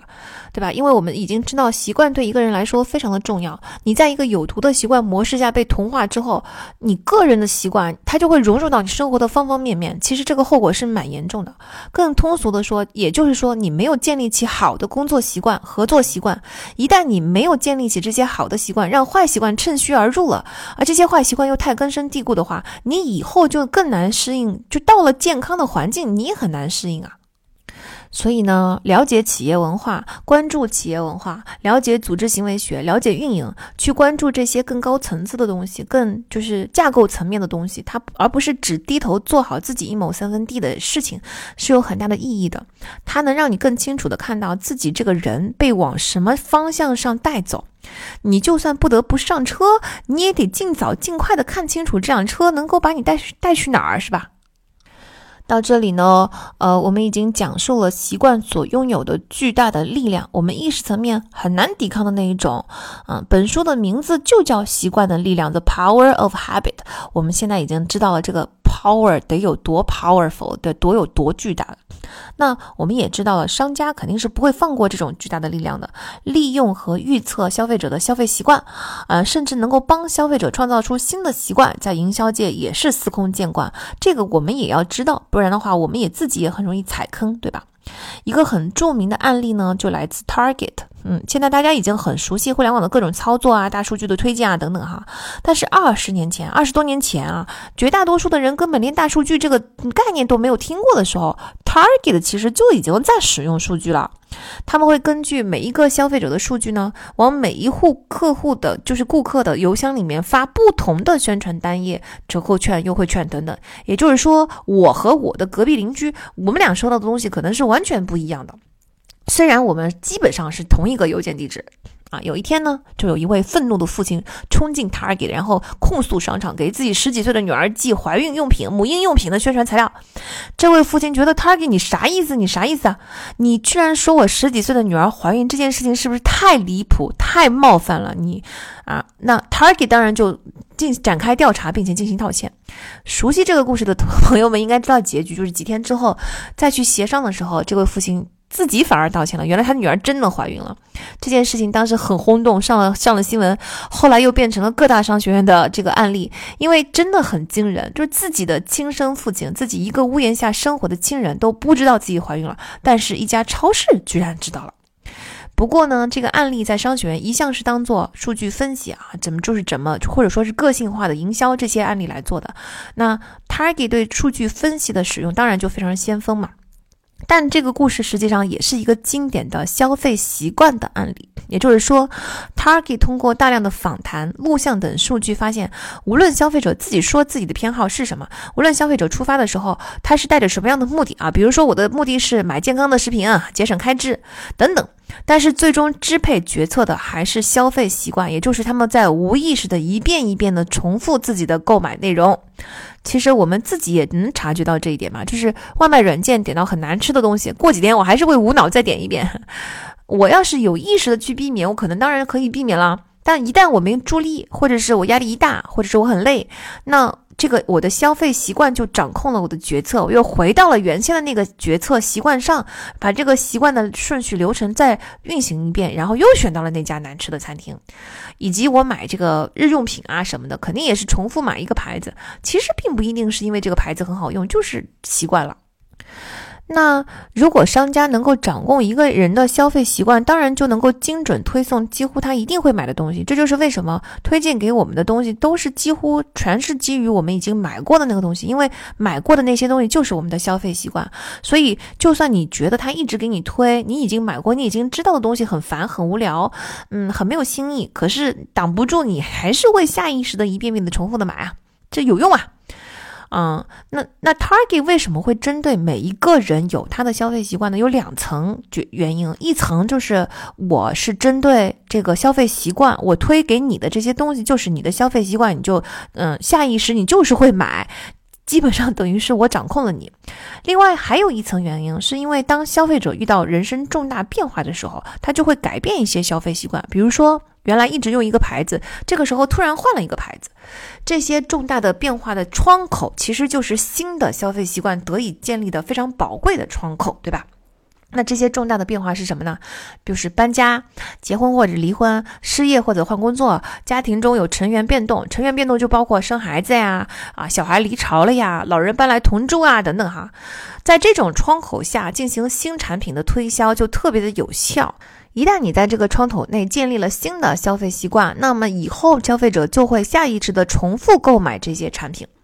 所以在二十年前，Target 就已经预测到人生的重大变化，来进行针对性的营销。他为什么给这个十几岁的少女寄母婴产品呢？一方，他不是因为这个少女以前的消费习惯就是买这些母婴产品，而是他们预测到这个少女人生中迎来了一个重大的人生变故的时刻啊，比如说她开始买验孕棒啦，她开始买叶酸啦，她开始就是嗯，她停止买卫生巾啦，这些他就能够预测到，好，这位少女可能迎来了。人生中重要的时刻，我要抓紧这个窗口，往他的邮箱里边赶紧寄母婴产品，因为这是我能够嗯重塑他的新的消费习惯的一个非常宝贵的窗口。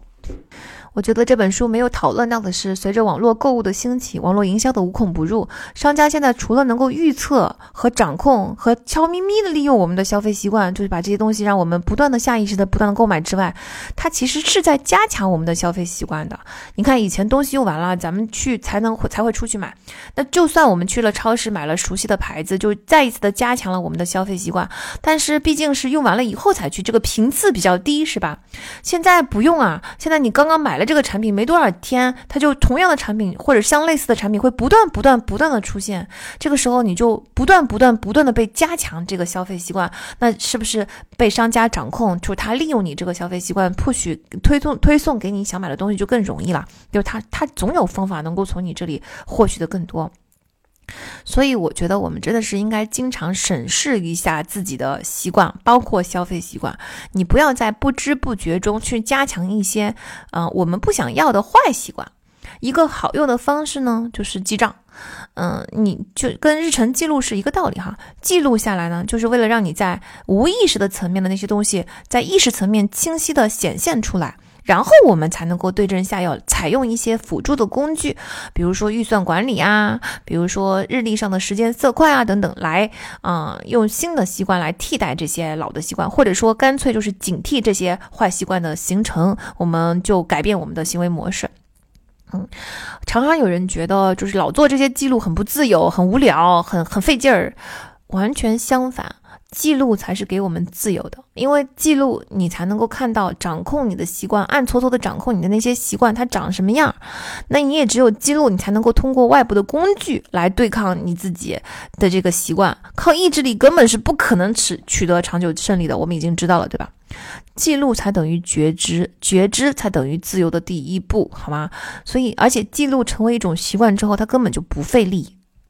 那除了就是在新的窗口，它暗搓搓的会建立你新的消费习惯之外呢，嗯，商家还会做一件事情，就叫旧瓶装新酒。什么意思呢？就是当我们打造一个爆款的时候，最有效的方式其实并不是去决定这个产品拥有多少爆款的特质。比如说一个爆款歌，我预测这个歌会火，因为它里边有爆款一、爆款二、爆款三各种各样的特点。但是这首歌不一定能火。那我们在营销方面，只要做。做一个事情，他就能够带火这首歌。怎么做呢？就是在这首歌播出的前面和这首歌播出的后面，全都放上让观众、听众最耳熟能详的那些歌曲。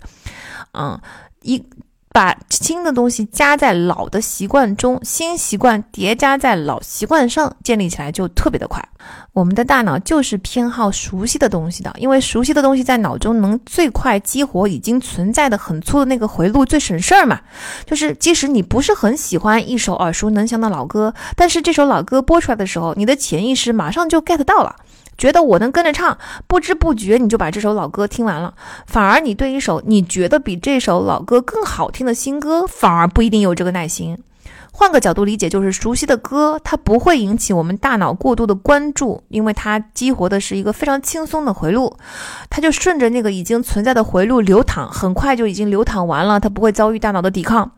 所以呢，如果是几个朋友一起出去 road trip，然后共就开在路上开很长的时间，大家要分享同一个歌单，那要不然就别抢是放谁的歌单了，直接放大家最熟悉的那些流行金曲就可以了。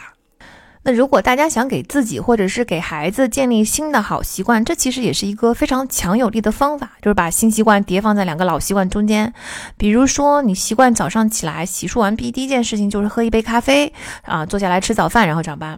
那呢，你现在就可以把这个，嗯，吃早喝咖啡和吃早饭之间，本来你可能就是一边吃早饭一边刷手机了。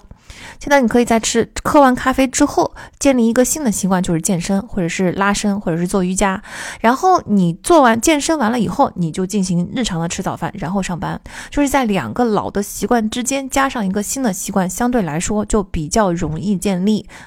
顺便说一句哈，我们这个熟悉度偏好，咱是不是也已经很熟悉了啊？那有很多东西，它就是曝光、曝光、曝光，反复的曝光，你大脑 get 的很多，变得非常熟悉之后，你自己就会觉得你很喜欢。它不一定是一种真实的喜欢，它就是一种曝光度的好感。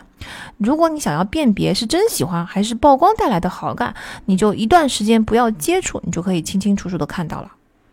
从这个角度说，大家是不是更能理解为什么明星要经常营业呀？为什么没作品的时候就需要不断的上综艺呀？只要蹦跶的足够频繁，对吧？你对他的好感总体来说就是会不断上升，哪怕你理性上你说他就是个综艺咖，我不喜欢他，但实际上你对他的好感就是会上升。甚至直播也是这样子的，只要你坚持每天播，只要你坚持每天露出你的作品，在各种平台上每天露出，露出的足够，露混一个脸熟，消费者总体来来说就会越来越喜欢你。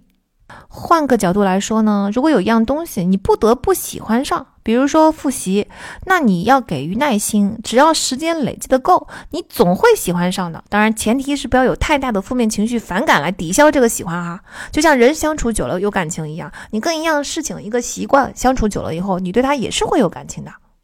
好，我们来总结一下我们这期节目讲的内容。首先呢，我们了解了什么是习惯啊？习惯是机体和控制的一个自动运行的一个程序，大脑的其余部分已经不参与决策了。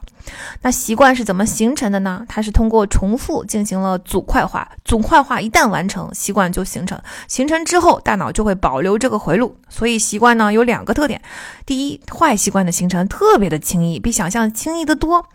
第二，一旦你这个坏习惯形成了以后，就永久存在，无法消除。啊，当然，好习惯，好消息是好习惯也这样。所以我们要尽量培养好的习惯，占据所有的 Q，把所有的 Q 给占住了之后，我们的坏习惯就比较不不容易。你占领这个领地了。那在这个意义上来说，记住一句话：勿以恶小而为之，勿以善小而不为。大家一定要看好自己的北极星，无论有没有人看见，无论现在的代价有多大，你都一定要坚持做正确的事情，因为习惯的养成是非常的重要的。第二个呢，我们也讲了习惯的圈圈有三个元素啊，Q、Routine、Reward。找到这三个元素分别是什么？尤其是找到你的 Q，找到你的 Reward，有助于我们管理和改变习惯。而在这三个元素中，最最最关键的那个核心要素其实是 Craving。Craving 就是瘾上瘾的那个瘾，实际上就是瘾。从中我们会看到习惯的力量是多么多么的巨大。当你有了 Craving 的时候，你就很难抗拒它了。但是呢，我们可以通过两个方法来改善自己坏习惯对我们的影响。第一就是避开 Q，第二就是找到 reward 之后呢，换一个 routine，达到同样的 reward。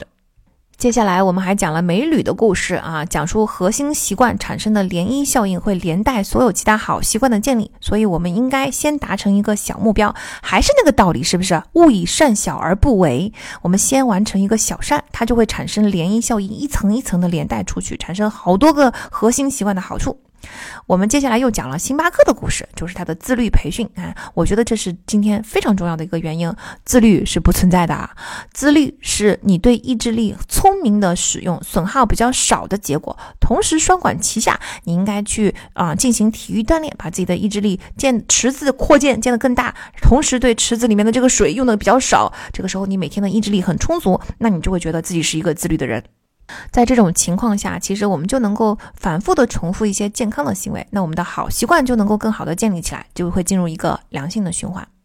最后，我们还讲了一些坏习惯的危害，比如说医院的事故啊，伦敦地铁的事故啊，企业文化、愿景、组织行为学、运营学的重要性啊。我们还讲了预测和创造消费者的习惯，尤其是把新的习惯叠加在老习惯上建立的这么一个有效性。那如果说今天讲的这么多的内容中，只有一点能留下来，那我希望大家唯一能记住的就是本书的名字《习惯的力量》，而且一定要记住这个力量有非常的巨大，记住它控制你的程度远远超过你的想象，记住我们一旦被 craving 所控制，就是那个被 craving 所控制的猴子，它不会出实验室，它也不会去吃别的东西，它就一遍一遍的拉那个拉杆，记住你食物已经被放了毒。杠杆已拉杆已经被通了电，在这种情况下，它还是会不断的去被电、被吃这个这个食物，这是多么可怕的一件事情！记住这件事情。记住这种被夺权、被掌控的极端的情况，就是习惯真的已经非常根深蒂固，craving 在控制你的时候，这个时候其实我们已经不再是我们自己了，整个人是否还有自主行为能力都要打个问号啊！我觉得这种情况下已经非常接近寄生虫控制的情况下，完全失去自己身体控制权的宿主。我们知道梦游的人在梦游中，如果犯了罪，只要证明事实如此，就可以被被判无罪。因为梦游的时候，我们之所以我们认为自己之所以为人的那个人的部分，也就是能够自主行为的部分，是在沉睡，他是没有他是没有意识到自己在干这件事儿的。那犯罪行为是大脑的一种就是病变，它导致你没有你你的那个沉睡的自主行为的部分没有办法意识到和控制住。那么我们想一想，如果我们被根深蒂固的坏习惯控制的时候，我们是不是也可以说，跟梦游症一样，我们已经没有那个能够自主行为的自己？那个地方就是他虽然不在沉睡，他虽然跟梦游症不一样，我可以看见你在行为，可是我已经完全没有办法控制你的行为，我的掌控权已经完全被习惯的另外一部分的这个本能的大脑生存性的东西给给夺取了。书中也提到了一个案例，说有赌博上瘾的一位女性，在输掉了人生的一切，包括输掉了父母留给她的一百万遗产之后，债台高筑，她在起诉免债。她的起诉的理由就是，像梦游症一样，赌徒的大脑已经不再是自己的掌控，而是被嗯赌场用各种手段培养起了根深蒂固的赌博的习惯之后，被这个具有巨大的渴求 craving 的这个习惯整个已经接管了，他已经不再是。他自己，这个起诉的理由是否成立，不是我们今天想要讨论的重点哈。我觉得这个案例背后想要告诉我们的，就是习惯的力量会有多么的巨大。如果我们意识不到这一点的话，我们就是命运的浮萍，因为我们随机做出的选择，都可能在重复几次后，不知不觉变成我们身上的一个习惯，然后往后就是这些习惯接管了我们的命运，接管了我们的行为。当我们认识到这一点的时候，虽然我们也不能说一下子就反杀，可是至少我们就一直有管理习惯、改变习惯的机会，积少成多啊，顺着那个 flow，顺着我们习惯养成的三个元素那个 flow 去走，我们的命运就会掌握多多少少掌握在我们自己手里，我们就有改变的机会，我们就能够改变它。回到那个老问题，人到底有自由意志吗？我个人的答案是有。但不多。如果说这一丢丢、一点点的意志是人类的力量的话，那么整个大脑潜意识的本能反应就是大自然的力量。我们人类的力量，个人的人类的力量，在大自然的力量面前，当然是非常非常渺小啊！所以不要幻想自己掌控，自己能掌控大自然，不可能。我们要像治水一样疏导，而不是堵截，对吧？顺应大自然的节奏，大自然的就就是敬畏大自然的力量。四两拨千斤的去推动一些改变，选择往好的方向，顺应大自然好的一些地方去 flow 去流动，从有这个认知开始，才是获得自由的第一步。好的，那我们今天就先讲到这里，希望大家能够喜欢这一期节目的内容。老样子，如果想要跟我们讨论这个节目的内容，以及想要加入我们的读者群、听友群，那在 show note 里面就可以找到加入的方法啊。以及呢，很多听友说喜欢我们的片头曲，如果你们想要知道这个片头曲呢，也可以在 show note 里面去看到我们整个片头曲汇集的歌单。那我们下期节目再见，拜拜。